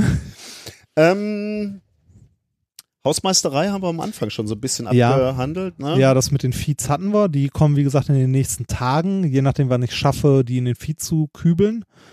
Ähm, Ich hatte noch, ähm, also es ist die neue, also wir nehmen ja mit Ultraschall auf, Ultraschall und äh, Reaper. Ähm, und da ist eine neue Version draußen, die, auf die ich noch nicht geupdatet habe, weil wir hier so ein Arbeits Setup haben. Wir sind darauf angewiesen, dass Ja. es läuft. und gra- gerade jetzt, wo es immer irgendwie gerade, also knapp wird mit Folgen durch ähm, äh, Dienstreisen nach Mexiko Ja. oder äh, Dresden und Japan und demnächst halt stehen auch wieder Ferien an. Da wird es zeitlich alles ein bisschen eng Ja. und da sind wir auf ein funktionierendes Setup angewiesen, wenn wir schon mal die Zeit finden, was Genau. aufzunehmen. Äh, aber ähm, jetzt äh, wollen wir äh, demnächst noch eine Folge aufnehmen, dann bin ich im Urlaub, also ihr werdet hoffentlich nichts davon merken, aber danach, also nach der nächsten oder übernächsten Folge würde würd ich gerne updaten, denn die nächste Version hat äh, die Besonderheit, dass man mit einem Klick nur, Ein Feature. schönen Gruß an Ralf Stockmann und sein Team, äh, mit nur einem Klick ähm, einen Livestream rausschicken kann. Äh, Und das würden wir eigentlich ganz gerne mal probieren. Übrigens bei dem Hörertreffen wurde ich auch wieder mehrfach gefragt, wie läuft das eigentlich? Und ich glaube, ich habe es gar nicht beantwortet, weil wir dann wieder auf ein anderes Ja. Thema kamen. Wie läuft das eigentlich bei unseren Aufnahmen? Reden wir vorher viel? Reden Ja, wir das- nachher viel? Das, ja, das, das, das wissen ja die wenigsten. Ne? Also die Aufnahme geht ja drei Stunden, aber wir sitzen vorher ja noch mal vier Stunden da, um einen genauen Plan, die Witze an die richtige Ja, Stelle und so. ja, und, die, der, Kon- äh, erstmal Telefonkonferenz mit unseren Witzeschreibern. Ja, wir ja, ja, ja, ja, ja, ja, das- wir ja, sind, wir sind Physiker. ja, wir sind, haben ja, keinen Humor. ja. Die Dann- Teleprompter halt ans Laufen kriegen und heute, so. heute war extrem schwer, da, da haben wir relativ lange geübt, diesen infantilen Humor. Ja, das sind ja, ja, Sperma das- jetzt an sich nicht ja, lustig. Aber da haben wir ganz überzeugend, glaube ich, Ich glaub, rübergebracht, ja, ja, das- also könnte man das ging. glauben. Ja. Ähm, Ähm, wurde ich also gefragt, wie, wie läuft das vorher, wie viel sprechen wir vorher und wie viel nachher? Ähm, das wäre dann denkbar, dass wir äh, auch mit diesem Livestream vielleicht schon ein bisschen vorher einsteigen und, und euch auch noch ein bisschen in der, in der Nachbetrachtung, wobei die ist meistens tatsächlich etwas kurz. ja. Vorher wechseln wir schon mal den einen oder anderen Satz, aber, aber nachher eigentlich eher nicht. Ja, haben wir halt auch genug, ne? Das Weil so. erst, genau, dann, dann ist es ja auch spät und wir müssen dann Ja. halt noch so das Post-Processing machen. Das dauert Ja. ja, auch noch ein bisschen. ja, da wird dann nicht mehr so genau. viel kommen. Aber ähm, wir, wir wollen auch dieses Experiment mal wagen, äh, live zu senden. Dann, äh, also wir werden es frühzeitig dann bekannt geben und den Link auch dann schon mal ähm, verstreuen. Ähm, Diversen Kanälen. wir würden, äh, wir sind mal gespannt, wie, wie das funktioniert, ob wir dann abgelenkt sind von dieser Live-Situation oder auch nicht, äh, ob es uns Spaß macht, wenn, wenn, wenn ihr dabei seid. Wir, wir, Also, wir, wir könnten gucken, ob wir, äh, also bei dem, bei dem Live dabei, man möchte ja auch ein gewisses Feedback haben, wir können gucken, ob wir noch einen Chat nebenbei laufen lassen. äh, Das, könnte, das könnte stark ablenken, aber es könnte auch lustig sein. Das machen wir auf jeden Fall. Die Frage ist, ob wir noch eine äh, Redaktion haben, die uns das noch filtert. Ich habe da äh, meine Frau. ja. Ja, ich habe halt überlegt, ob, ob sie so ein bisschen filtert, ähm, damit wir nicht alles lesen müssen. Aber wir können auch äh, durchaus bei der ersten Aufnahme einfach mal gucken, ob wir alles lesen. Hier so auf so einem großen Monitor nebenbei laufen lassen, Ja, fände cool, ne? fänd ich ganz Ja, lustig. wir lassen alles durchlaufen, Ja, stimmt. Schön äh, groß, also eine große Schrift hat, dass man so auch die Schnelle halt mal lesen kann. ja, ja. Gibt es irgendeinen Chat, wo man die Zeichen begrenzen kann? Äh, Also da- so Twitter-mäßig? Bei dem Das- da- Ultraschall, also das- bei dem Ultraschall ist entweder jetzt schon Chat bei oder das Ah. ist äh, das nächste Feature, was geplant wird. Ich bin mir nicht mehr ganz Also sicher. eine, eine Zeichenbegrenzung in einem Chat wäre tatsächlich interessant, weil das ähm, ähm, das verhindert. Ich weiß, wir haben es ja noch nie mit einem Chat gemacht, aber was ich mir schwierig vorstelle, ist, wenn da jemand anfängt, einen halben Roman reinzuposten. Das, das liest du halt nicht, ne? Da guckst du halt Nicht nicht, drauf. Sendung, das ja. ist ja. Naja, also äh, ich freue mich da jedenfalls drauf, mit euch zusammen auch so ein bisschen live zu senden. Ich finde das auch sehr lustig. Das ist der nächste Schritt äh, und dann schauen wir mal weiter. Es steht ja auch noch diese hundertste Folge irgendwann vor der Tür, ne? Bisschen Zeit haben wir noch, aber Ja. Irgendwann. wir schauen mal. Ähm, äh, ja, das, äh, ja, ich, ich habe gerade überlegt, ob wir, äh, wie wir das aufziehen. Planen wir eine Pre-Show dann dabei? Bei der hundertsten Folge. Ja. Ja, gucken wir mal. Das müssen wir jetzt hier nicht. Dürfen sich, ja, okay, gucken wir mal. Ich freue mich auf jeden Fall drauf. Ich, Ich freue mich da jetzt schon drauf. Ähm, ich, Meinst du, man findet hier ein Lokal in der Nähe, wo man 100 Wunderkerzen auf einmal zünden darf? ja, ich, ich fand's heute wieder. Äh, ich, ich muss sagen, ähm, die die letzten Aufnahmen, die wir immer on on on the air gemacht haben, also wir uns nicht gesehen haben, waren äh, ersch- äh, äh, überraschend schmerzfrei. Also Ja, das hat fand ich wirklich. Das hat gut äh, funktioniert. technisch super und und äh, war auch ähm, so, dass es funktioniert. Ich war mir ja nicht mal sicher, ob wir irgendwie so ähm, zusammenarbeiten können, wenn wir uns nicht sehen. Ähm, war also alles super. Aber ich muss sagen, dich heute hier nochmal bei mir zu haben, Spaß. ist nochmal ne? was anderes. Das, irgendwie ja. ist das lustiger. ich Also auch. äh, ich werde so nach drei Stunden ähm, oder oder so nach zwei Stunden, zweieinhalb Stunden werde ich doch müde, wenn du nicht da bist, wenn ich hier so ganz für mich alleine sitze. Aber wenn du da bist, ich Ja, könnte ich könnte noch ne? weitermachen. ja, das, Nur wir haben nichts mehr. richtig, genau, ist fertig. Bevor wir jetzt Ja. noch mit Spermawitzen versuchen, Ja. machen wir lieber vielleicht, Schluss. vielleicht sollten wir uns doch mal irgendwann ein Studio einrichten. so mit, Wahrscheinlich. Im Sommer wird's hier, glaube ich, unerträglich. ja. Okay. Okay, haben wir's. Das war Minkorrekt Folge 93 vom 28.03.2017. Wir hören auf mit einem Lied, was du uns noch rausgesucht hast. Oder hast, hast lassen. Das überlasse ich der Fantasie der Zuhörer. Ja, wir gucken mal, wie die Qualität ja, ist. ja, Ist ja meistens so, wenn die Musik gut ist, dann fast Weil- nicht von uns. ja, das stimmt. Das ist häufig so. Okay, macht's gut. Wir melden uns in zwei Wochen. Tschüss.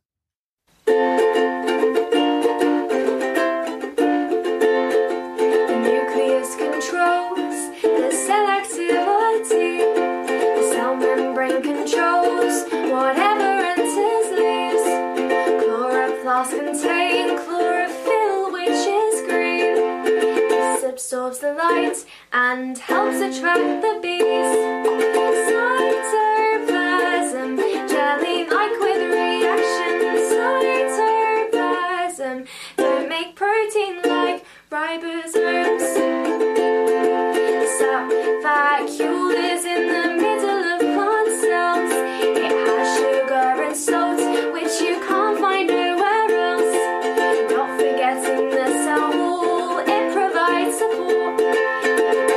Vibration makes energy flow.